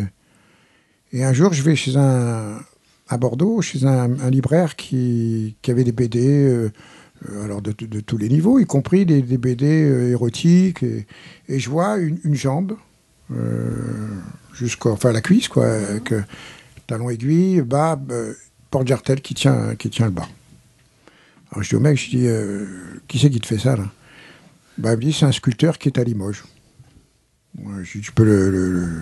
Tu as son téléphone, je peux le contacter, tout ça, parce que voilà, ça c'est l'idée que je veux. C'est-à-dire faire du chocolat érotique, je vais partir là-dessus, sur cette base-là. Donc j'ai été en contact avec, euh, avec ce type-là, qui m'a accueilli chez lui. Et euh, un type, euh, j'ai vu débarquer avec une, traction avant, euh, 15 chevaux, des bottes euh, de 7 lieues, euh, une cape du style... euh, euh, Style particulier. des, des- des films de Sergio Leone, tu vois, avec un chapeau. Bon. Et j'a- j'arrive dans, dans- dans son atelier qui était immense, euh, que des revues de cul. Alors j'ai dit, vous aimez bien le cul, vous Perspicace Alors, j'ai dit, il me répond, bah oui non, Et il me dit, mais oui, mais j'ai- j'ai j'ai quelques moulages qui sont pas, pas piqués des hannetons. ça. Bon, alors il monte les moulages, minette, etc., etc. Et puis, euh, alors j'explique le truc. Je lui dis voilà, moi, euh, est-ce que vous êtes d'accord pour me faire euh, quelques modèles que je pourrais euh, faire en chocolat, mais qui ne soient pas trop fragiles par rapport à votre jambe? Bon, dans le talon, euh, vous m'avez expliqué que vous mettiez euh, un petit morceau de, fer pour tenir le talon de façon à ce qu'il casse pas. Mais comme il s'agit de résine, c'est quand même relativement euh, déjà solide. Le chocolat, ça va jamais tenir, donc il faudrait faire un talon un peu plus épais. Que enfin, je lui donne des critères. Il me sort un modèle, un, autre modèle. Après, je je voudrais des jambes croisées, etc., etc. Bon. On est parti là-dessus. J'ai passé un contrat avec lui. Et je suis euh, donc euh, j'ai vendu mon affaire. On est arrivé à Paris. Là, je rencontre euh, tout à fait fortuitement boulevard Saint-Germain un garçon qui était un de mes fans et qui est un, très très grand sculpteur. Et on discute le morceau de gras. Je lui explique un petit peu ce que ce que je veux faire. Mais il me dit venez chez moi, je vais vous montrer comment la technique du moulage. On peut travailler ensemble. Bon, j'ai dit ok. Là-dessus aussi, euh, j'ai rencontré euh, Philippe Berry, qui est le frère de Richard, qui est sculpteur, où j'ai aussi passé euh, de, bons moments avec lui pour un petit peu apprendre tout ce qui était aussi le, le moulage. De là, j'ai moulé le corps de Clara Morgan. Pour, avec le- bon, c'est- Ah, Il y a deux mecs qui se sont réveillés là. Ah oui, là, J'allais j'allais dire, ça se redresse Nous par là. dressés, ouais. Comment ça Il y a, il y a pire comme moulage, quoi. C'est tout ce Elle que je veux est, dire. elle est devenue maman d'ailleurs. oui, oui, elle est devenue maman. ouais. Oui, ah, on s'en fout. Personne- Là, donc, Enfin voilà, donc, donc il m'a il m'a donné un, un- un bon coup de main. J'ai appris la, la technique du moulage, euh, ce qui nous a permis après de décliner un petit peu euh, euh, certains moulages sous, sous des formes différentes. hein. Par exemple, le buste, on le décline en violon. Avec, euh, ça nous a permis de faire l'ouverture du, du salon du chocolat à Paris euh, deux, à deux reprises, et puis euh, l'ouverture du, du- du salon de Shanghai. une pièce, pièce que j'ai vue dans le, qui est toujours en exposition dans la boutique. C'est la Et qui- cuissarde. Voilà, et qui est une Alors, pièce magnifique. Voilà, alors la, la cuissarde, celle-là, je l'ai, c'est Philippe Berry qui m'a, qui m'a fait cadeau des droits pour, pour la tirer en chocolat. Voilà. Ça, Donc, euh, quelque... on peut pas la- on peut pas manger une œuvre comme ça en fait. Si, parce que les, les gens l'exposent. Par exemple, la, la cuissarde, souvent, on la vend pour euh, les mariages. D'accord. Ah oui, Avec- oui. Oui. Qu'on appelle la, la, la jarretière de la mariée, quoi. Il y a à peu près une dizaine de kilos de chocolat. Bon, Mm. ça vaut dans les 600 ou 700 euros. Mais bon, enfin, on, on fait, on fait un happening avec, euh, avec ça. Oui. J'avais d'ailleurs fait euh, euh, avec une, euh, une galerie des- des- à côté de l'Élysée une exposition sur, euh, sur des photos de euh, comment il s'appelle Las Palais et Chevalier et Chevalier Las Palais. Donc j'avais été contacté par une galerie pour que je leur fournisse des chocolats pour tous les invités. Donc j'avais fourni, je sais plus, peut-être des, des, des scènes du, du Kama Sutra, enfin bon, donc on avait fait des petits sachets. Et puis j'avais eu l'idée, j'ai dit bon, pour l'exposition, on pourrait faire trois cuissardes entre, entrelacées, et ce serait une belle pièce, et puis à la fin de l'exposition, on la pète, on la bouffe, quoi. Bien sûr. On lui fait la peau. On lui fait la peau. C'est comme le but du jeu. Je Donc, pète et je bouffe la cuissarde. Donc on a, on, a, on a fait cette exposition et bon, ça m'a permis aussi d'avoir des relations, d'être un peu plus connu en dehors. Il y a toujours une corrélation entre le métier que j'ai fait et puis euh, le, le métier que j'exerce que j'exerce euh, aujourd'hui. Mais je, je disais encore hier, je juste de ma notoriété au, au- au service Mais de. c'est pour ça que justement, t'en parlais tout à l'heure, Didouille, je suis maintenant convaincu que Hard, ils se sont inspirés de ta vie parce que justement, à un moment, mais convaincu, il fait le, il ouvre son petit café, il essaye de faire restaurant, mais et, et- et en fait, ça marche pas parce que ils veulent voir Roy la poutre, machin. Donc ils ouvrent leur petit, euh, leur petit boudoir euh, à, à la cave. Et puis, parallèlement à ça, pour, euh, pour euh, financer un petit peu son restaurant, il se fait mouler l'engin parce que ça se vend super Ouais, bien euh, en Asie. Et ça ressemble complètement. Parce que moi- moi, je je suis me suis- persuadée qu'ils sont Et inspirés. moi, je me suis moulé. J'ai, mon, mon chocolat que je peux faire tirer au laboratoire. Non, mais tu Ah vois, ouais, c'est oui. pour ça. Et- Regarde le truc. J'ai, fait des bougies à une époque. Je les Ah ai oui. vendues sous forme de bougies. C'était une bougie d'ailleurs dans le film. C'était un moulage pour faire sûr, une bougie. Moi, c'était Ah, plutôt un si, god si, ou un moi, truc comme c'était ça. un Mais... god, mais, Oui, moi, je pense que oui. Plutôt un god. Bah, je sais pas. Ah, Moi, je me rappelle d'un. T'as peut-être retenu des détails que nous. Ça, ça dé- ça dépend qui a écrit le, le- le scénario. Si c'est un mec de Canal, euh, c'est forcément un mec qui me connaît. hein. Oui, bah oui. Bah, euh, un. Mais peut-être qu'ils se sont inspirés, effectivement, parce que moi, je me souviens à l'inauguration de mon café à, à Bordeaux, euh, toutes les, il y a, il y a, euh, Henri Gigou et, qui, est- qui est venu dans, dans mon café avec, euh, avec deux, deux euh, je me souviens plus comment ils s'appellent, les deux euh, qui étaient à, à- à Canal. Euh, bon, peut-être qu'il y a des copyrights. euh. Et, et la- et la moralité de l'histoire, en plus, c'était qu'une fois que tu avais, entre guillemets, vous allez dire que je le fais exprès, mais trempé dans le milieu, tu pouvais pas sortir du milieu comme ça, tu avais ton image et du coup, bah, autant jouer. Autant l'utiliser. Voilà, Ouais. autant l'utiliser à des fins euh, commerciales.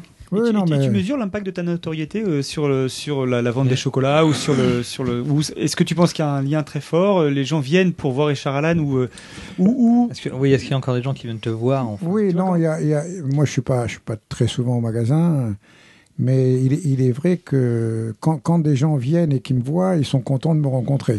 Et, et en plus, à la fin du film, il ouvre une chocolaterie. hein, le- Au Neubourg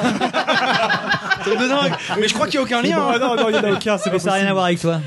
Parce que je- j'ai la saison 4, serait il fait un podcast. Ceci dit, pour en revenir au chocolat, vous avez reçu un label de la qualité en plus pour Oui, vos label chocolats. d'excellence, ouais. Hein, et ça, c'est pas, c'est pas rien. Oui, c'est pas juste Il n'y a pas juste le fait que Richard Allan se soit euh, En plus, clairement, si on tape sur Internet, ça je voulais le dire, moi j'ai tapé chocolat érotique. Donc effectivement, il y a plein de sites Internet. Euh, là, il y a un chocolatier, euh, enfin Bockel, je sais pas si tu connais, Jacques Ouais, Bockel. Il, fait, il fait le Kama Il fait le. Kama Sutra. Euh, dans la Meuse, il y en a un, il s'est lancé dans les sucettes euh, en forme de bite et tout ce qu'on veut bien. Reste que la particularité de vos chocolats, en tout cas dans les moulages, euh, il y a vraiment un sens artistique. C'est pas simplement du chocolat avec en forme de bite.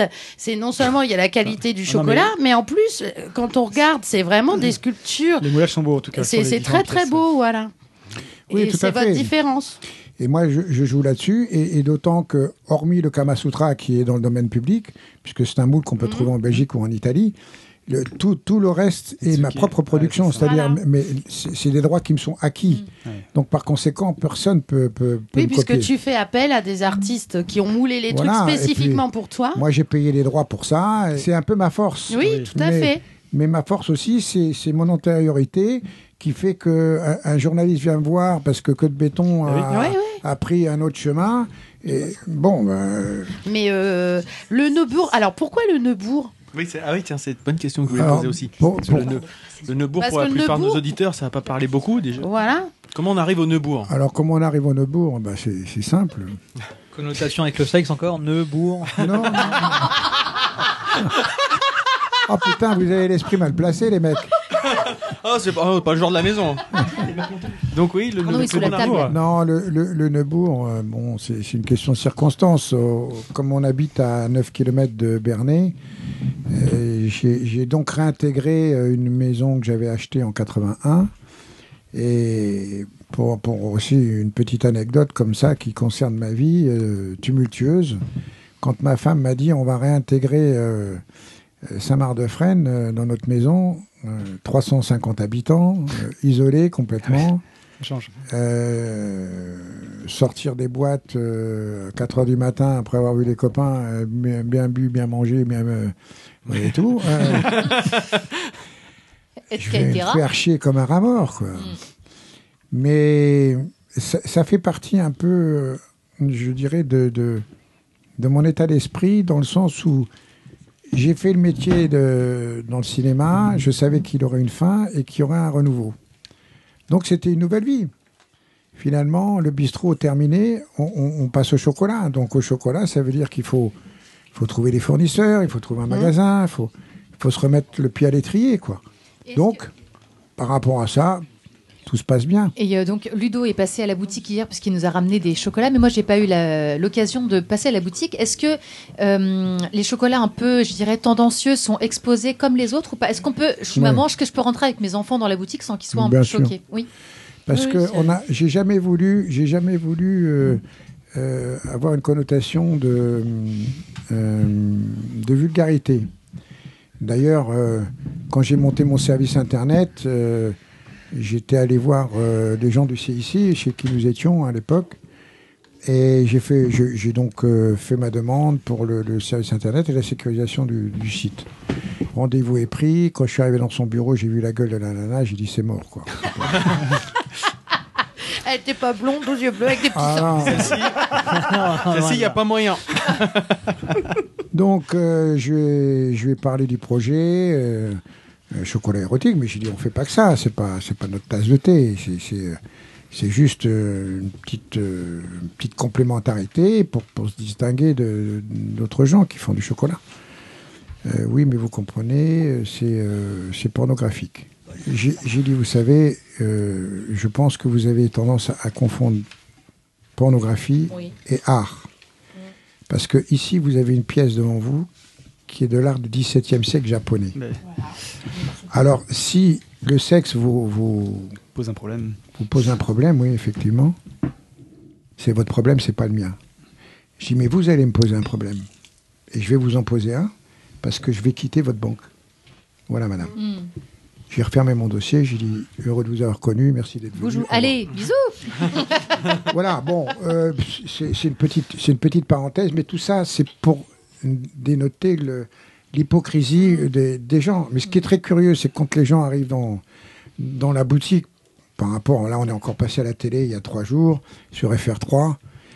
Et toujours pareil, ils sont venus parce que Richard Allan, il a fait du X, mais il a fait aussi du chocolat. Non, mais on a vachement joué sur le chocolat érotique. Bien sûr. FR3 il y a deux ans. Faire 3. Cette émission a été tournée en 1995. France 3, France Et nous, et nous ont fait un, un- un reportage pour Noël absolument Ah oui. fabuleux. Ah oui. Et c'était, c'était local, c'est passé de, sur, sur le national. hein.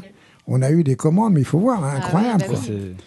Et alors les gens arrivent un peu empruntés quelquefois. Elle a eu bon, je viens pour le chocolat érotique. euh, euh, oui, alors voilà, on m'a parlé ou j'ai vu que sur euh, le journal ou à la télé. C'est ah, pour une copine euh, C'est pas pour moi en fait. Ah, vous, vous- vous- Ouais. vous- vous parlez du chocolat érotique, oui. Voilà. Alors au début, on avait un petit rideau.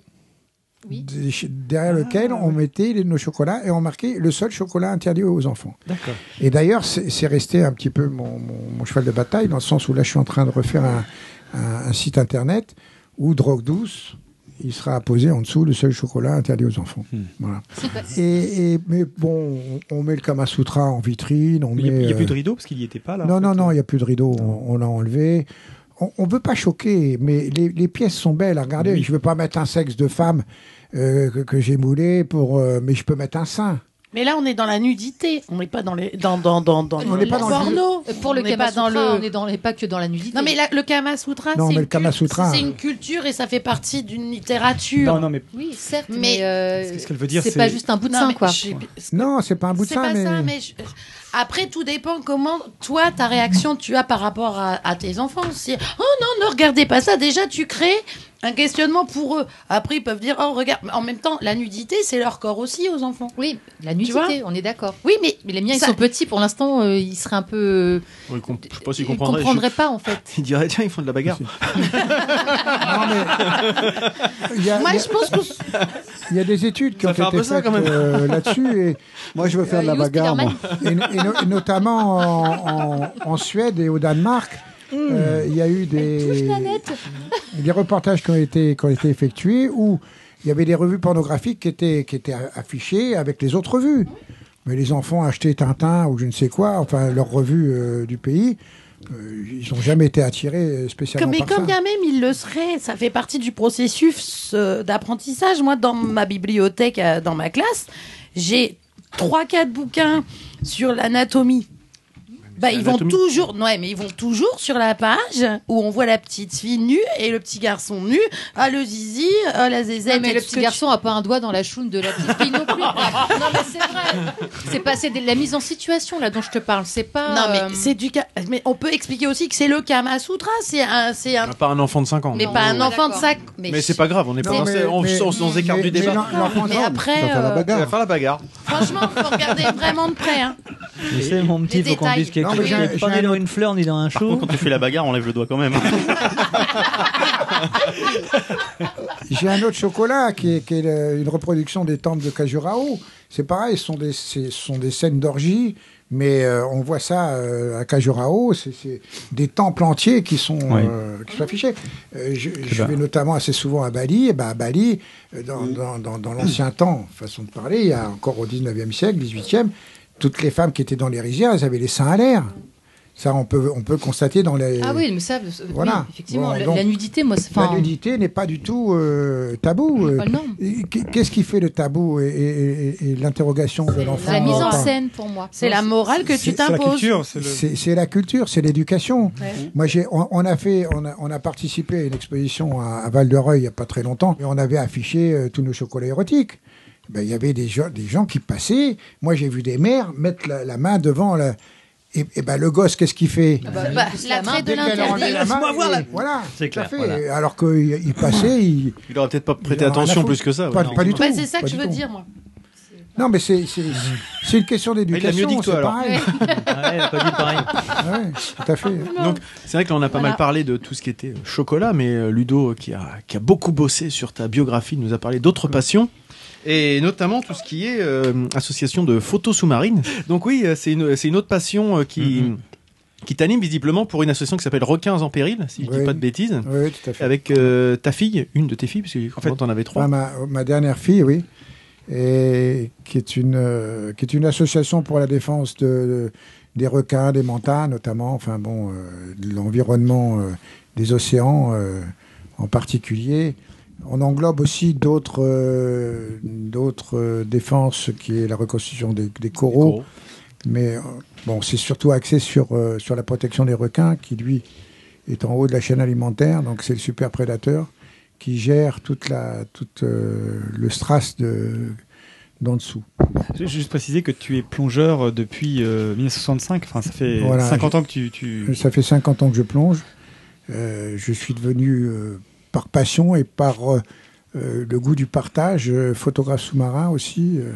depuis 7 ans, je fais de la photo sous-marine.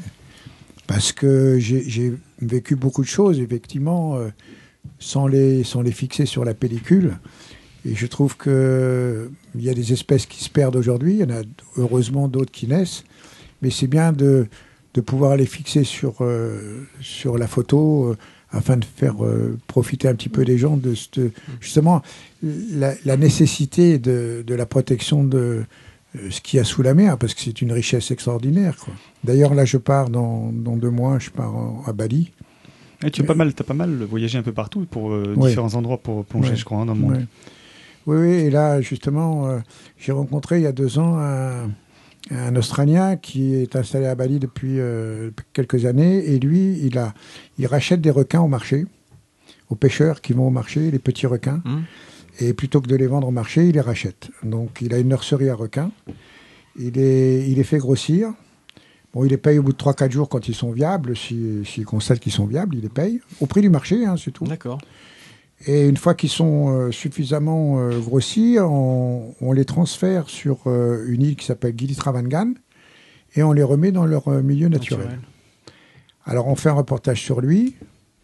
On a évidemment une partie de l'île à visiter pour, pour sa beauté, la visite des temples. On doit aller à Java, monter sur un volcan, parce qu'il y, a les- y a travailleurs du soufre qui, qui dégagent le soufre dans la journée. C'est un travail colossal les gens vivent pas très vieux.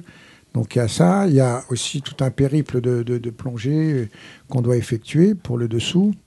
Et on va finir par euh, Travangan, euh, où là, on va remettre dans, leur élément les requins qui, ont- qui sont venus de Bali. Et on a un reportage à faire sur une fille qui s'appelle Delphine Raube, euh, avec laquelle je vais travailler euh, bénévolement pendant un, un mois et demi, de voire euh, peut-être un peu moins, un mois, un mois et demi, pour lui donner un, coup de main.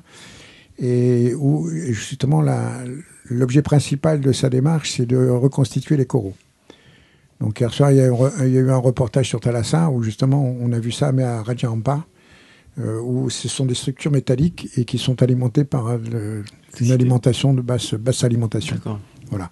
C'est un procédé euh, américain qui a été, qui a été donné à cette fille. Et, et en dehors de ça, elle, euh, elle faire les chevaux, parce que sur cette île, il n'y a absolument aucun, aucun véhicule. Donc il n'y a que des chevaux qui se déplacent. Donc euh, elle donne un coup de main pour ferrer les chevaux, pour essayer d'inculquer aux gens euh, de, de faire boire les chevaux en dehors de leur nourriture, parce que eux ils mélangent l'eau et, et la nourriture. Et, et les chevaux qui travaillent à longueur de journée n'ont pas assez de, d'apport en eau Voilà, euh, donc euh, elle essaye de faire comprendre, parce que la vie d'un cheval là-bas c'est 4 ans. hein. Ah oui. Ah oui, c'est Ouais, ouais, c'est euh, vraiment. euh, donc elle ça, elle, elle stérilise les chats. Enfin bon, elle fait. Et puis maintenant, elle s'occupe du recyclage des, des, des poubelles. euh, et ce qu'elle Ah veut, parce que les poubelles sont, sont brûlées euh, jour et nuit hein, pour euh, pour éliminer euh, les- Mm. Euh, tout, tout ce qui se passe, parce que c'est une île qui est, qui est beaucoup visitée pour les pendant pendant certaines périodes, à longueur d'année, mais il y a des périodes où on peut plus avancer. C'est vraiment une, euh, très très usine, important. Et, et on doit terminer normalement par euh, euh, sur l'île de Lombok, euh, dans, dans un village de pêcheurs qui s'appelle Tanjung Luar, euh, qui lui est un, un village qui vit que de la pêche et, et- et quelque part de la, de la pêche illégale des requins, où ils coupent les ailerons, ils les expédient. Et là, alors même les dauphins, alors que c'est interdit, ils arrivent à les pêcher. euh. Donc, euh, on a déjà réalisé un film là-dessus. euh, que je- entendu parler dans- juste sur le parce que je suis allé voir sur le site de l'association, euh, il y avait des chiffres qui étaient assez assez terribles qui étaient énoncés. On parle de parlait de 100 millions de requins tués par an Oui. et, euh, et même de, de 90% de dépeuplement dans certaines régions euh, des requins en quelques années. euh. Mm, Tout à fait. Et il y a même des espèces qui sont, qui sont endiguées maintenant. Complètement ouais, qui ont disparu. Nous, ce qu'on essaie de faire comprendre, c'est que euh, que ce soit un requin ou, ou une raimanta, par exemple, ces, ces gens-là gagnent plus d'argent à les protéger, à les exploiter au niveau écotourisme, plutôt que de les tuer.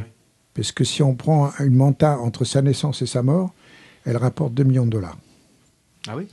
Ouais. Par le tourisme? Par le tourisme. Par le tourisme. Voilà. Donc euh, oui, effectivement. Donc Quand à Bali, ça- effectivement, quand on voit, quand on voit euh, sur, un, sur un point euh, qui, est, qui est très réputé, qui s'appelle Manta Point, eh bien, euh, vous voyez évoluer 10, 12, 15, euh, 15 Raymanta qui font jusqu'à 6 mètres ou voire plus évoluer au-dessus de vous, c'est extraordinaire. Même si on ne fait pas de photos, ne serait-ce que, Oui, que de voir ça. présence, Puis c'est un poisson qui est inoffensif, qui est majestueux, qui est beau. Qui... Voilà.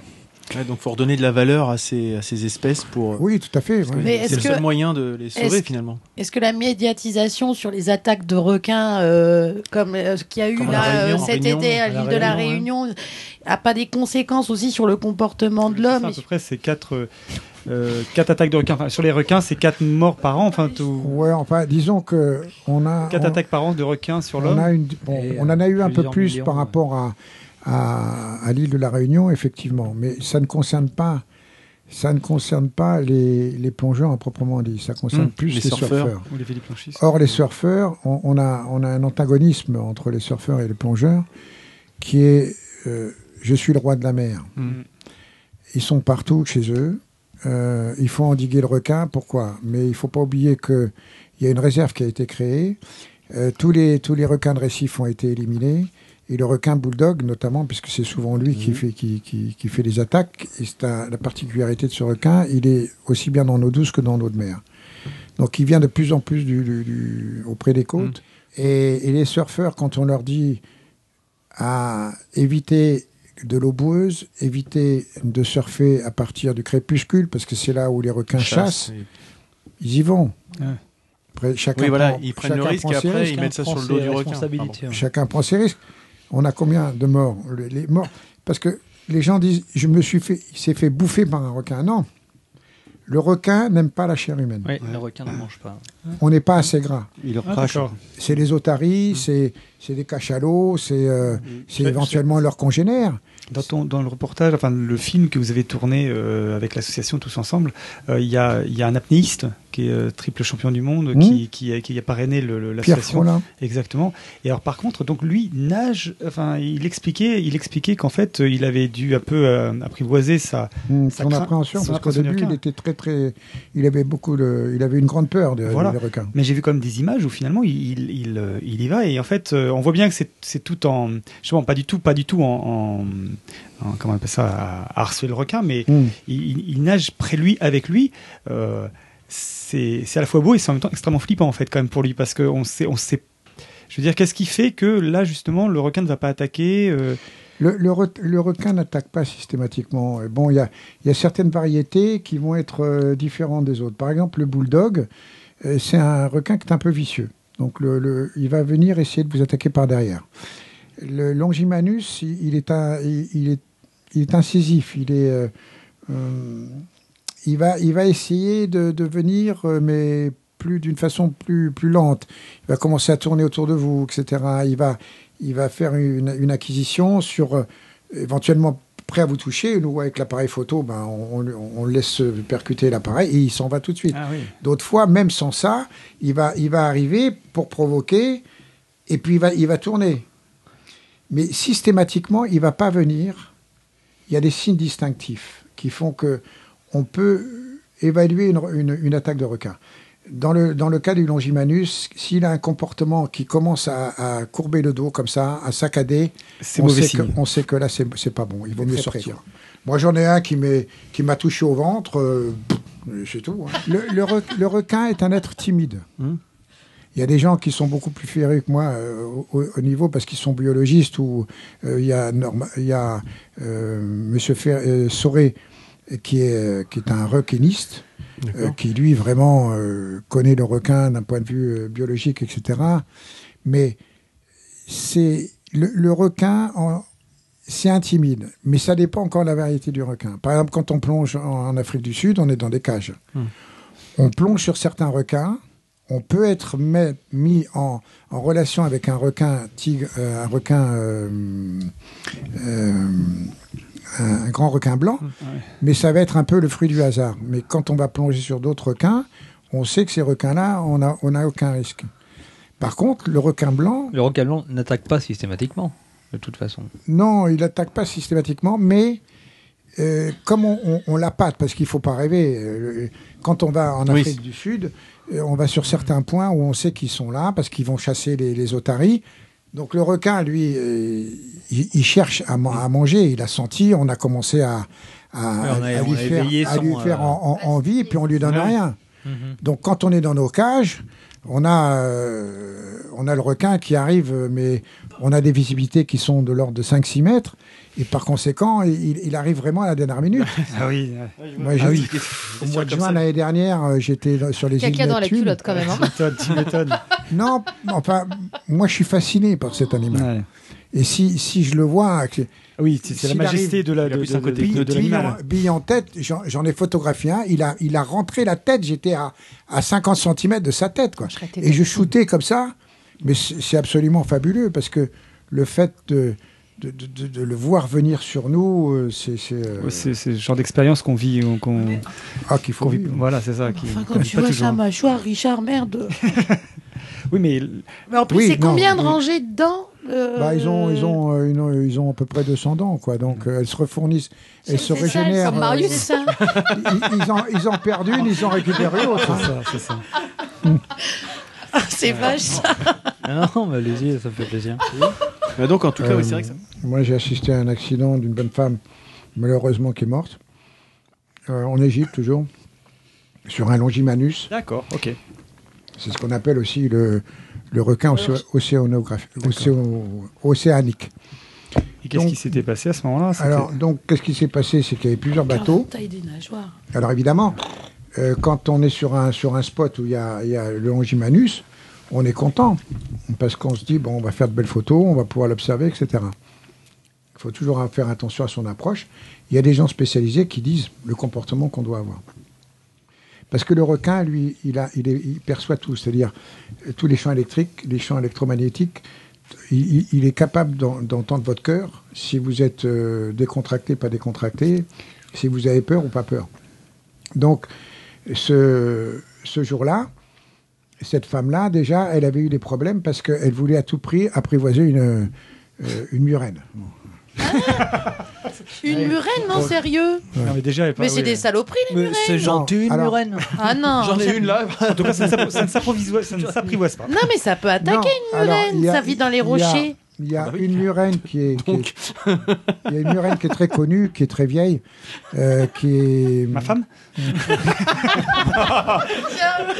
Petite chose. Paf Tu vois, ça peut attaquer, ça vit dans les rochers. Elle vit, elle vit au pôle Nord, c'est la murène des neiges. Il y a une- Oh Non, à Maurice. Pardon, Richard. À Maurice, il y a, euh, il y a, il y a un plongeur qui, qui pendant euh, dix ans a, a, été, au contact de cette murène et elle vient. On ne sait pas d'où elle arrive, elle se blottit contre vous, euh, elle, fait, elle fait des câlins, c'est absolument fantastique quoi. C'est un cas, un cas parmi. Elle euh, fait du massage thaïlandais, quoi.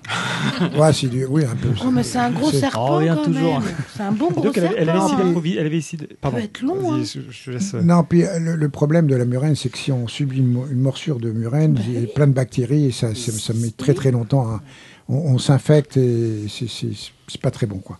Ce que je dis. Bon, donc, euh, puis ça a une force phénoménale. hein. Je pas que experte en murène. J'en ai chassé une euh, en Martinique, ou euh, non, au Sénégal. J'en ai chassé une. Elle m'a, elle m'a tordu la flèche en, en- en- Enfin, Co- co- mais vraiment, c'est incroyable. Et après, je me suis dit, mais tiens, con. Et, et donc, alors, cette femme, elle cette a, dame, voilà, elle, a, elle, a quelques pro- elle a quelques problèmes, justement, de comportement euh, sous l'eau, quoi. Et elle est sur le bateau, elle est déséquipée. Et là, Longimanus, Longimanus. Alors, euh, il y avait un bateau de Russes, ces connards. euh, et les premiers, ils sautent à l'eau. Il y en a un qui est tombé sur le, sur le, le dos du requin. Tout ça, ça a dû, ça a dû bien l'énerver. euh, la bête. Et cette bonne femme, elle est partie en palque masque tuba pour caresser le. Non, mais ils sont. Ah bah oui, mais non, mais là. là Alors, euh, je l'ai normal. Je vais faire le GR20 en tongue, moi. Non, c'est marrant, j'ai mal aux pieds.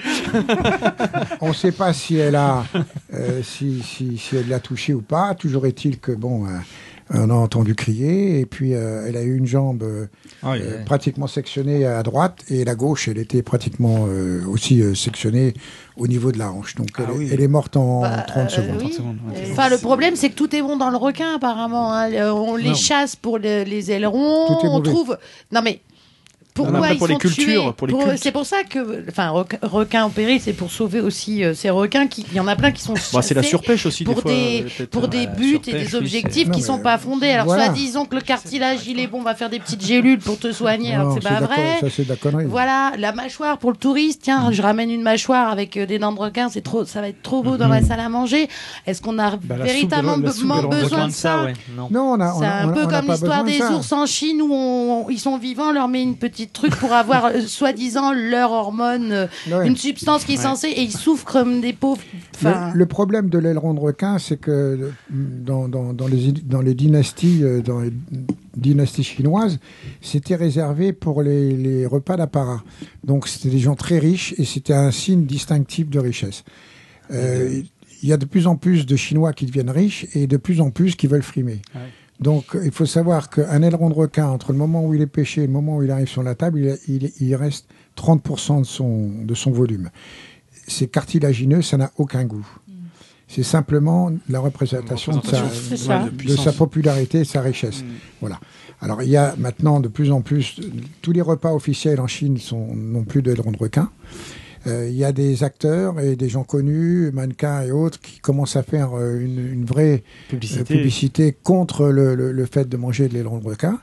Mais quand, quand on peut assister à, à des, à des scènes qui sont horribles, par contre, bon, un requin, euh, un requin baleine, par exemple, qui peut faire 7 ou 8 mètres, et dont, dont le- l'aileron peut être vendu jusqu'à euh, 20 000 dollars. Mais quand on, quand on assiste, quand on assiste au dépeçage d'un, moi j'ai vu un requin euh, ba- baleine se faire couper. C'était vivant. Ah oui, c'est ils Non, ont des scies, ils sont de deux, Ah, putain. il les coupe en rondelles, vivant. On, on assiste à ça, qu'est-ce qu'il faut dire? C'est dans leur culture, c'est euh, à se poser des questions. Quoi. C'est abominable. Et c'est un poisson fabuleux parce que c'est.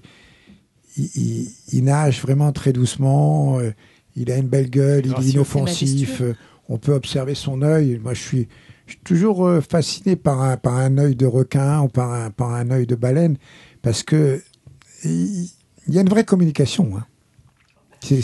C'est incroyable, quoi. Alors il y a des yeux qui sont plus ou moins durs. Le- L'œil du requin, il va être dur. Celui d'une baleine, il va être, euh, il va être, il va être tendre. Très Et bien. Assister. Bah, écoute, on a fait un, un- un bon petit tour, mais on va. Alors ju- euh, juste avant de conclure, vas-y, vas-y, euh, parce vas-y. que je voudrais pas être trop long, mais je suis bavard. Hein, vous m'en voulez Ah, c'est Ah bah, c'est pas très intéressant. On On adore ça. on adore. On est passé du cul au chocolat par les requins, nickel. Oui, non, mais, et en- Et en encore, il y aurait d'autres choses à parler. Mais Ouais, bon, on pourrait en parler. dire Oui, mais bon. plein euh, d'autres choses à évoquer. et effectivement. Donc, euh, alors oui, c'est- je voulais c'est juste vous dire une chose, c'est que, euh, hormis cette association, j'ai fait partie, euh, y il y a quelques années, euh, d'une association qui, qui sauve les, les lévriers galgos. Alors, je ne sais pas si vous êtes penché sur la question. Si, un petit Carrément peu. pas. Mais- toi, oui, l'And- oui, un mais petit en peu. Andalousie, euh, ce sont des chiens qui, qui sont, qui sont massacrés. C'est terrible. Surtout Qui les, sont- les, les noirs, en fait. Les lévriers noirs. Ah non, mais tout, tout, Ah tout- bon tous les lévriers. À partir du moment où ils sont plus bons à la chasse ou plus ça. bons à la course, ils rapportent plus rien. Ils les, ils les pendent. Alors ils vous disent non, non, mais nous on l'a pas pendu parce qu'il avait les pieds qui touchaient. Sur- foutent dans l'acide. Il est- il- moi j'ai, moi j'ai vu un, un- un chien. Ah oui, c'est horrible. Faut pas, va pas regarder ça. Écoute, c'est horrible. Ah oui, oui, c'est, Ah oui, oui, il y a des photos. euh. Et bon, alors j'ai, j'ai fait partie de. Tu as impliqué de- dans ce, dans ce, dans je ce me suis aussi, hein. impliqué là-dedans. J'en ai, j'en ai eu trois. J'en ai encore deux qui sont chez moi, qui sont des chiens formidables. Il n'y a pas de raison. oui. Et quand on voit ce qu'ils ont subi, ils n'ont pas un brin d'agressivité. À aucun moment, j'ai vu un chien essayer de me mordre. Même des chiens qu'on connaissait pas, quand on allait dans les refuges, on pénètre dans leur cage, on les voit, ils sont, on les a sauvés de la strangulation, ils sont, ils sont, euh, ils- le, le cou, le cou ouvert, ils viennent vers vous, ils vous lèchent les mains, quoi. C'est- c'est- Ce sont des chiens qui sont, si j'ai bien compris, pour expliquer à tout le monde, ce sont des chiens qui sont élevés en fait en Espagne pour la chasse, mais qui en fait euh, le chien est considéré un peu comme un outil, comme un, comme, comme- finalement comme un fusil ou quoi que Mhm. ce soit. Oui, et quand la saison de la fini, chasse euh, est terminée, bah en fait euh, c'est bien quoi. ça, Richard. Ouais, ouais. Bah, en fait, on se débarrasse des chiens. Mais on s'en débarrasse de façon assez, assez, assez. cruel. Ils les traînent derrière les voitures, ils les Oh, jettent dans des putain. puits. les- Ouais. Et alors c'est particulier à l'Andalousie. Le problème, c'est qu'on a essayé d'interférer au niveau des gouvernements, mais Et comme alors, ce sont et alors, ça, ça, ça Mais euh, ils ont, ils ont des gouverneurs par province. Donc ça, ça n'est pas géré par, par l'Espagne, par elle-même, Hmm. Par le gouvernement espagnol, mais par, par contrée, par province. Donc c'est dans leur culture.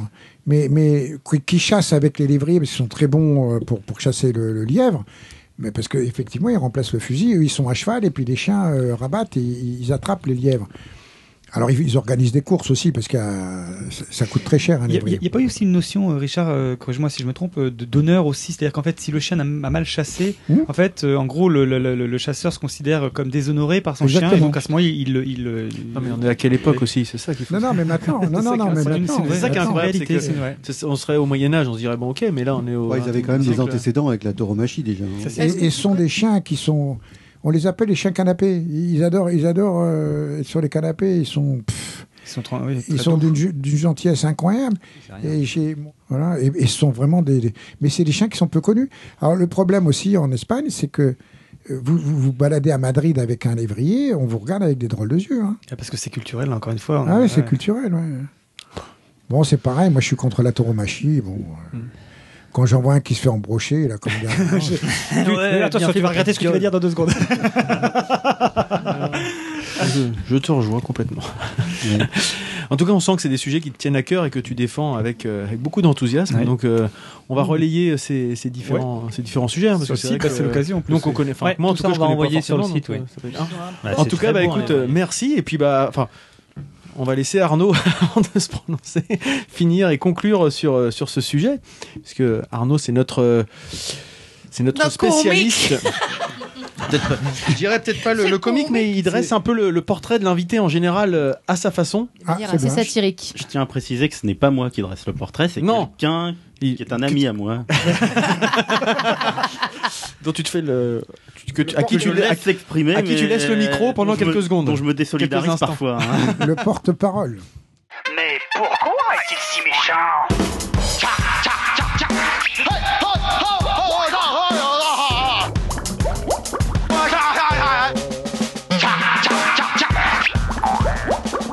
M'appeler JR, m'appeler JR, m'appeler JR, m'appeler JR, m'appeler JR, m'appeler JR, m'appeler JR. Bonjour, bonjour à tous. Euh, Marius, euh, avant de commencer, pourriez-vous sortir le chien que j'entendais tout à l'heure? Parce que je, je ne voudrais pas finir comme Madame Lovelace, s'il vous plaît. Euh, donc- donc, bon- bon- bonjour Monsieur Alan, hein, je, je me présente, Jean-Robert Frégin, enchanté. hein. Très vous, heureux. vous- vous pouvez m'appeler JR. Hein. Ah, comme dans Dallas. Tout à fait. Il t'a tout piqué. Euh, J'étais d'autant plus ravi quand, quand j'ai su que j'allais devoir dresser votre portrait que, que j'ai un ami qui connaît mille anecdotes à votre propos. Hein, il est l'un de vos plus grands fans et souhaitait que je vous passe le bonjour de sa part. Il, il s'agit de, de Patrice, mon, mon boulanger banette. Euh, Il a eu un parcours inverse au vôtre. hein, il a commencé par les métiers de bouche, mais fait depuis quelques années des sextapes avec sa femme. et Elles ont un petit succès local, tellement d'ailleurs qu'il les projette dorénavant un samedi par mois à la salle des fêtes du village. Il, il aime à faire le parallèle entre vos débuts. Euh, sa première expérience ne fut pas plus glorieuse que la vôtre. hein. Euh, impossible d'avoir une érection. Il est, resté flasque et cette flaccidité lui a valu dans un premier temps le surnom de queue de pâton. Du, nom de la pâte à pain. Puis il est tombé un jour par inadvertance dans une cuve pleine de levure et a failli y passer. Mais sauvé in extremis, depuis, tel un, un fier obélisque, il reste constamment dressé et sa fermeté et son croustillant lui valent désormais le surnom de queue de crouton. Alors, pour mieux vous connaître, il m'a d'abord invité à écouter une grande dame de la chanson française, Annie Cordy. Ah, étonnant en effet à quel point l'histoire de votre vie est concentrée dans une des plus belles chansons de notre Tata Yo-Yo préférée. En effet, après avoir consacré le plus clair de votre existence au plaisir de, de 8000 femmes, offrant leurs ananas et leurs petits kiwis au bon soin de votre baobab et de vos noix de coco, euh, vous avez consacré toute la seconde partie de votre vie au chaud chaud chaud cacao, chaud chaud chaud chocolat. Ah, tout en n'oubliant pas, comme on l'a vu, de séjourner de temps à autre dans l'île au soleil, dans l'île aux merveilles, au bord de la plage, à observer entre autres des poissons-chats. Troublants. Mais même si tout est résumé dans cette chanson, mon boulanger m'a appris que tout a véritablement commencé pour vous un beau mois de décembre 1950. À Marseille, dont vous êtes originaire, la famille Lemieuvre a coutume de bâtir une petite crèche pour Noël. Mais au moment de la finaliser, horreur. Tous les personnages sont là, avec les moutons, le bœuf, mais il manque un animal. Panique dans la petite famille. Le petit Richard tout fier lève la main. Entre ses petits doigts boudinés, il tient l'équidé qui faisait défaut. Dans son petit poing serré, Richard Allan. Oh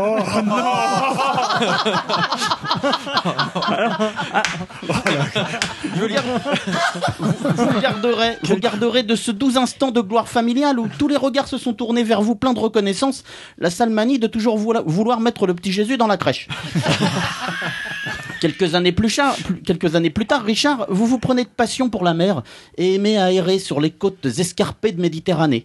Vous avez déjà un goût certain pour la gaudriole, hein, ce qui vous vaut de la part d'un jeune ami passionné d'histoire féodale d'être qualifié de hulé, hein, ce qui signifie en vieux François un paillard, un débauché, un libertin. Quand vous revenez de promenade, il vous apostrophe, toujours avec la même plaisanterie, avec son doux accent marseillais. Ah, T'étais encore dans les calanculés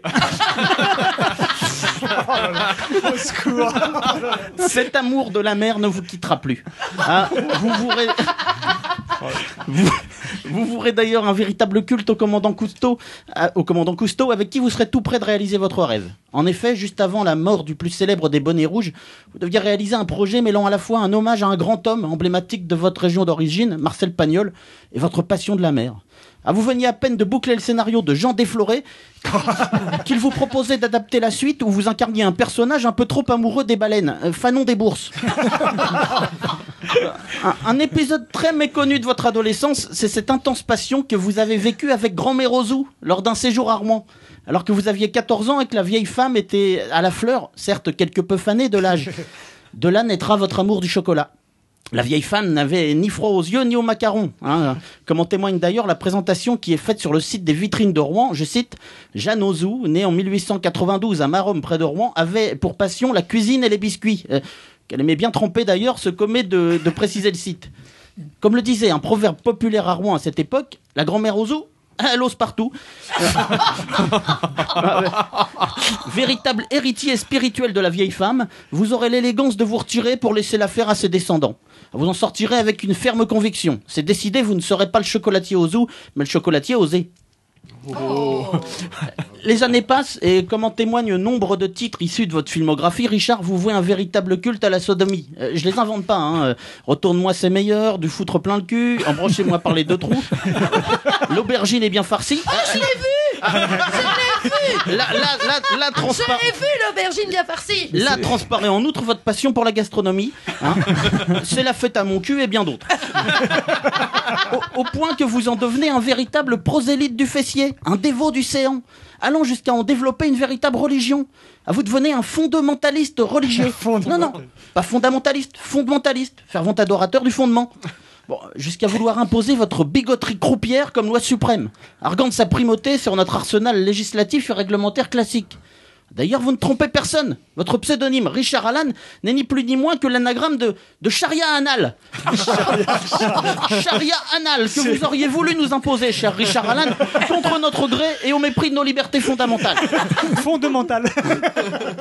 Mais bon, euh, le fondamentalisme islamique est passé par là, et vous avez été contraint de renoncer à, à vos rêves, à vos rêves de grandeur et à vos passions désormais interdites, ces pratiques étant condamnées par des dévots un peu moins hédonistes que vous. Du coup, vous êtes recentré sur vos deux autres passions. Votre chocolaterie au Neubourg, bien sûr. Tout de même, comme le faisait remarquer Marius tout à l'heure en me plantant ma vanne, le Neubourg. euh, C'est comme si Christophe, notre spécialiste S automobile, emménageait à Bagnoles de l'Orne. Et votre association, Requins en péril. C'est d'ailleurs un dernier point commun avec mon ami boulanger. J'ai oublié de préciser qu'il était blond vénitien, ce qui lui vaut, compte tenu de ses coups de rein légendaires, le surnom de Rouquin Marteau. Pour ses amis roux qui ont moins de chance que lui, il a lancé une association sur le même modèle que la vôtre, Rouquins en péril. Mais nul doute qu'à un moment ou à un autre, vous reviendrez à vos premières amours, et je ne parle pas ici de Madame Ozou. Certes, avec le retour d'une forme d'intran- d'intransigeance religieuse, les temps sont troubles pour ceux qui ont des mœurs totalement libérées. Eh, Mais vous ne manquez pas de ressources, Richard, et saurez vous adapter, je n'en doute pas. D'ailleurs, la rumeur dit que pour plaire au Mola, vous vous apprêteriez à reprendre votre ancienne carrière sous le nouveau pseudonyme, pseudonyme de Richard Halal. Et, et à signer votre comeback par un film tourné au Moyen-Orient, un Qatar au Qatar. Bon, j'espère que mon, mon cher Richard, que vous ne m'en voudrez pas si ce portrait a parfois pris certaines libertés par rapport à la réalité et que, telle une statue antique au passage du président Hassan Rouhani, vous aurez apprécié cette petite mise en boîte. Bravo, bravo. Bravo Arnaud. Il est bon hein, ce qu'on a. Hein Alors, ju- juste euh, pour faire une allusion euh, au Qatar, j'ai pas eu l'occasion de rencontrer un prince du Qatar, mais j'ai eu l'occasion de rencontrer un prince euh, d'Arabie Saoudite euh, qui un jour m'a proposé de venir tourner avec Brigitte Lahaye dans son pays. Ah oui Et C'est pas le genre de choses il, qu'on il- imagine. il m'a dit, il m'a dit la, la- la chose suivante. Il m'a dit, euh, Monsieur, j'ai tout, les femmes, l'argent, la gloire. Il y a une chose que je n'ai pas. Ah, j'ai dit bon ben, votre sexe. Pourquoi vous voulez me l'acheter? Non, non, non, je ne veux pas vous l'acheter. Je veux vous proposer de faire un film dans lequel vous pourriez tourner dans mon harem. Alors, bon, l'opération s'est jamais fait euh, parce que bon, euh, euh, Brigitte avait pas très confiance euh, partir là-bas. Elle s'est dit, on sait jamais, revenir. Peut-être que je reviendrai pas. Mais voilà, ça, fait partie des rencontres aussi que, que, que j'ai pu faire. Et ça, ça part de, finalement d'un- d'une modeste pensée d'un- homme qui est riche, qui a tout, mais qui a pas tout. Quoi, Bah, bien sûr. Donc, euh, Et, voilà. Effectivement, ça fait relativiser pas mal de choses. Oui, oui, tout à fait. Mais moi, je, vous savez, je suis très euh, lucide. Lucide dans le sens où euh, on est, on meurt, on ne connaît pas l'heure de notre naissance, on ne connaît pas encore moins l'heure de notre mort, mais que tout ce qui doit être fait dans la vie, si on le fait avec un, un tant soit peu, un soit peu d'enthousiasme ou de passion, parce que moi je suis vraiment un passionné, euh, alors c'est toujours une richesse supplémentaire, parce que tous les jours, on, apprend quelque chose de nouveau et on a un outil formidable aujourd'hui, c'est Internet. On peut avoir n'importe quel questionnement, on peut se pencher sur n'importe quoi, sur tout et n'importe quoi. Et ça, c'est enrichissant et ça nous permet aussi de vivre. Souvent, les gens me disent, quand ils me voient en plongée, genre, mais quel âge tu as? Alors, des fois, je dis, euh, je marche moins vite. Voilà. Euh, D'autres fois, je dis, je dis mon âge. Et les gens me disent, mais tu fais pas ton âge. Je dis, non, je fais peut-être pas mon âge, merci, vous êtes sympa, mais bon, les artères, elles sont là, elles s'usent, hein, il faut pas croire. Voilà, alors je sais pas, je, je- des fois je me pose la question, je dis pourquoi, pourquoi j'ai cet esprit encore Parce que je, je pense que je relativise tout dans le sens où euh, je fais une chose, mais il y aura une suite, quelle qu'elle soit, et que cette suite-là, il faut qu'elle soit la plus enrichissante possible. Quoi. Moi, je suis content de me réveiller et de voir euh, un beau nuage euh, et puis un beau coucher de soleil. Ça Carpe fait... diem, quoi. Oui, je suis un hédoniste. Voilà, c'est Ouais, ça. ouais. C'est euh, J'aime la épicurien, la bonne chair. euh, Les belles femmes. euh, c'est un peu ce qui nous anime important. aussi. Oui, on est un peu tous pareils Sauf Christophe, mais sinon les autres, oui. Moi, il n'y a que les femmes qui m'intéressent. Ouais, ça, écoute. Donc finalement, un peu même toi. Même toi. Même moi. Mais j'ai jamais demandé, moi, qu'on me baptise star ou quoi au caisse. Bon, c'est venu comme ça parce que, parce que j'étais potentiellement toujours présent, comme les scouts que j'ai fait pendant quelques années. Et puis voilà. euh, hein, toujours prêt. Toujours prêt Bien dit. Eh ben tiens, Ludo, est-ce que toi tu es prêt justement Oui, Toujours ah oui. prêt Alors Richard, on a une tradition ici, c'est euh, Les points. Le quiz. c'est le quiz. Oui. Alors normalement, c'est pas moi qui fais cette rubrique-là, donc euh, c'est euh, le nouveau papa, au qui- père fondateur du quiz, Freddy, qui est malheureusement absent aujourd'hui parce que Enfin, pour cause de heureusement pour heureusement, pour cause de paternité, donc Ah. c'est une très bonne nouvelle. Il a beaucoup souffert. c'est clair. Euh, puis, euh, euh, et, et,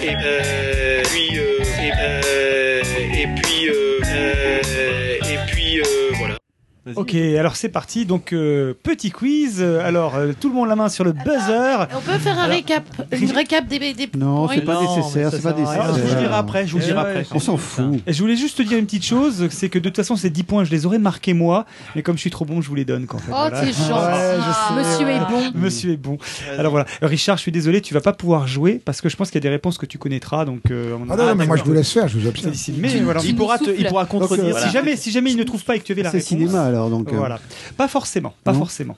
Alors on y va pour la première question qui est une question que je- peut-être assez facile mais qui n'est pas directement cinéma mais quand même. Allons-y. Première question, sur quelle station de radio officie Brigitte Énergie. RMC. Premier, un T'as point dit pour quoi Arnaud. RMC. RMC. Ah, maintenant Ah non, mais Ah bah, depuis des années. Oh la mauvaise foi Absolue. Attention, deuxième question, soyez prêts. Quelle personnalité politique a déclaré en 1990, lors des débats à l'ONU précédant la première guerre du Golfe, Je suis prête à faire l'amour avec Saddam Hussein afin de rétablir la paix au Moyen-Orient Hillary Une Clinton. française Hillary Clinton, ouais. Une Elle n'est pas française française. Elle est pas française. Allemande Elle n'est pas allemande. Et, euh, Américaine Elle n'est pas La américaine. Cicciolina. La Cicciolina, bonne réponse d'Arnaud. Ouais, mais enfin, Ouais. vous, vous avez fait votre truc entre. Attention, le film pornographique le plus cher de tous les temps. Minouche l'a dit. insatiable. Euh, pirate. Gorge profonde. Mais non, c'est... ré- Euh, C'est pas machin Pirates des Nation, Caraïbes là. ou un Le sexe qui parle. C'est le finir. Mais non, il vient de le dire, il l'a dit tout à l'heure. Non, il l'a pas dit tout à l'heure. Ah, pardon. C'était quoi la question Bonne réponse à C'est ça, un euh, truc comme ça. le film pornographique le plus cher de tous les Par contre, faut me laisser juste finir ma question en fait avant de répondre, comme ça c'est plus facile. Vas-y, on fait ce qu'on veut. Le film pornographique le plus cher de tous les temps est sorti en 2008 avec un budget de 10 millions de dollars. De quelle célèbre saga s'inspire-t-il Pirates des Caraïbes. Pirates des Caraïbes. Attention, question littérature. Scandale littéraire de l'année 2001. Cet essai autobiographique s'est vendu à des millions d'exemplaires dans le monde. Son auteur y décrit en détail toutes ses expériences sexuelles et notamment des parties à plusieurs. C'est euh, euh, Laissez-moi finir la question. Catherine J'allais dire- Christine Christine Angot, Ango Pas Christine Angot. Virginie Despentes. Surprenant le lecteur par un érotisme froid, précis et analytique. Virginie Despentes. Pas Virginie Despentes, pas Christine Angot. Euh, bah, Celle qui fait des films aussi. Catherine Breillat. Catherine... Ah, mais Alors, c'est bien une Catherine, mais ça n'est pas Breya. Catherine Ringer Alors, le titre de son livre s'appelle La vie sexuelle de Catherine M. Catherine Millet. Catherine Millet, bonne Ah, réponse. ouais. En fait, il va prendre tous les points. Oh, elle faisait, elle a, elle a fait beaucoup de partout. Oui, oui. Ouais, justement, ouais, exactement. Je crois que c'était même, euh, c'était, c'était. euh, Poilu, pas poilu. euh, t'as les deux, je pense. À mon avis, elle a tout fait. hein. J'ai eu l'occasion de l'honorer. Donc, euh. Ah bah voilà. Ah, bah merci pour pour J'adore. confirme. donc, je- donc on a déduit que vous étiez aux mêmes soirées. Donc tu valides le point. Donc le point. L'occasion de l'honorer. D'ailleurs, j'adore. Catherine Mouillet, je crois. Bravo. Alors, on a parlé, on a parlé pas mal, et Richard a parlé pas mal du film Exhibition de Jean-François Davy, qui est sorti en 75, qui avait fait 3,5 millions d'entrées. Ce film a une autre particularité. Laquelle? Alors, euh, je vous invite à, à, poser des questions. C'est la première fois qu'il y avait la sodomie. Non, Première éjaculation faciale. non, pas du tout. Ça n'est pas lié à- au contenu du film Je sais lui-même. plus, on avait dit que c'était un film américain, ça? C'est un film français. Français. Alors, C'est sur la forme Ça, technique. ça n'est pas lié au contenu, ni à la forme, ni au fond. C'est un film non doublé? Non. Alors je vais vous donner, je vais vous donner un indice. Euh, ce film, euh, cette particularité en fait, euh, c'est le film est sorti en 75. Euh, C'est le premier c'est- film interdit aux enfants, euh, le premier film interdit aux moins de Non, 18 ans. premier film interdit aux moins enfants. Premier aux film enfants, non. classé Non, moins de 18 ans. Classé X Non. Donc la particularité est intervenue dix ans après. Premier, premier, un C'est un- film c'est- pédagogique. C'est effectivement. Premier c'est DVD, premier récompensé. Premier VHS, première sortie de DVD. Alors, Enfin, premier ancien Première film en vidéo. à être euh, remasterisé pour le DVD. Non, c'est par contre, effectivement, euh, Didouille, c'est une, ce film, effectivement, c'est l'occasion d'une première. Laquelle? Premier Ah, c'est plus du 35 mm, c'est la première. non, euh, non, non, non, projet. non, non, le film a été tourné en 75, donc c'est du sais pas, 35 pas une mm. récompense. Non, non, c'est une, ce film, et pour la première fois, il s'est passé quelque chose sur ce film, enfin, pour la première fois, ce film. Diffusé en IMAX 3D. Alors, ce film a effectivement été diffusé pour la première fois. Sur grand écran. En odorama. Alors, je parle de 1985. Bah, tu m'as dit 75. Premier film Non, avec le film a été réalisé en Dix ans 75. après. Je dis juste que la particularité, c'est qu'en 85, ce film a été diffusé pour la première Ah, fois à la télé sur Canal+. Canal+. Bonne réponse putain. de Nico. Ça se réécoute, à mon avis. Ils ont fait, euh, euh, quand ils ont créé, euh, Rousselet a créé euh, Canal+, il a été, ça a été la première diffusion de, de Canal. En août 85. Alors j'ai une autre question qui concerne aussi le cinéma. Euh, alors attention, c'est une question de, de, de- un peu de rapidité. Euh, Quel est, euh, ah, pardon, quel est, euh, combien reste-t-il à Paris de, de cinéma pornographique? 3. 1, je crois. Deux. Un, bonne réponse de Marius. C'est Alors, trois c'est Oui, un. c'est- bah, c'est moi qui ai dit un, il dit C'est trois lui qui a dit tout à l'heure. J'ai dit 3, moi. Moi, j'ai dit 3. C'est moi qui dis un. Ah, pardon, alors c'est bonne réponse. c'est ça. un. C'est le Beverley. Ça, je le savais, Qui- j'avais entendu dans Agence Agence 2 to Geeks. Mais merde qui, est tenu, qui est- tenu, Ah qui est par quelqu'un que tu connais, je crois Maurice Roche. Tu le, oui, oui, Maurice, oui, c'est un copain. Voilà, Bien et sûr. donc euh, c'est la seule. Je l'ai honoré. Non, j'ai. j'ai. Non, j'ai. Non, pas lui. Non. Alors, on, poursuit. Alors, attention. Un film érotique de, un film érotique cette fois pas pornographique, un film érotique de 1970. Emmanuel. Emmanuel. Non. Emmanuel date Non. de 74. Derrière la porte verte Bah, Non plus les- 72. Histoire d'eau. Histoire euh, non, ça, c'était- Non, c'est encore plus vieux, c'est les années 60. Histoire d'eau, c'est 60. euh, Ouais, 68. 60. Non, non, non, Non. Histoire d'eau, c'est plus, c'est plus vieux. Ah oui. 38 cm dans le Joy. cul de la pâtissière. Joy Non. Joy non plus. Laissez-le Lady poser la Chatterley. question. Attends, il a pas fini la Lady question. Chatterley. Laisse-le poser la question. Finis ta question. Un film érotique de 1970 qui s'appelle The Party at Kitty and Studs. Donc on cherchait le titre alors t'allais le dire. ok. Donc, The Party at Kitty and Stone. the, Par- The Party at Kitty and Qu'est-ce que ça veut dire en français? Marius Je sais pas, il parle de chat, non, Kitty Alors, littéralement, la fête chez Kitty et Stud, D'accord. d'accord, de Morton Lewis, Ah, c'est pucile. et le premier film d'un acteur célébrissime. Français? Quel est ce film Quel est cet acteur? Américain. Alors, l'acteur est- Français? l'acteur est américain. Bruce Willis. Non. Schwarzenegger. Non, il est pas. plus. Alors, David Duchovny. C'est en quelle année Je, Quelle peux- année, je vais, t'as dit je vais, je vais C'était en vous- quelle année Michael 70, Douglas. 70. mille- Alors, je vais vous, Ah, je, non, je vais vous donner un 70, indice ça. supplémentaire. Mais laissez-le finir, merde. Le titre original de Party at Kitties and Studs a été renommé en The Italian Stallion. Stallone Stallone. Sylvester Stallone dans les talons italiens. Il est chiant, lui. Alors il faut, il, il faut savoir une petite chose. Alors en fait, euh, euh, parce que tu parlais pas mal des inserts, en fait, la pratique des inserts, ça, ça me permet de. En fait, les inserts, c'est souvent, c'était souvent de, de- pour des films érotiques, de, bah, je dirais, de le caviarder avec des, des, des inserts hard pour sortir des versions justement hard et, et, euh, notamment ce film-là a aussi eu une sa version avec des, des plans tournés par d'autres acteurs, des doublures, etc. pour le, en avoir une version, en avoir une version pornographique. Le Stallone a accepté ce rôle pour 200 dollars à l'époque. Oh, il était un peu SDF, il avait beaucoup de mal à joindre les bouts. et Cinq ans plus tard, il faisait évidemment Rocky avec les trois Oscars. Voilà. Alors, je, je, je, je- je poursuis. Alors, attention, c'est une question euh, qui s'appelle rattrapage pour tous. Pour les nuls Euh, bah, alors, attention, parce que, euh, voilà. euh, Richard, tu vas compter jusqu'à 10. Oh la vache. Et dans les 10. En dans- allemand. Hein mais tranquillement, prenons ton temps, s'il te plaît. Et pendant ce temps-là, je vais poser la question. Je vous explique la règle du jeu avant, de- avant que tout le monde se jette dessus, comme la vérole sur le bac clergé, là. Une personne donne un titre, elle marque un point, mais elle ne peut plus rejouer après. c'est vraiment question rattrapage pour tous. En gros, si je dis oui, c'est bon, tu peux, tu t'arrêtes parce que tu as eu ton point. Et voilà, on laisse, on, on laisse le choix à d'autres personnes. Bien qu'à répondre en premier, Didouille. alors. Par contre, par contre, on va aller jusqu'à 10. C'est-à-dire qu'on s'arrête à 10. Et puis à 10, bah, Richard bon. annonce quand il y a 10 titres trouvés. Voilà. Non, non, non, non. Richard, il a rien compris, moi. Je compte jusqu'à 10. On a Richard 10 compte secondes pour 10. dire des avez 10 titres. secondes pour donner Ah des titres. D'accord? Et je vais vous donner, je vais vous donner le- le- la question, c'est, avant qu'on fasse le démarrage, c'est citez-moi un film traditionnel contenant des scènes de sexe non simulées. C'est parti. 37 de le matin? Oui. 2, 3, Non simulé Oui. Merde.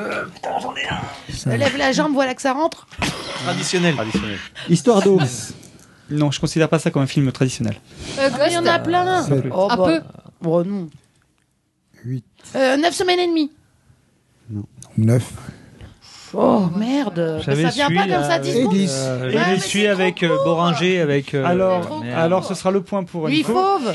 Il y avait, il y avait, fauve. il y avait, il y avait le, le diable au corps où Marouchka Datmers euh, taillait une pipe, pipe, à, euh, voilà, à l'acteur. Extraordinaire. Voilà. Il y On avait la un- voyait pas. Les nuits faire, fauves. C'était Une petite suggéré. fleur. Non, non, c'est pas suggéré. Lulu. Brown. Ah bon Les nuits fauves. Euh, nuits fauves, c'était pas suggéré Roman ça. Barranger. Il me semble, hein. Par contre, il y avait Nymphomaniac, il y avait La vie d'Adèle, euh, il y avait, Ah oui. euh, il y avait L'Empire des Sens, Ah Ah, oui, bah magnifique. voilà, Ah oui, Short Bus, euh, et puis et puis et puis Brown Bunny, qui est un film de, En fait, on oublie. hein. de Vincent Gallo. pense, euh, Voilà. Enfin, et puis il y en a d'autres. Il y a Baise-moi aussi. Il y a Baise-moi, exact, Ah oui, Baise-moi, bah tout à oui. Baise-moi. Bah oui, Baise-moi, c'est l'exemple t'es- typique. voilà. Ouais, bah, je préfère les. les, les De toi- et toi, quiz, t'as pas trouvé Baise-moi, c'est Baise-moi, ça tu l'as pas Tout à trouvé fait. en C'est plus. dur, hein, Baise-moi. Baise-moi, oui, très bien.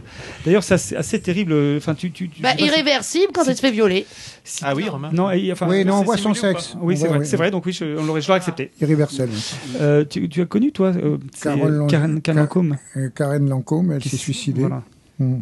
Alors, Ah, c'est, tragique. Alors ça, c'est peut-être le versant un peu plus sombre de. de, de... oui, je pense, parce que bon, le, gros problème des, des films porno pour les filles, c'est que, à part Brigitte Lahaye, qui, qui a réussi une reconversion quand même assez étonnante, euh, elle a eu beaucoup de mal. Moi, j'ai assisté euh, à, sur Canal, justement, une réunion où il y avait Brigitte Lahaye et Philippe Noiret, où Noiret a, a, a dit si Brigitte Lahaye intervient sur le plateau, je m'en vais. Quoi, tu vois. Oui, d'accord.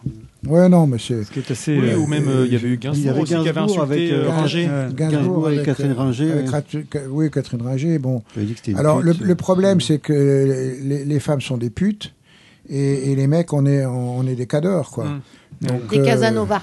Comme d'habitude. Moi, je leur, je ai dit, je leur ai dit, un jour, un, un journaliste qui me faisait chier, j'ai dit, mais qu'est-ce que vous nous emmerdez avec vos questions à la con? Dit, Moi, je suis une pute aussi, parce que c'est- c'est- on est à mettre dans le même rang dans ce cas-là. Ça veut dire que vous avez quoi? Vous êtes bon pour vous branler devant le film, et puis vous, vous rejetez la faute sur cette femme qui, qui a écarté les cuisses, qui a fait une bonne pipe. Alors, allez vous faire sucer à Strasbourg-Saint-Denis, puis comme ça, ce sera.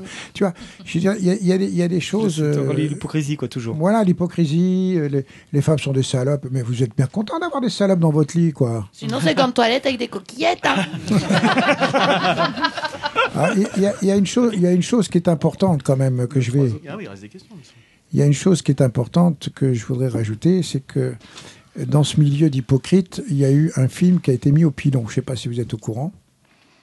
Un jour, je suis convoqué euh, pour un film qui s'appelait L'essayeuse de Serge Corbert, qui a fait notamment La Madame des Sleeping avec. euh, euh, Il a pris pour tous les autres celui-là, je crois, non? Ouais. Alors je suis convoqué au 36 et puis on me dit voilà, vous êtes convoqué, vous savez pourquoi? Je dis non, j'en sais rien. Vous, vous avez tourné dans un film qui s'appelle L'essayeuse, est-ce que vous étiez au courant que c'était un film pornographique? Moi, je dis, vous, vous avez qu'à remonter un peu le temps, vous allez savoir que je filme que, que, que des films pornographiques. Ah, ils me disent oui, mais parce qu'on a euh, 14 plaintes d'associations dont la Ligue des aveugles. C'est même génial, ça. Ah, j'ai- c'est formidable. Ouais, là, c'est. ouais. Le mec, j'ai dit la, la, la Ligue des aveugles.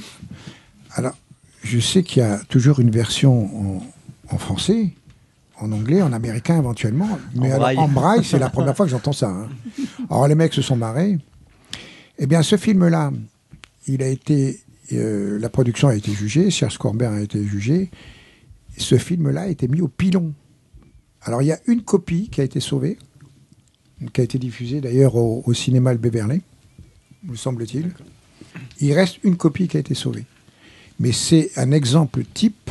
euh, l'hypocrisie de, de, de toute cette populace, euh, de la censure. Quand c'était un, un- un film de Bertrand Barré, euh, il y avait la salle qui était complète pour, pour voir le film de, de Bertrand Barré. Quand c'était les autres, il y avait trois personnes, ils disaient bon, censurez X, quoi. Voilà. Mais alors, j'ai une anecdote qui est assez curieuse aussi. euh, Quand j'ai publié mon livre, j'étais un jour chez l'éditeur et il y a un mec qui était à côté de moi.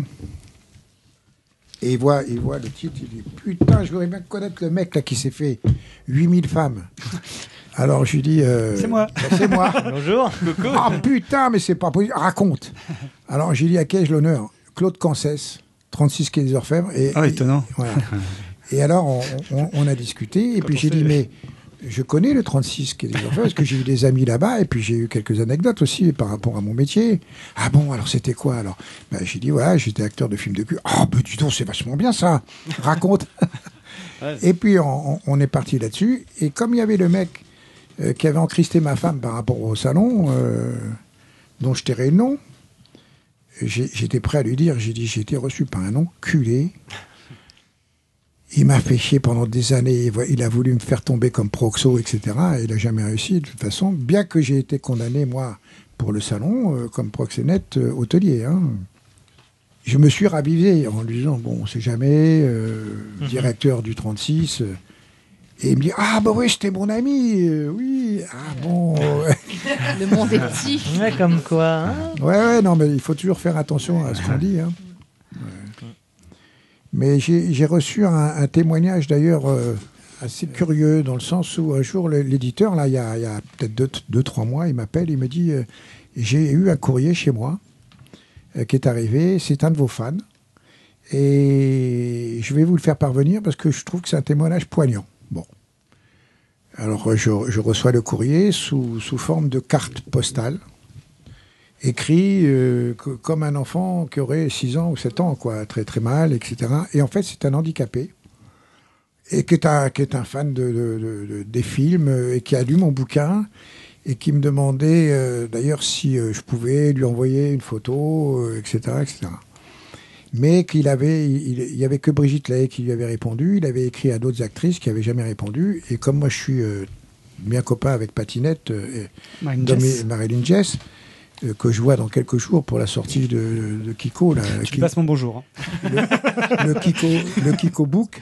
Ah oui, de Gérard Et, et donc, on va faire plein de photos. Et je me suis dit, bah, je me réserve cette, euh, cette soirée-là pour réunir des photos, lui envoyer un DVD ou deux euh, pour, pour le remercier de sa, de, de, de- de- de sa demande, quoi, en quelque sorte. Mais il doit me traiter de tous les noms, ce malheureux, en disant Oui, il m'a pas répondu, ça fait trois mois que j'ai écrit. et tout. Voilà.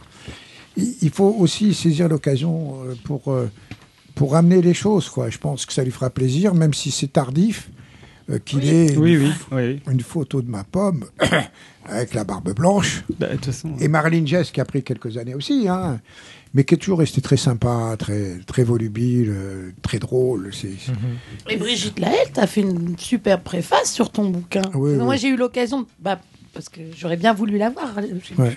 ton bouquin pour le lire. Mais j'ai au moins eu en extrait les- la préface, j'ai trouvé ça super sympa. Vous Oui, avez oui, oui. gardé des liens. euh, Ah oui, on a, on, a, on a des liens d'amitié qui sont, qui, qui sont euh, à vie. hein. Moi, je suis très content de sa, sa notoriété, de sa reconversion. Alors, si on écoute ses premières interventions, elles étaient euh, médiocres, un peu, un peu maladroite. euh, maladroites, on sentait qu'elle hein. n'était pas encore à- tout à fait à l'aise. Voilà, maintenant elle est super à l'aise, je veux dire qu'elle réagit aussi bien qu'une journaliste, sans problème. Elle, elle a du métier, mais elle a surtout su s'entourer parce que quand elle bloquait sur une question, ça, ça arrive, ça arrive à tout le monde, eh bien, le, le scientifique, en quelque sorte, prend relais. le relais. Et on apprend. Mais ça fait quand même 11 ans qu'elle est à- chez- sur RMC. Sur RMC, hein. Ouais. Non, c'est bien, c'est bien. C'est qui d'ailleurs qui tu- oui. consacre un livre bientôt? Enfin, C'était dans l'agence Tugix, mais dans je la- Ils en parlaient, oui. D'ailleurs, par Mais là, rapport il y à a tout ce qu'on a une, évoqué, ouais, il y a une biographie qui est. Ouais. Qui, qui C'est ça, j'ai plus Bah, le, c'est le nom. celle-ci, mais je, Ils ont été je sais plus quoi. Ils ont été invités à un podcast euh, D'ailleurs, de ils ont l'agence parlé de toi. Ont parlé de Richard Alain. Il y avait eu la- l'apéro du Capitaine aussi qui avait parlé du, du livre de Kiko Gérard Book, Kiko ça, Kikoïn. Kiko Podcast. Ah oui. Et c'est euh, donc euh, si on vous invite à les écouter, hein, ces deux épisodes-là Mhm. aussi qui sont Mmh, très ils intéressants. sont super et qui- intéressants. Qui est-ce qui a fait ça? Alors, c'est un podcast qui, qui s'appelle euh, Agence to Geeks. Et... Il parlait en fait de. Il avait invité des gens qui, euh, qui étaient en train de réunir des fonds pour pouvoir écrire un livre et euh, réunir un livre sur, sur la biographie Brigitte Lahaye. de Brigitte Lahaye. Voilà. Ah oui, ben moi, j'ai, ils m'ont interviewé. Oui, ben c'est Mais- ça. Ah oui, oui, d'accord. Mais moi, j'ai fait un chocolat avec euh, Brigitte Lahaye pour, euh, pour le lancement. euh, Ça, c'est, prévu. ouais, Ah, mais ouais. je crois qu'ils en ont parlé d'ailleurs. Eh ben, ils en ont Ouais, parlé, c'est ça, je ils en crois. avaient parlé. Oui, oui, je l'ai emmené au labo pour voir la fabrication, etc. Est-ce que je leur avais donné cette idée en disant bon, on pourrait faire un, un chocolat. Bon, Donc ça, ça va être lancé, je pense. euh, ils avaient parlé de, de 2016, mais je pense que ce sera, euh, ce sera plus fin d'année euh, 2016. 2016. ouais. On doit, on doit encore peaufiner là-dessus. Et, et d'ailleurs, ils ont repris la lecture avec euh, avec euh, Brigitte. Et à ce propos, comme moi, ben, mon bouquin, il est, euh, il est introuvable. euh, Moi, il me reste que deux exemplaires. Ah Donc oui. je vais, je vais revenir dessus. Je vais, je vais le, le- le- ramener quelques anecdotes qui me reviennent de temps en temps aussi, ou avec les discussions comme on peut avoir, qui me font remémoriser.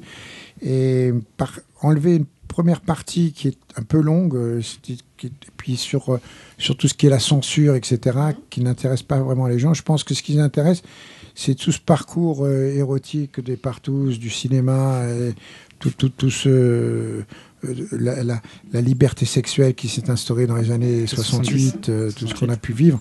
Alors ça, ça les intéresse beaucoup. Et mettre des, des, des, des photos aussi.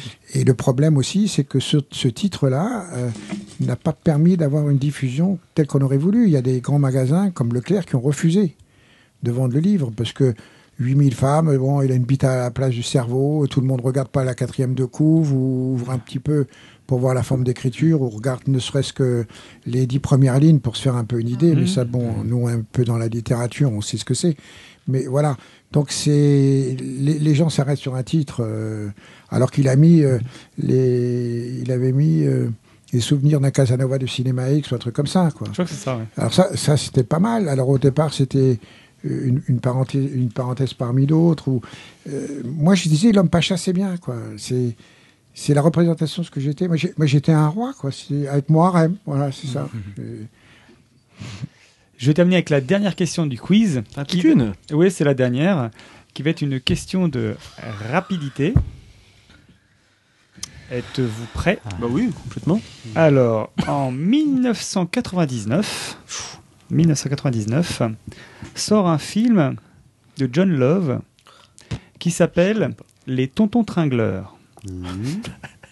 Dans ce film, je vous demande de me citer les au moins un Alban Sorel. Rocco Siffredi Alban Richard. Allan. Bonne réponse de Marius, de citer au moins un acteur qui a joué donc dans le film Les Tontons Tringleurs. J'ai dit Alban Et Sorel. tu as dit Alban Il Sorel. y avait Alban Il y a Alban. Oui, Ah, dit entendu. avant, Je l'ai dit avant. Ah, c'est dommage, Marius. Eh bien, c'est triste. non, non, j'accorde le point à Marius Ah. et à Arnaud, puisqu'en fait, au j'ai moins- dit au moins un acteur. Chacun de deux tomes d'accord. un acteur. Euh, Et Jean-Pierre Armand. et Dominique Aveline. Très bien. Eh ben écoute, donc c'est Arnaud qui remporte cette manche du quiz avec 5 bonnes Bah, il réponses. pouvait, t'es pas là l'autre fois. Ça compense. Et puis ensuite moi avec 4 et Marius qui, qui récolte son premier point de l'année, dis donc. Ouais. Bravo, Merci, bravo. Bah, Richard. écoute, mer- merci Ludo. hein, c'est Euh, euh, J'espère que ça vous a plu. Mais Freddy, j'espère que tu es fier de moi. très bien. Bah écoute, on va on va conclure euh, cet épisode avec nos coups de cœur et nos coups de gueule. Donc euh, chacun 60 secondes de chrono.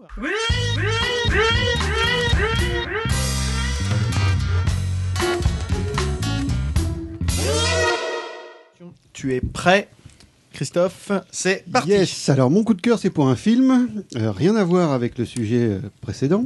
Ça s'appelle Marguerite, film de Xavier Giannoli. Et euh, c'est basé sur une histoire plus ou moins inspirée librement, celle d'une milliardaire américaine qui s'appelle Florence Foster Jenkins. Donc on est dans les années 20, au cœur de l'émergence du mouvement dadaïste. Marguerite Dumont, une richissime baronne, est passionnée de musique d'opéra et elle est persuadée d'avoir un don pour le chant. Malheureusement, Marguerite chante faux. Dommage. Mais quand je dis faux, c'est faux. Et, euh, et son entourage, la bonne société qui l'entoure, et plus particulièrement son cercle d'amis, euh, refuse de lui dire la vérité parce qu'évidemment, cette femme est très, très, très généreuse. Et, euh, et donc, ils veulent continuer évidemment à profiter de son argent. Euh, le film est hilarant, franchement, c'est excellent. Et, euh, et Catherine Fro est touchante, émouvante et elle chante faux avec justesse. 60 secondes, c'est fini. Didouille. Ah, moi aussi, c'est. 60 secondes. moi, j'étais déjà. Tu es prête 1, 2, 3, vas-y. C'est parti. Alors moi aussi, c'est un petit coup de cœur pour un film euh, qui s'appelle euh, le Détective, Détective D, le mystère de la flamme fantôme. Donc Ah, film sorti en 2011. Il y a eu une suite hein, euh, en 2013, je sais plus le titre. Les- euh, une histoire de dragon des mers. La légende du dragon des mers. Voilà. Alors moi, c'est inspiré de l'histoire d'un authentique détective de la Chine des Tang. Détective D a fait l'objet d'une série de romans cultes. Et euh, le film est d'un cinéaste hongkongais qui s'appelle Tsui Hark. Alors moi j'adore. Ça voltige et tout ce qu'on veut bien. Ils sont, ils, sont in- in- incapables de mourir. J'adore. non non, ils meurent. Mais c'est surtout que l'esthétisme. c'est trop génial. j'adore. Non non, l'esthétisme est superbe. Les costumes sont superbes. Euh, L'histoire, j'ai trouvé ça euh, super bien, autant sur le fond que sur la forme. Bref, un bon moment à la Indiana Jones euh, américain, mais là on l'a euh, façon hongkongaise et les acteurs sont absolument géniaux. Merci Didouille. Pile dans les temps. Forcément, quand tu Ludo, Oui, es-tu prêt Oui.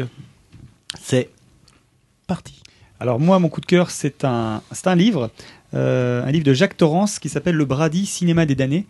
Et en fait, euh, c'est euh, un roman, enfin c'est pas un roman, pardon, c'est une, somme de témoignages qui est en fait euh, vise à décrire la, qui fait la biographie d'un lieu, qui est le Brady, qui est un, de, un des cinémas de quartier de Paris qui était encore en activité, qui a été une salle euh, qui était, qui a été euh, qui a appartenu à Jean-Pierre Mocky et euh, qui est une salle. Alors là, euh, dans, ce livre-là, euh, l'auteur nous décrit à la fois son expérience de projectionniste, puisqu'il a travaillé dans les années 2000, et on a à travers, à travers toute une galerie de personnages, que ce soit les, gens qui ont travaillé, les gens qui, viennent voir les films. Alors on a toute une faune toute improbable, je veux dire plus improbable les unes que les autres. À travers les films, eh bien en fait, il nous dresse tout un panorama du cinéma bis. Alors que ce soit les films de kung-fu, les westerns, les vieux films fantastiques, les films pornographiques, les films érotiques de, de quartier, et euh, il nous dresse toute une, toute un, une galerie, vraiment un portrait attachant de, de cette salle et, donc euh, du public. Je vous le recommande vivement. C'est Merci Ludo. Désolé, hein. c'est la règle. Richard, est-ce que toi tu as une minute euh, pour dire passer un coup de cœur si tu veux? Alors c'est vrai que t'as pas forcément gueule, préparé ou un coup de gueule d'ailleurs. Nous, on- est-ce qu'il y a quelque chose que tu voudrais mettre en, en avant euh, durant une minute là? Coup de gueule, j'en ai, j'en ai beaucoup. non, je, je suis un peu euh, dubitatif quant euh, à, à la poursuite de, de cette société qui nous, dans laquelle nous, nous, nous habitons aujourd'hui. Euh, J'ai vu les, les mentalités évoluer à un point euh, euh, incroyable et, et je suis vraiment euh, euh, désolé de, tout ce qu'on peut vivre ici euh, en, France sur les mentalités, sur euh, une politique qui est menée, sur euh, toutes ces agressions qu'on a à, l'extérieur, sur l'éducation des enfants, sur, tout le système féodal qu'on nous réserve parce qu'on nous amène à, nous asservir comme les serfs du temps des rois. Et je suis euh, d'un point de vue euh, tout à fait euh, personnel et, contre toutes les taxes qui nous, qui nous sont demandées par, en ce qui concerne les commerçants, le RSI, et pour lequel depuis deux ans je suis en procès contre eux pour défendre justement, encore une fois, peut-être parce que je fais partie d'un mouvement qui défend la liberté de, de la fin du monopole de la sécurité sociale qui a été euh, aboli en 2001.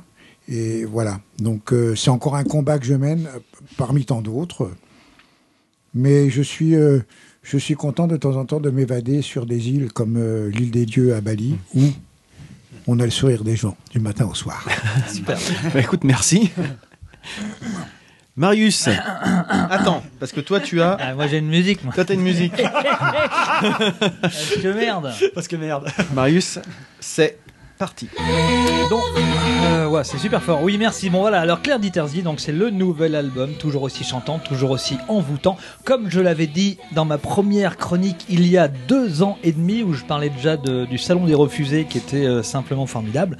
Donc là, c'est euh, le dernier album. Et en fait, euh, hier soir, on a eu la chance d'aller la voir au Trianon Transatlantique. hein. Big up, big up, euh, Totof. hein. Je voulais que je fasse une petite dédicace. Et où, où on a vu un concert qui était simplement euh, en- en- envoûtant, qui était passionnant. Tiens, je ferme mon truc pour en parler comme ça. C'était à, à courir dans tous les sens. Il y avait de la, de la poésie, de la mélancolie, de- de- de- des morceaux. Euh, des, des- des morceaux que je ne connaissais pas parce que du coup j'avais pas écouté l'album. Donc je l'ai découvert en concert et ensuite j'ai écouté l'album. Et c'était un- une découverte formidable. Cette nana est vraiment euh, cette nana est toi c'est les petites blondes euh, aux petits seins moi, de Claire Diterzi elle me- Claire Diterzi elle est quelque chose hein. Et, euh, Eh ben écoute, merci Marius. Arnaud, Arnaud, qu'as-tu toi? Ah attends, oh là là. Qu'as-tu toi à nous présenter? Qu'as-tu dans ton cabas? Qu'as-tu donc dans ton Cabas. panier? Ah je sais ce que c'est, oui c'est bien ça. tu es prêt Arnaud? Oui. C'est parti. Voilà, parce que, parce que Fab Caro, ça n'est pas que Zai Zai Zai Zai qu'on avait découvert cette année. Fab Caro, c'est plein d'autres choses et entre autres, carnet non pas du Mérou, parce que en présence de Richard, mais carnet du Pérou, euh, sur la route de Cusco, qui est en fait euh, un, carnet de voyage dans lequel se lance Fab Caro, qui veut faire des choses sérieuses, qui en a marre d'écrire des conneries, et donc il va nous, voilà, nous présenter son carnet de voyage, dont on va vite se rendre compte qu'en fait il est totalement bidonné, et euh, il y a le croisement de ce faux carnet de voyage, et puis à côté de la, vie de Fab Caro, et des, des, de, de- des affres d'un créateur en, en prise avec la, la crise de la création, et c'est très très très très drôle, dans un genre différent de Zai Zai Zai mais vraiment à Fab conseiller. Merci Arnaud. Starlet, qui n'a pas préparé de coup de cœur, mais qui va donc avoir quand même sa, sa minute à elle. Es-tu prête? C'est parti. Oui, donc eff- effectivement, j'avais rien préparé. Donc du coup, comme ça, au pied levé, je vais parler de quelque chose que j'ai découvert cette semaine, qui est peut-être très connu par vous, mais que, qui était, euh, que je connaissais pas. C'est une application qui s'appelle Prezi. Bah, bah, ça Ah. tombe bien, vous connaissez pas. Donc en fait, euh, qui change un peu du vieux PowerPoint qu'on pouvait passer dans les réunions, qui était toujours un peu plan-plan avec des animations que moi je- qui m'insupportent. C'est très très bien fait. Ouais, bah, ça se bon. fait à base de zoom et de dézoom. Il faudrait que je vous montre un exemple que je suis en train de faire pour un client justement après. Et euh, je suis très très très contente de me former sur cette application-là parce qu'elle est pleine de ressources. On peut faire des choses formidables et ça change vraiment du, de, la présent Power- de la présentation PowerPoint, euh, comme je disais, qui est quand même qui, qui, je trouve assez datée. Et voilà. Inconnu au bataillon. Que tu dis comment ça s'appelle? Prézi. P-R-E-Z-I. Je veux vous montrer après ce que ça donne. C'est vraiment chouette. T'as quand même réussi à avoir quelque Tu chose. vois. Tu allez, vois tiens, pas tout à fait à une minute, mais allez, zou. Donc, euh, à mon tour, donc pour, euh, pour clore ce sujet, donc c'est parti. Donc euh, je voulais vous parler de Mister Robot, donc une série diffusée cet été aux, États-Unis. Donc c'est quelque chose dont j'avais beaucoup entendu parler euh, et qui m'a vraiment emballé dernièrement. Donc euh, c'est une série qui est créée et réalisée par Sam Esmail avec euh, Rami Malek dans le rôle d'Eliot, le protagoniste principal. Donc ce- c'est l'histoire d'Eliot Alderson, un informaticien tourmenté, hein, c'est rien de le dire, et paranoïaque aux deux visages, qui travaille deux jours pour une société de sécurité informatique et qui est hacker la nuit. Euh, cette double vie se complique avec l'arrivée d'un certain Mister Robot qu'il rentrer je baisse son. Dans la F Society, un regroupement de hackers ayant pour but de faire tomber la finance. On suit l'histoire à travers le prisme d'Eliot. C'est la vache, ils se montent tout seuls le Très truc, très fort. Euh, il décrit en voix off, on voit tout de, de, de, de son point de vue avec une voix monotone, etc. Ça aborde de nombreux sujets de société et la F Society n'est pas sans rappeler les Anonymous, vengeurs et régulateurs autoproclamés. Ça a reçu un le Golden Block de la meilleure série dramatique et celle du meilleur acteur dans un second rôle pour Christian Slater. Et cette série va être diffusée sur France 2 prochainement qui a acquis les droits. Du nord Parfait, nickel, je l'ai eu. Eh bien, nous arrivons tranquillement à la fin de notre épisode. Euh, bah, passionnant. hein. Donc, ce qu'on peut vous dire bah, pour, euh, pour conclure cet épisode, c'est que c'est comme d'habitude, euh, vous pouvez, euh, une fois que cet épisode sera publié, ou même quand l'épisode n'est pas publié, vous rendre sur le, sur le site de l'Entrepode pour euh, nous laisser des commentaires, échanger avec nous, euh, puisqu'on va mettre les liens euh, des sujets de, desquels on a parlé aujourd'hui. Euh, et puis bah, sur l'entrepode, on essaye aussi d'agrémenter d'autres articles. Donc c'est un peu ce qu'a initié Arnaud euh, cette semaine en, en publiant un billet sur euh, hommage à David Bowie. Donc euh, on va essayer de lancer un petit peu cette, euh, cette démarche de billets. Tu l'as lancé, là C'est bon Mmh. Ça fait une semaine qu'il est en ligne, euh, Oui. Marius. Je n'ai fait rien, moi, Je fait fois. que l'initier, hein, puisque ce billet est un cumul des Voilà. différentes impressions. Mais en tout cas, voilà, on avait dit qu'on allait essayer d'agrémenter un peu euh, le, le- le site, donc on, on va continuer. Et puis, euh, et puis bah, sur les réseaux sociaux, Facebook. Pardon. Ouais, c'est bon quoi. C'est pas parce que t'es le directeur. Excusez-moi, Eh, excusez-moi. Tu vas bientôt vendre du numéro à la clé. Sur les réseaux sociaux, donc sur Facebook, Twitter, Google+, vous tapez Entrepod et puis vous allez nous trouver. Euh, si vous voulez soutenir financièrement l'Entrepod, vous pouvez toujours euh, aller sur la page Tipeee. Et notamment, on fait un petit coucou à Isa et Matt qui nous ont euh, apporté quelques deniers. Donc on les remercie, Oh, c'est vraiment sympa. gentil. Merci. Oui. Enfin, 10 balles, ils sont pas foulés. hein. Euh, nous sommes aussi présents donc sur SoundCloud, iTunes, Pod Radio et sur les applications de podcast habituelles. hein. Si vous avez un smartphone ou, euh, ou un, un ordinateur, une tablette, vous trouverez ce qu'il fallait, ce qu'il faudra, pardon. et puis, n'hésitez pas à parler de l'entrepode autour de vous. Et Didouille, tu oui, as toi, j'allais y une- venir. T'as quelque chose à faire là. tu dois donc euh, une petite chanson à Kouzbou, puisqu'il a gagné un Si concours. je t'en avais parlé la dernière fois. Ouais, mais vous m'avez. euh, non, mais vous m'en avez pas reparlé là, Ah, c'est pas grave, tu improvises. Bah une petite voilà. chanson pour Kouzbou. La chanson. La chanson. La chanson. La chanson. Il y La a eu un petit- il y a eu un chanson. petit Mais concours sur connais- Google Plus et c'est lui qui l'a gagné. T'en connais Ouais, plein des enfin, chansons. c'est peut-être pas nécessaire pour les oreilles, non Ah non, puis vous arrêtez pas, vous arrêtez pas de dire que j'ai une grosse gueule et machin. Bah, tu t'éteins le micro. C'est complètement d'accord. Je chante. Grand contrôle de mes tétons. Bah, ça, je voulais le faire, mais c'est mort, voilà. Tata yo-yo. C'est pas Non, grave, mais là, improvise, je vois improvise, pas. allez. Improvise, improvise. euh. Ah, t'as une grande gueule, mais. Bah oui. Ah, quand Là, je suis même. Impressionnée. du cousbou, chérie. Alors, vas-y. Non, non. On t'écoute. Dalida, il avait, il avait Regarde. 18 ans. Attends, rapport à Richard Allan. Mon truc se lève, prêt à jaillir sur tes fesses. Tu me fais mouiller comme dans un rêve. Tout ce que j'aime, besoin d'un doigt, envie du tien. Déchirure. Tu vois, Tu vois, l'amour, de qui est tu Besoin d'un doigt, envie du tien, envie du tien.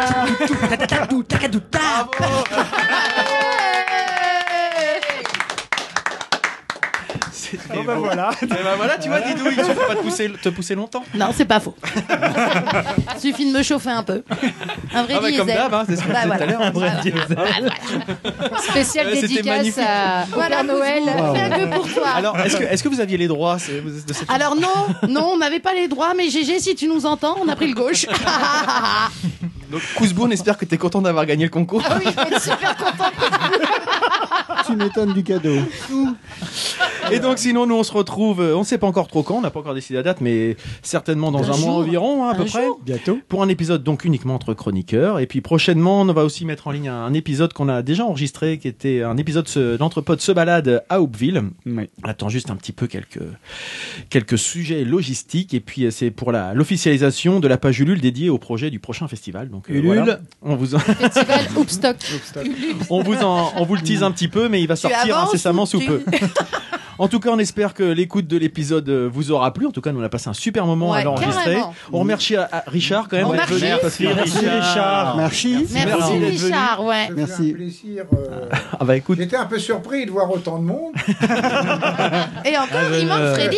Je, je lui ai posé la question à Marius, je lui ai dit ça se passe où dans un studio? Il me dit non, non, non, ça va se passer chez moi. À la maison? Alors, euh, je, bon, euh, je me suis dit euh, C'est un branleur. finalement, non, non, non, mais je me suis dit chez lui, il doit être équipé, euh, façon de parler quoi. parce que c'est Marius quoi. Tout à l'heure, t'as dit que les petites bites, ça avait rien à voir. Ouais. Non, non, mais j'ai été- Bon, tu ne regrettes pas J'ai d'être vraiment été ravi et c'est c'est un, c'est un bon échange. Ça me rappelle un peu, euh, Ah, ça c'est me cool. rappelle un peu Bouvard et puis euh, les grandes gueules. euh.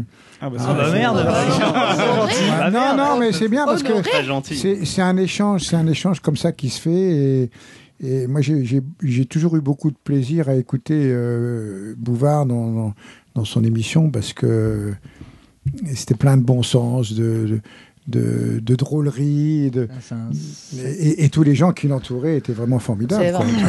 C'est vrai. Non, mais c'est vrai. c'est- Sacré Merci. compliment, C'est là, un- c'est putain de Merci. compliment. Je m'attendais pas, je m'attendais pas. Tu t'attendais pas à rien et puis j'ai trouvé euh, un petit Tu t'attendais. C'est-à-dire que ton contact, c'était Marius aussi. Non, mais je veux dire que quand l'accueil est, est- est- est sympathique, tu vois, c'est. En plus, vous êtes jeune. Donc je trouve ça intéressant. Quoi, Plus trop. C'est gentil. Non, non, on arrive, t'en fais trop. C'est pas faux, c'est pas faux. Ça, a survolé un petit peu tout parce que c'est On aurait pu c'est creuser vrai que plus c'est encore, il y a tellement de choses, Il y a c'est tellement de choses à raconter que si je me contentais uniquement de répondre aux questions que vous me posez, euh, je serais plus concis. Mais, il y, a, y tellement de choses dans la, dans la tête qui remontent, tu vois, de- des anecdotes, etc., tu vois, que j'ai pu rencontrer. Ben, une, une des dernières avant que vous pliez bagage. C'est- euh, André Pousse. Moi, il me dit on fait le même métier, mon pote, mais on porte pas le même costard. Effectivement. J'aime, j'aime, euh, j'aime, j'aime tout ce qui est, tout ce qui est beau et pas beau ce qui est beau, mais euh, chaque, euh, chaque visage d'une femme, qui soit esthétique ou, ou- ou moins esthétique, a toujours quelque chose d'intéressant dans le regard et, et dans le regard de l'homme qui, qui, qui la voit. Souvent, tu entends dire les gens, ouais, elle est bonne. Ça veut rien dire. Euh, comme disait Bernard Blier, un jour, il voit passer une fille splendide, il fait Je la baiserai bien. Bon, d'accord, je la baiserai mal, mais je la baiserai bien.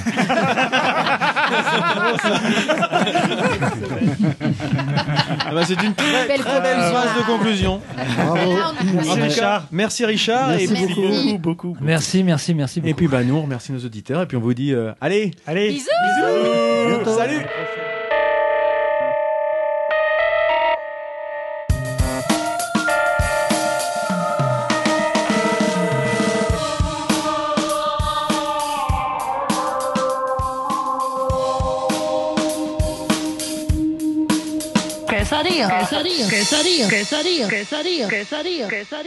Tu as fait une petite photo de, de, de l'ensemble là On en a fait quelques-unes, t'en as fait toi ou pas? On en prendra une à la fin aussi, euh, une petite photo. Ah bah ensemble. oui. On se passe Si un tu peux truc. me l'envoyer, moi je la mettrai sur Facebook pour. Ah bah Ah ouais On va être sur le Facebook de Richard.